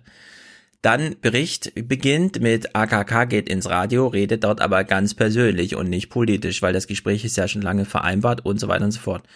Tonangebend im all dem ist aber Meach und seine scheiß Werteunion, und der bekommt dann auch, das habe ich jetzt mal ausgeklammert, den ersten O-Ton in diesem Bericht, ja. Also ich weiß jetzt nicht genau, man könnte jetzt nochmal drei Stunden Aufwärm-Podcast zum Thema machen, dass, wie grottig sowas ist. Sowohl medial als auch, was die Partei angeht. Weil so kriegt man es nicht mehr zusammengebunden, ja. Also wenn man so Leute erreichen will, die sich wie Riso dafür interessieren, werde ich gerade angelogen oder nicht, wenn mir irgendwas über Rammstein erklärt wird. Das ist, das ist so jenseits von allem. Hans, das ist nicht mal gutes Daily Soap-Kram, wie wir es sonst gewohnt sind. Da geht's drunter und drüber. Ich finde es auch mal ein bisschen problematisch, dass immer nur so Werteunion gesagt wird, also ihr Eigenbegriff, anstatt zu sagen, mhm. ey, das sind hier die Rechtsaußen in der Partei. das sind die fast AfDler. Ja. Ja, es ist einfach. Das, hilft, das hilft bei der Einordnung, glaube ich. Ja. Beim Seeheimer Kreis sagen wir auch nicht, das sind die Rechtsaußen. Ja, aber da könnte man einfach sagen, es ist halt quasi die CDU nur in der falschen Partei und man wollte sich halt später nicht umentscheiden. ja, aber wir haben hier, also, also schon allein die Idee, AKK geht ins Radio und wir zeigen das und sagen dann, äh, sie ist aber dann nur persönlich und nicht privat, äh, äh, nicht politisch. Das ist absurd, ja. Was ist denn bitte das Persönliche an einem Politiker? Nein, das Während gleichzeitig Mikro offen ist für ganz Deutschland. Ist ja. Bescheuert. Ja. Also da müsste ich jetzt erstmal das, das Stück insgesamt sehen, um zu gucken, wie ist der Nein, dramaturgische Aufbau ja und so. Doch muss ich. Ja. Ich müsste das. Wollen wir mal weiter reingucken? Ein Clip noch aus dem Ding. Mhm. Und ehrlich gesagt, jetzt wird's, das ist jetzt einfach zu krass, ja. Brinkhaus hat ja irgendwie und so und März kommt auch gleich noch vor. Der Fraktionsvorsitzende spielt für die Parteichefin jedenfalls lieber mal den Feuerlöscher. Und sie wird auch unsere nächste Kanzlerkandidatin sein. Insofern ist das ihre Entscheidung, was der beste Weg dafür ist. Ein Wink an jeden, der da schon in Lauerstellung sein sollte. Kram-Karrenbauers Konkurrent Friedrich Merz wurde und wird von der Werteunion unterstützt. Mit der angezettelten Debatte will er natürlich nichts zu tun haben. Nein, Nein, wir machen hier eine Buchvorstellung in Köln und reden nicht über den Kanzlerkandidaten der Bundesrepublik Deutschland zu einem Zeitpunkt, wo wir keine Wahlen haben. Das ist eine völlig irre Diskussion. Punkt. Und seine Buddies neben ihm brechen auch noch ein Lachen aus. Er hat noch vergessen zu sagen. Liebe Freunde, das ist alles dummes Zeug. Ja, also, wir, wir haben ja gelernt, AKK geht nur persönlich ins Radio, sie kommt da nicht als Politiker zur Geltung, er stellt nur ein Buch vor, der Brinkhaus sagt, ich sage mal, was ich verstanden habe bei Brinkhaus.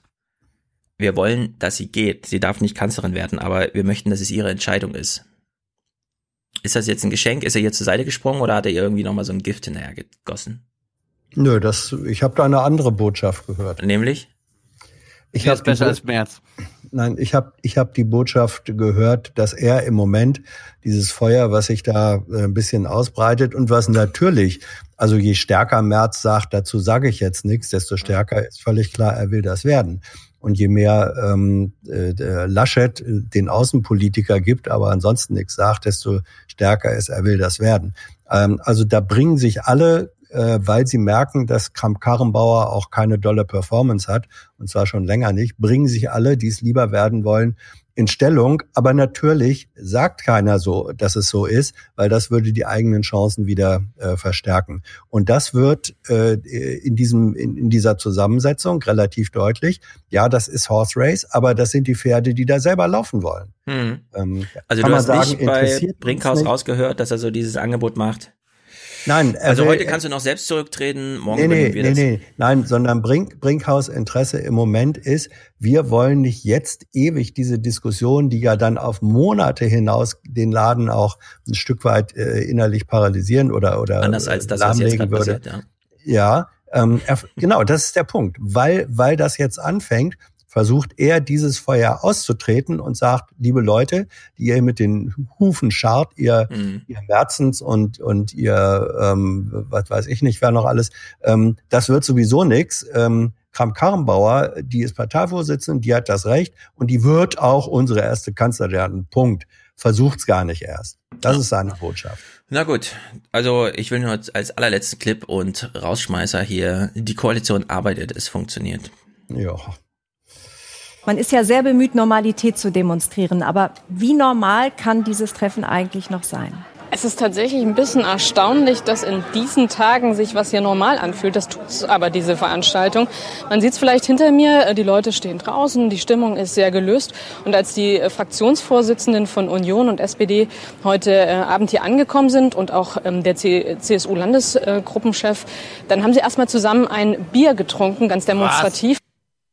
Ganz demonstrativ ein Bier getrunken. Okay. Also ich, ich wäre dafür, dass du heute Abend zum Dachterrasse des Sommerfestes AA schaltest und äh, eine Schalte mit mir machst, Stefan. Und ich berichte dir dann, wie trotz der Kriege und der möglicherweise weltkriegsauslösenden Ereignisse hier total chillig gefeiert wird. Der Mhm. Außenminister hat gerade ein Bier getrunken mit Mr. Show. Hier ist alles easy. Ja.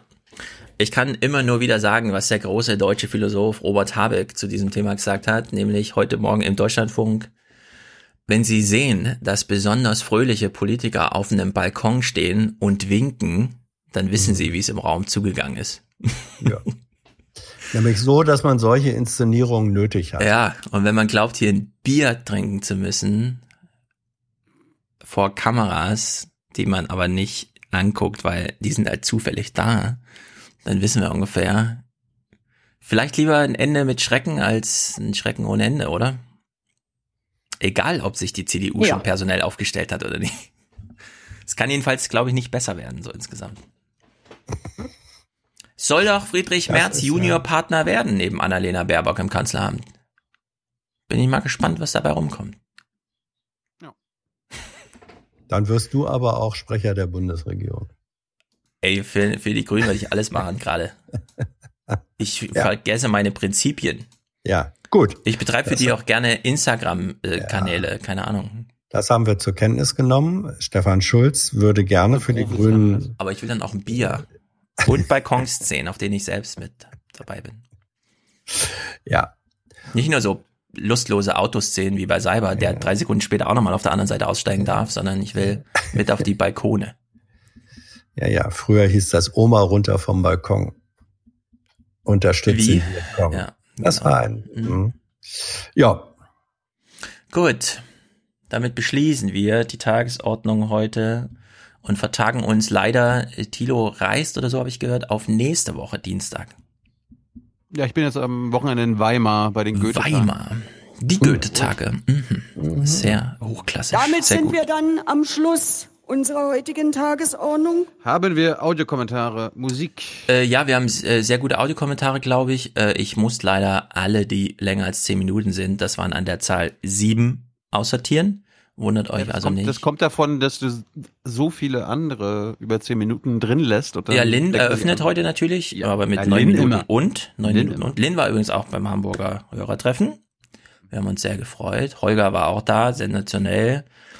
Äh, Franz hat organisiert. Holger, Holger ist unser Top-Textkommentator auf aufwachen-podcast.de. Schreibt immer super geile Kommentare, die ich mir dann immer vornehme, mit in die nächste Sendung zu nehmen. Dann vergesse ich es immer, aber Na gut, das ist die ich, ich habe beim WDR Steffen aus dem Forum getroffen. Der war auch da. Ja. Sehr gut. Nein, Holger ist aus der CT-Redaktion und hält uns da mal alle in Atem mit Sachen, die da so gemacht werden. Ja, sehr gutes Hörertreffen, hat mir sehr viel Spaß gemacht. Das Wetter war spektakulär. Gleiches gilt für Hans Jessen Show. Danke, dass du wieder das beste Wetter hier warst. ja, wenigstens das. Und äh, ja. Nein, Wir Hans, sehr schön, dass du da warst. Wir freuen uns, wenn bald wieder der andere Hans auch Reiß dich mal zusammen, Hans. Nein, Hans, sehr gut. Ja. Wir wollen Lass ja alle mir doch- Facetten von dir kennenlernen. lass Auch die, die uns nochmal Sklaverei ist eine gute grad- Sache, oder? Unterstellen. Ich, ja, natürlich. Äh, lasst mir Wollt ihr nicht mal gefoltert werden, Mensch? Ja, ja, genau. Ja, ja, ja, sehr gut. Ja. Gut, wir brauchen für Folge 387 noch Unterstützung. Äh, wir brauchen Produzenten und Produzentinnen, das werdet ihr ab 42 Euro. Und wenn ihr wollt, sogar Präsentatoren oder PräsentatorInnen, das werdet ihr ab 250 Euro oder sogar Premium-Präsentator mit der Folgenzahl als Eurobetrag. Wer sich das traut, ja. Äh, und wir brauchen ein Intro-Intro für 387.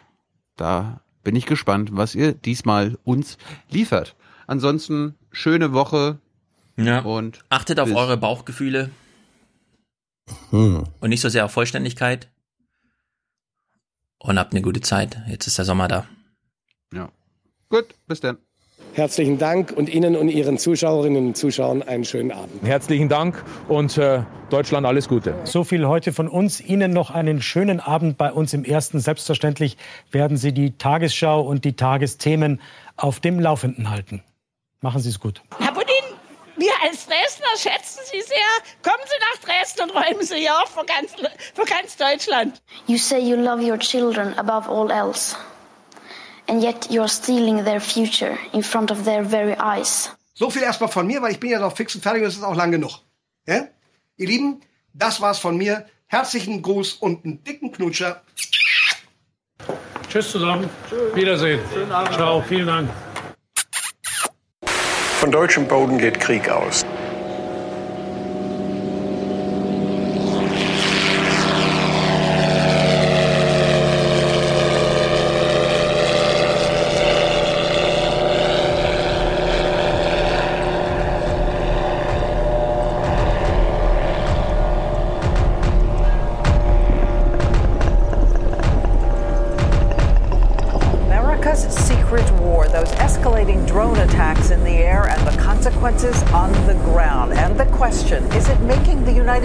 Safer?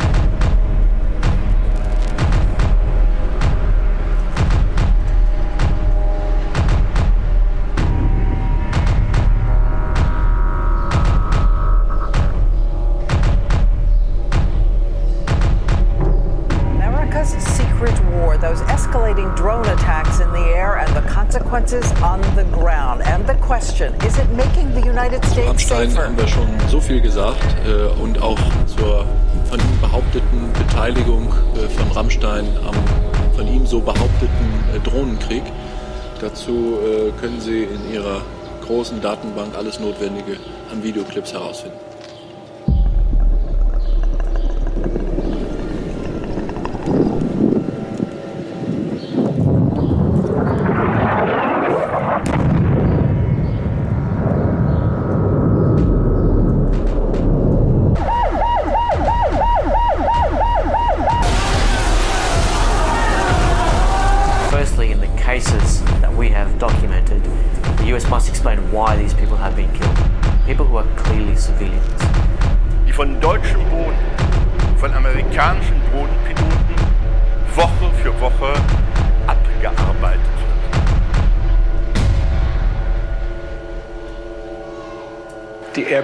Rammstein, die größte außerhalb der USA liegende Militärbasis, liegt in der Nähe von Kaiserslautern.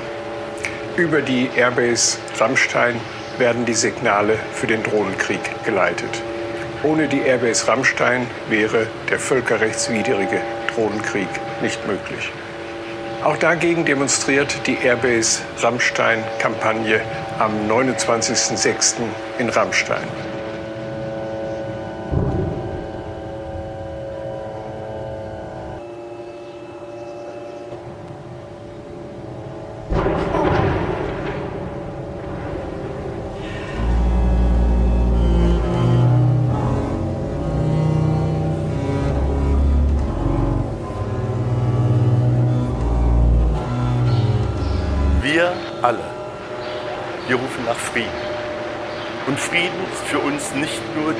Regionale Abwesenheit von Krieg, nein, Frieden ist für uns ganz einfach unsere Geisteshaltung.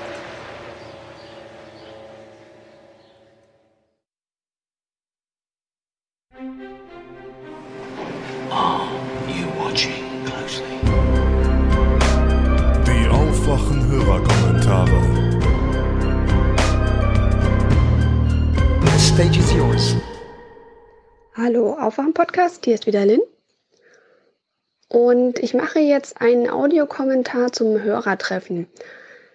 Und zwar hat mir Stefan da eine Frage gestellt und ich glaube, ich kann die erst jetzt so richtig beantworten, wo ich sein letztes Talkradio gehört habe und so ein bisschen seine Verwirrung verstanden habe. Ähm, Stefan hat sich mit Noah Harari auseinandergesetzt. Der hat drei interessante Bücher geschrieben, von dem ich das erste, die kurze Geschichte der Menschheit, sehr empfehlen kann, vor allem weil da auch sehr viel Krimskramswissen drin steckt.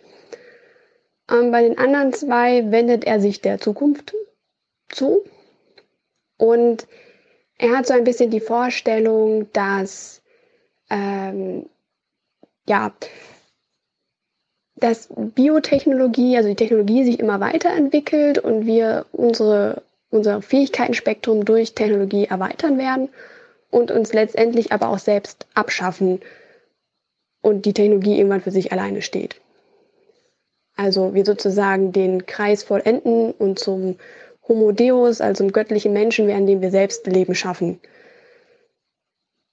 Hm, wie das halt immer so ist, im Nachhinein fallen einem immer die besten Argumente noch ein.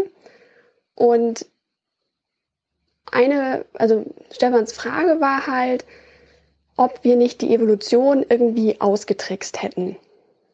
Und ich habe da Nein gesagt. Und da muss man eigentlich ein bisschen ausholen, wie ich das meine.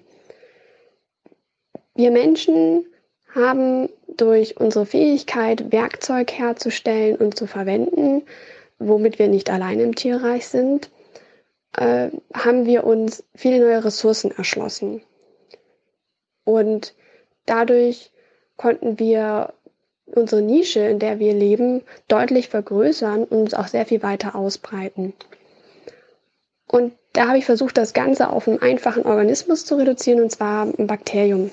Bakterien äh, machen exponentielles Wachstum, weil sie Zellteilung betreiben. Das heißt, wenn man 1, 2, 4, 8, 16 und so weiter. Und wenn man jetzt, ähm, das ist so ein typisches Experiment, man packt ein Bakterium in eine Nährlösung und die haben dann halt natürlich einen Überschuss an Ressourcen und wachsen erstmal ganz stark, bis irgendwann die Ressourcen alle aufgebraucht sind. Und dann bricht die Population zusammen. Es gibt jetzt zwei Möglichkeiten. Vorausgesetzt, diese Nährlösung wird regelmäßig mal wieder mit ein bisschen Futter aufgefüllt. Dann wird sich irgendwann die Population auf einem Level stabilisieren, wo sie die, ähm, wo halt so viel Ressourcen verbraucht wird, wie nachkommt, also sich das in einem Gleichgewicht einfindet. Die andere Möglichkeit ist, dass ein Bakterium eine Mutation entwickelt, wodurch es noch andere Nährstoffe, die auch in der Lösung vorhanden sind, als Nahrung benutzen kann. Und dadurch dann wieder ein höheres Wachstum möglich ist, weil ja mehr Ressourcen dadurch zur Verfügung stehen. Und genau ungefähr da befinden wir uns gerade auch. Es kann halt jetzt sein, dass wir in eine Versorgungskrise kommen, weil durch das durcheinandergeratene Ökosystem infolge des Klimawandels, den wir ausgelöst haben, wir nicht mehr alle Menschen ernähren können, wir also an eine Limitierung stoßen. Das heißt, unsere Population bricht zusammen. Wie genau das vonstatten gehen kann, dafür bin ich nicht ausgebildet genug, um das sagen zu können, aber die Population, die Anzahl an Menschen wird deutlich weniger. Und entweder wir entwickeln eine Fähigkeit, um diesen Engpass zu überwinden, oder wir müssen uns mit einer sehr viel kleineren Populationsgröße zufrieden geben, wo wir noch genug Ressourcen bekommen, um damit alle ernähren zu können. Also man könnte sich da so jetzt vorstellen, dass vielleicht in vielen Bereichen auf der Erde dauerhafte menschliche Siedlungen nicht mehr möglich sind, aber in bestimmten Bereichen das Klima noch ganz angenehm ist und man nachhaltige Landwirtschaft betreiben kann und dort dauerhaft viele Menschen versorgen kann. Unsere Fähigkeit, Werkzeuge herzustellen, ist also nichts anderes als ein evolutionäres Merkmal, das wir entwickelt haben und das uns einen Vorteil in der Evolution gebracht hat. Das geht aber halt nur so lange, bis sozusagen der Rest nachgezogen hat. Und es ist auch nicht so, dass keine Evolution auf mehr auf uns wirkt, nur weil wir unsere Lebenserwartung so unglaublich erhöht haben. Zum Beispiel ist äh, ja Übergewicht ein Riesenproblem in unserer Gesellschaft, zumindest in der westlichen. Und es wird auch in vielen anderen Bereichen der Welt immer ein größeres Problem mit allen Folgeerscheinungen. Ähm, und es ist auch so, dass Übergewicht, also adipöses Übergewicht, tatsächlich Fruchtbarkeit reduziert. Sowohl bei Frauen wie auch bei Männern. Äh, was sich halt dann direkt auf die Fitness auswirkt. Es gibt aber auch Menschen, die sind so für Mediziner noch ganz spannendes neues Forschungsobjekt, die sind adipös, deren Blutwerte sind aber total gut. Und auch deren Blutdruck. Die haben also anscheinend irgendeine Genkombination erwischt, die gut mit Übergewicht umgehen kann. Das ist aber noch ein ziemlich neues Forschungsfeld. Äh, gleichzeitig ist es so, dass es nicht nur sowas wie Selektion gibt, sondern es gibt noch viele andere Mechaniken in der Evolution. Ähm, zum Beispiel die genetische Drift, dann die Mutation, die äh, Linkage, Rekombination. Das werde ich jetzt nicht alles erklären, weil das ist Molekulargenetik und das würde hier viel zu weit führen, aber die wirken immer noch auf uns. Und wir sind auch immer noch anfällig gegenüber verschiedenen Bakterien und Viren, wenn man bedenkt, dass immer noch viele Menschen trotz unserer westlichen Zivilisation und Medizin an Influenza sterben oder an antibiotikaresistenten Keimen, äh, würde ich nicht sagen, dass wir gegen alles gefeit sind. Und dann gibt es auch noch andere Arten von Selektion, äh, die sich nicht unbedingt auf Überleben und Nichtleben beziehen, sondern äh, zum Beispiel die sexuelle Selektion, also wie Partner ausgewählt werden, ähm, wo es dann die sexuelle Isolation gibt, so, äh, wo halt manche sich nicht fortpflanzen können aus diversen Gründen. Ich weiß, das klingt hart, aber auch das kommt vor. Ähm, und dann halt sowas wie geografische Isolation. Wir sind halt doch ziemlich verstreut, auch wenn wir sehr global vernetzt sind.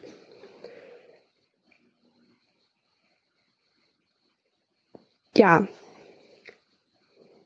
Und deshalb ist Evolution nicht bei uns ausgeschaltet, sondern es findet immer noch statt, auch wenn wir es vielleicht nicht mehr so deutlich sehen. Und es ist auch sehr schwierig, evolutionäre Forschung an Menschen zu machen, weil es quasi keine Vergleichsgruppe gibt. So, es ist immer ganz schwer zu unterscheiden, was ist Umwelt und was ist Genetik. So, da kann man ein ganzes Buch drüber schreiben. Um, Tatsache ist aber, dass die Genetik immer noch uns wirkt. Und ja, so viel dazu. Ich will da gar nicht so viel drüber reden, weil da kann man sich ganz schön in die Nesseln setzen.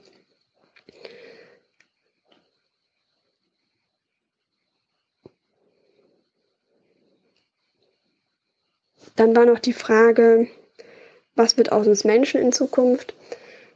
Das kann ich nicht beantworten, da habe ich keine Ahnung. So, ich hoffe natürlich, dass wir uns anpassen können und eigentlich sind wir ja ziemlich schlau und ein Organismus, der sich anpasst. Aber Evolution ist nicht gerichtet. Also es wird gerne so vermittelt, dass wir Menschen am Ende der Evolution stehen. Also sozusagen das finale Produkt, die beste Version dessen ist, was die Evolution gerade hervorgebracht hat. Das ist Blödsinn. Evolution ist quasi ein Try and Error. So, es wird immer was ausprobiert und entweder es funktioniert und setzt sich fort oder eben halt nicht. Und das heißt auch nicht immer unbedingt, dass es mehr hin zur Komplexität gehen muss. Ein Merkmal kann auch wieder verloren gehen.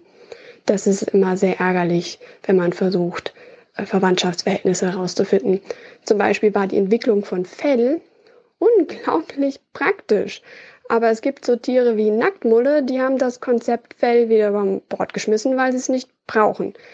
So, oder unsere Fingernägel zum Beispiel wir brauchen die nur noch, um uns irgendwie damit am Arsch zu kratzen oder irgendwelche Etiketten von Verpackungen abzuknibbeln.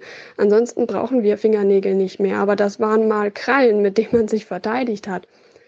Oder der Blinddarm ist auch so ein Überbleibsel. Unsere Ernährung hat sich verändert und wir brauchen diese zusätzliche Darmschlinge, war das, glaube ich, gar nicht mehr. Also, es geht nicht unbedingt immerhin Richtung Komplexität. Wenn sich herausstellt, dass ein Mensch mit seinem viel zu energieteuren Gehirn es nicht schafft, sich an seine Umwelt anzupassen und die Population dadurch ruiniert, dann wird das halt aussortiert. Und dann sind vielleicht andere Menschenaffen, die nicht so ein komplexes Gehirn haben, vielleicht das bessere Modell. Ja, ich weiß, das klingt nicht ganz so positiv, aber äh, ich glaube schon, dass es uns gelingen wird, uns anzupassen an unsere Umwelt. Denn wenn sich eins gezeigt hat, dann sind wir Menschen sehr erfinderisch, wenn es darum geht, zu überleben. Das zeigt sich ja auch gerne mal diesen Beispielen, wenn es darum geht, Waffen herzustellen, dann sind auf einmal ganz viele Ressourcen da und die Menschen bereit, ganz viel Zeit und Energie darin zu investieren. Dann vielleicht noch zum Schluss ein bisschen Latein. Homo heißt gleich, ist aber auch das Wort für Mensch im Lateinischen.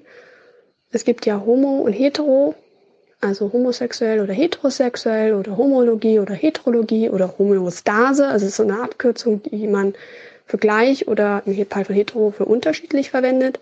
Das heißt, wir Menschen nennen uns quasi die gleichen. Und dann gibt es halt sowas wie Homo neanderthalensis, das ist also der Mensch aus dem Neandertal. Oder der Homo erectus, das ist der aufrechte Mensch, also der aufrecht gehende Mensch.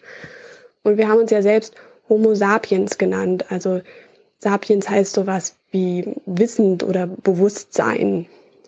Und Harari hat ja dieses Homo Deus gemacht. Deus heißt Gott, also der göttliche Mensch.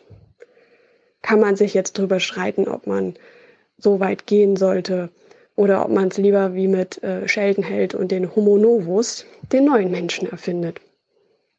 So viel dazu. Hallo, liebes Aufwachenrudel. Hier ist seit längerem nochmal die Sina aus Chile. Ich wollte nur einen kurzen äh, Kommentar dazu abgeben, wie das mit dem Thema Waldbränden aussieht. Ich beschäftige mich gerade für die äh, also für meine Arbeit äh, mit dem Thema Waldbrände in Chile und es ist nämlich äh, so, dass die chilenischen Institutionen, die dafür zuständig sind, eben auch angeben, dass 99 Prozent aller Waldbrände eben durch Menschen verursacht wurden, gewollt oder ungewollt. Äh, also es kann einfach eine Zigarettenkippe sein oder ein, ein Feuer, ein Campingfeuer oder äh, oder halt auch Brandstiftung, aber auf jeden Fall 99 Prozent aller ähm, Waldbrände sind da, fangen dadurch an. Und ich nehme mal an, das ist für Deutschland nicht anders. Und da ihr ja über die O-Töne in den Reportagen da geredet habt, wäre es ja mal schön, wenn die öffentlich-rechtlichen so eine Einordnung machen würden. Also statt irgendwelche relativ sinnfreien O-Töne zum Thema Feuerwehr und Respekt vor Löschfahrzeugen und was weiß ich was äh, zu sagen, könnten die mal eine Einordnung machen, woher diese Waldbrände kommen könnten und so weiter und so fort und dass Leute vorsichtig sein sollen. Das wäre ja irgendwie sinnvoller. Aber gut, das war's auch schon. Tschüssi! Hallo liebe Aufwachenhörergemeinde, hier ist Julie. Ich wollte was zu dem ähm, Kommentar von Angela Merkel sagen, dass die Klimafrage für die Bundesregierung höchste Priorität habe. Das ähm, ist definitiv meiner Meinung nach nicht so. Denn ähm, am 6. Juni diesen Jahres wurde jetzt ein Antrag von über den Antrag von äh, den Grünen abgestimmt, ähm, in dem es einfach halt nur darum ging, die Klimaziele von Paris zu erreichen. Da waren auch ein paar Vorschläge dazu, wie man das erreichen kann. Aber es hat halt letztendlich nur die Fraktion der Grünen und der Linken diesem Antrag zugestimmt. Und wenn die Regierung da nicht zugestimmt hat, dann ist das einfach nicht so, dass die Klimafrage bzw. Klimakrise höchste Priorität für die Regierung hat. Und sich dann dahin zu stellen und zu sagen, die Klimakrise hat höchste Priorität, dann ist das zwar richtig in der Sache, aber nicht für die Bundesregierung. Und ich finde, da sollte einfach ein bisschen mehr Ehrlichkeit dann herrschen. Irgendwo sollte man dann halt sich einfach dahinstellen und sagen, klar, die Klimakrise hat höchste Priorität, da müsste man sich drum kümmern, aber das ist uns egal. Äh, wir kümmern uns da jetzt nicht drum. Das wäre dann ehrlich. Aber sich dann dahinzustellen und sagen, zu sagen, hat höchste Priorität, aber wir lehnen so einen Antrag von den Grünen ab, in dem es ähm, um einen Kompromiss von der Pariser Klimakonferenz geht. Und äh, da wollen wir da nochmal einen Kompromiss von haben, weil uns das ähm, sonst zu unbequem ist oder so. Das ist, wie Stefan schon sagt, Kompromiss vom Kompromiss, das ist scheiße. Das, das kann man nicht machen. Ich meine, man kann sich ja nicht einfach irgendwo hinstellen und sagen, okay, wir haben das jetzt so abgemacht. Ähm, ich hatte diese Position, du hattest die andere Position, wir haben die Mitte davon genommen. Aber ich will das jetzt nicht so. Wir machen das nochmal anders. Und dann sagt der andere natürlich doch auch, hallo, nein, wir haben diesen Kompromiss gemacht und dann müsst, musst du dich jetzt auch dran halten. So. Und wenn das dann die Bundesregierung nicht schafft, dann ist das halt einfach nur armselig. Tut mir leid. So. Ja, jedenfalls, tschüss. Ich wünsche euch einen schönen Tag. Hallo, liebe Aufwachengemeinde. Ich würde noch mal kurz einen kleinen Kommentar einsprechen zum Thema E-Auto-Akkus. Das Thema kam ja in der Folge 384 gleich zu Beginn auf. Und zwar um die es mir um die Produktionsmengen. Wenn wir vielleicht noch mal einen kurzen Blick zurück machen. Zunächst gab es Lithium-Ionen-Akkus für Handys, gibt es ja heute noch, und für Laptops. Das war eigentlich so ein ziemlich großer Markt. Jetzt hat man den Markt meines Wissens mehr als verdoppelt um aktuell so ein paar E-Autos zu bauen. Und das Ziel ist eigentlich jetzt innerhalb von ungefähr 20 Jahren auf 100% E-Autos zu kommen.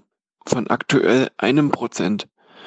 Das bedeutet gleichzeitig unter der Annahme, dass wir durchschnittlich dieselbe Menge Batterien pro Auto einsetzen, also dieselbe Anzahl an Kilowattstunden im Schnitt, dass wir eine Verhundertfachung der benötigten Batteriemengen, Batteriekapazitäten besser gesagt, benötigen. Ja, das ist also ein extrem großer Wachstumsmarkt.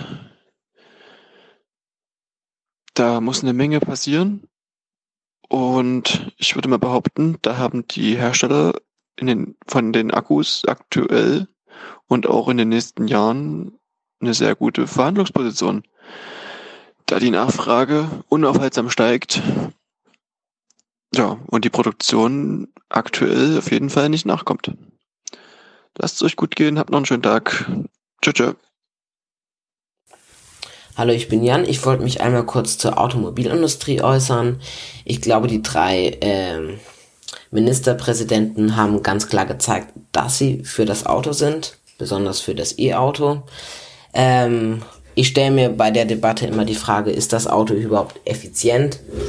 Wenn man sich bedenkt, ein Gefährt, was eine Tonne schwer ist, 95 Prozent der Zeit rumsteht und es in Deutschland 46 Millionen gibt, ist das effizient? Muss das wirklich so in der Form sein? Ähm, der WDR hat ähm, über die Herstellung von E-Autos eine Doku hochgeladen vor ein paar Tagen wo gezeigt wird, also klar, es ist zwar emissionsfrei, die E-Autos, aber in der Herstellung gibt es eine Vielzahl von ähm, großen ökologischen Problemen. Die könnte man vielleicht in dem nächsten Aufwachen-Podcast, wenn es mal wieder um die Autos gibt, vielleicht mit einbinden, dass man ein paar O-Töne aus der Wissenschaft dazu nimmt.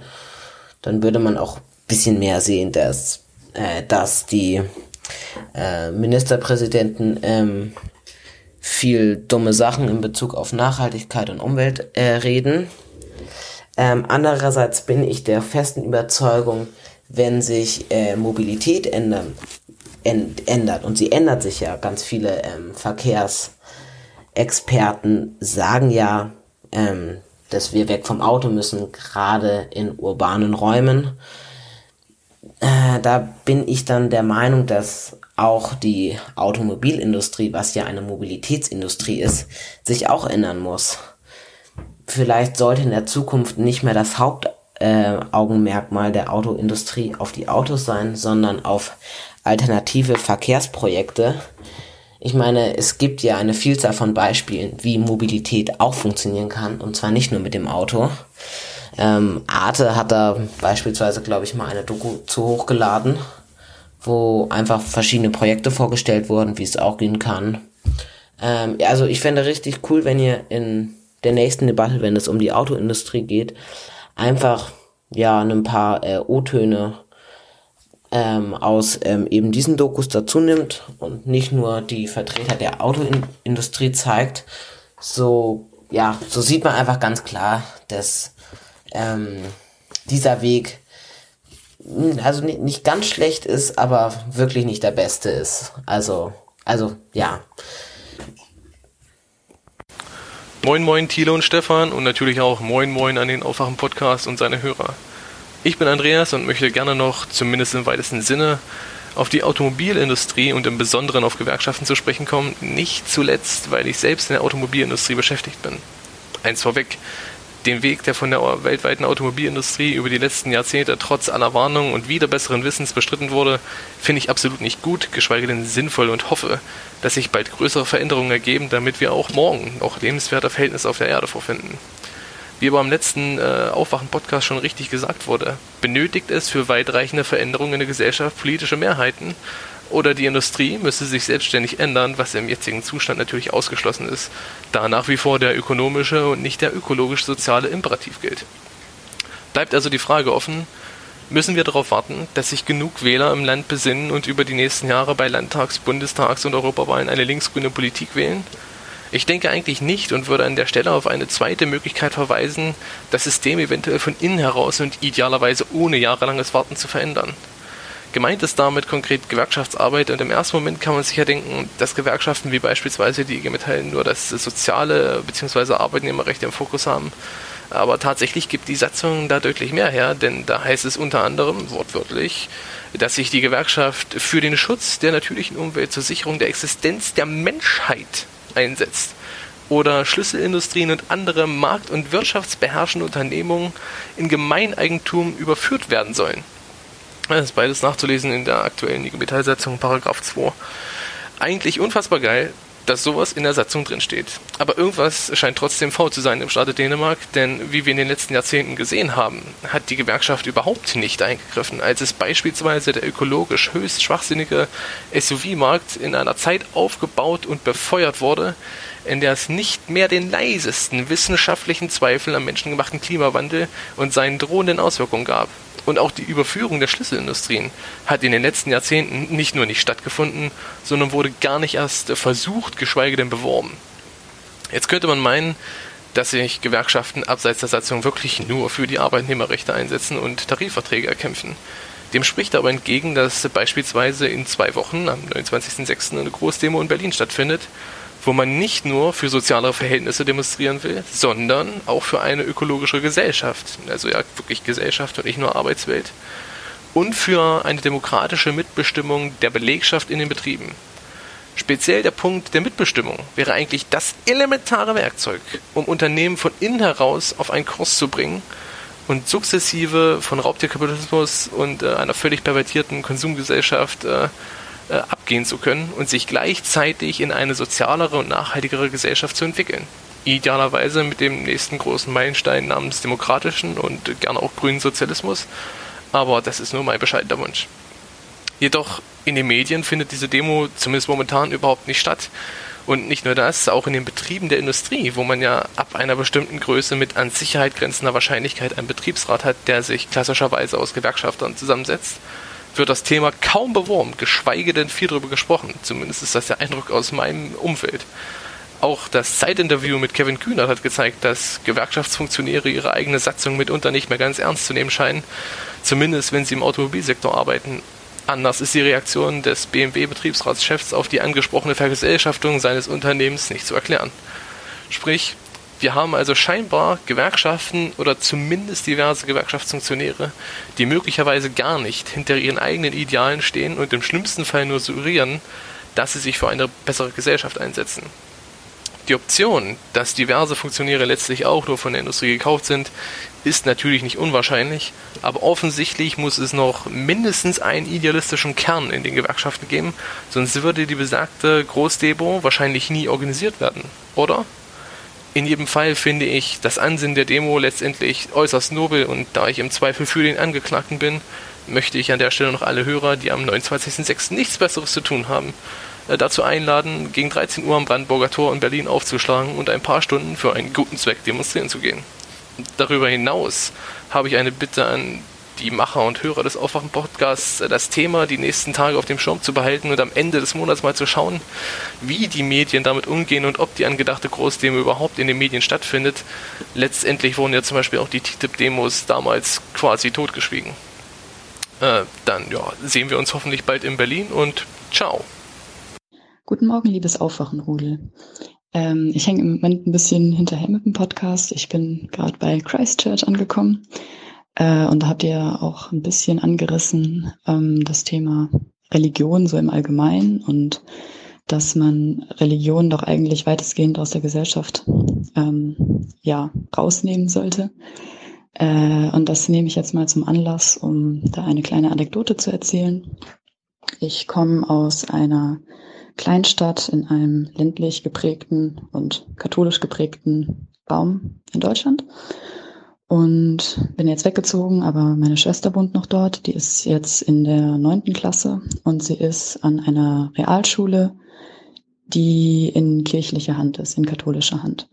Und das ist die einzige Realschule, die es in dieser Stadt gibt. Das heißt, meine Schwester müsste entweder auf eine andere Schulform gehen, ähm, wenn sie nicht auf diese Schule gehen wollte, oder halt jeden Tag in eine Nachbarstadt oder so fahren. Das wollte sie aber beides nicht und deswegen ist sie an dieser Schule.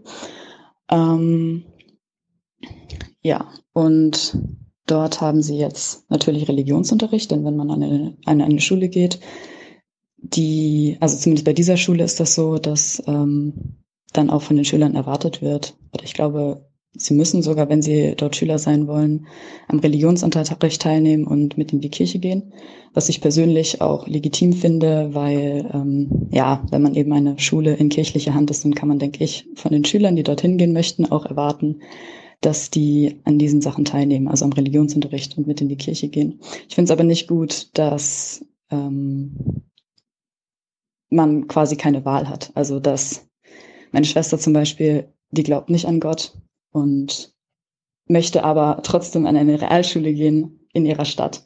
Und das ist halt nicht möglich. Ja.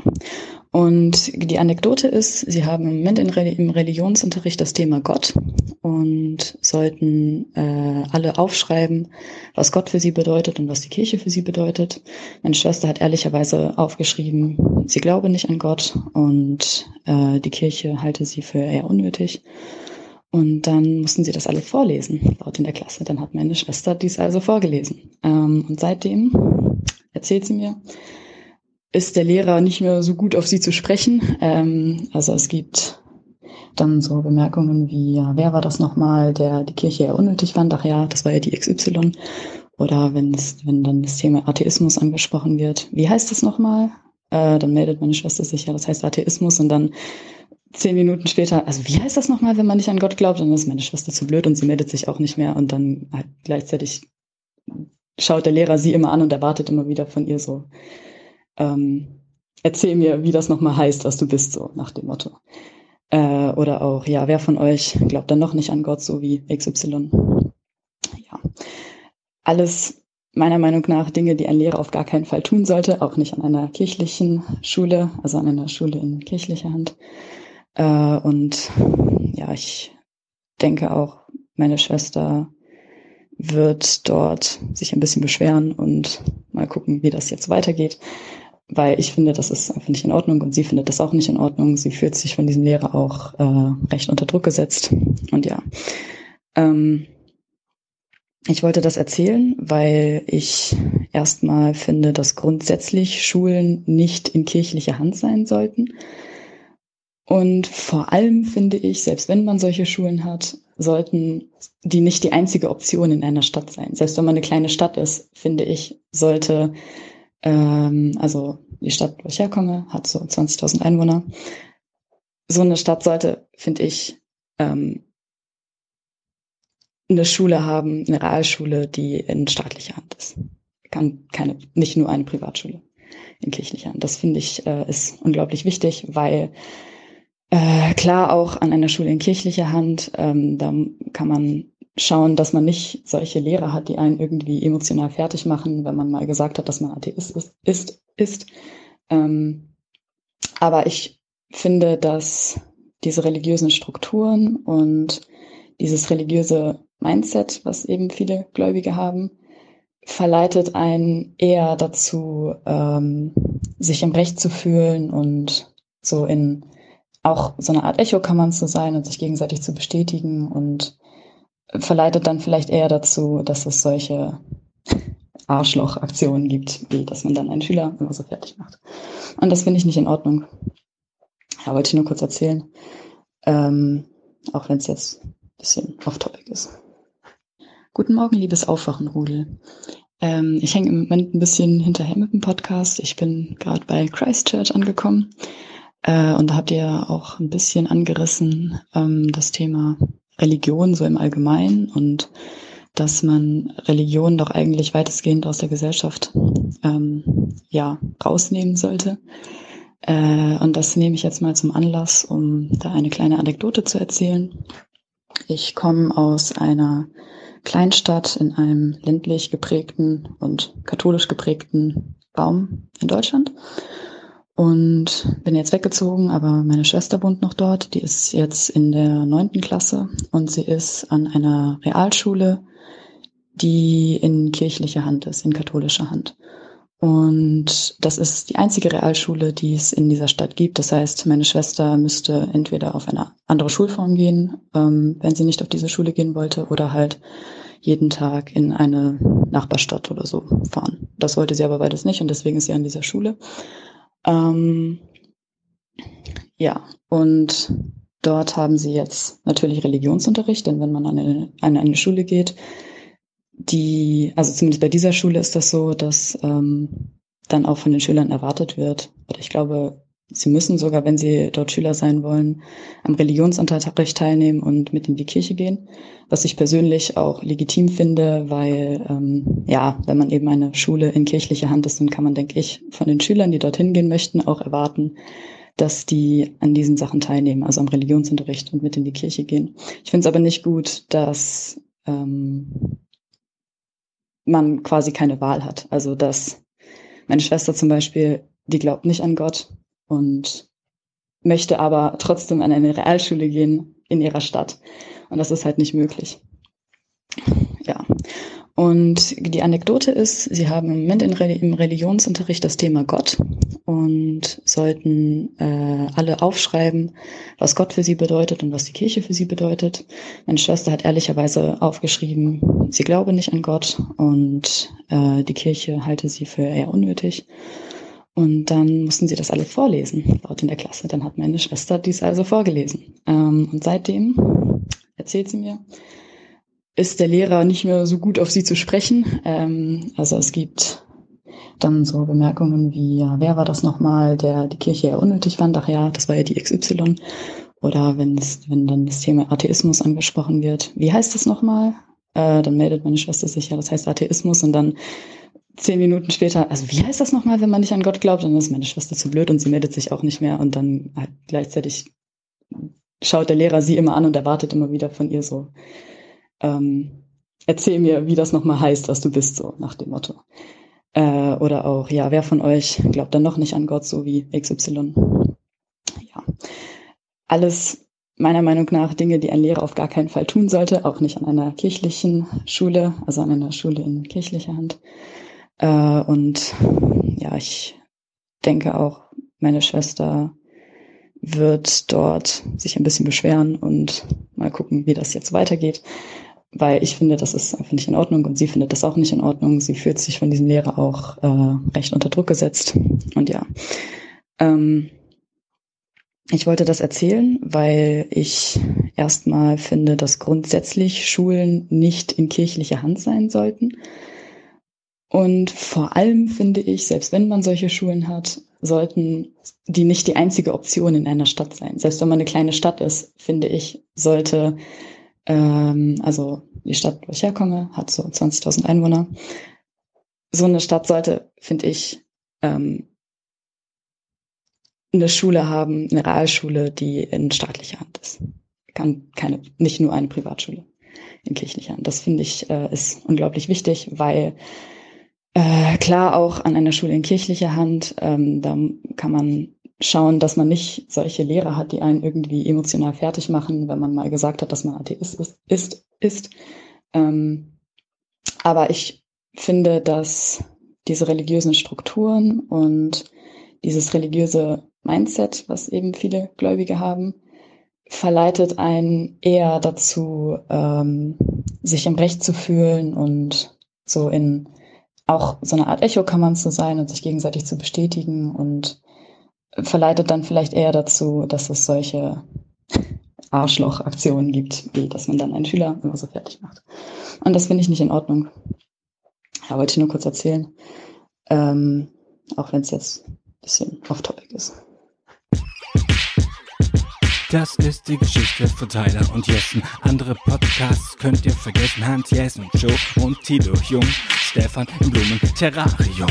Mit ganz viel Arbeit erklärt mir hier die Welt. Eröffnet junges Konto und spendet endlich Geld. Das ist die Geschichte von Tyler und Jessen. Andere Podcasts könnt ihr vergessen. Hans Jessen Show und und Jung. Stefan Blumen Terrarium.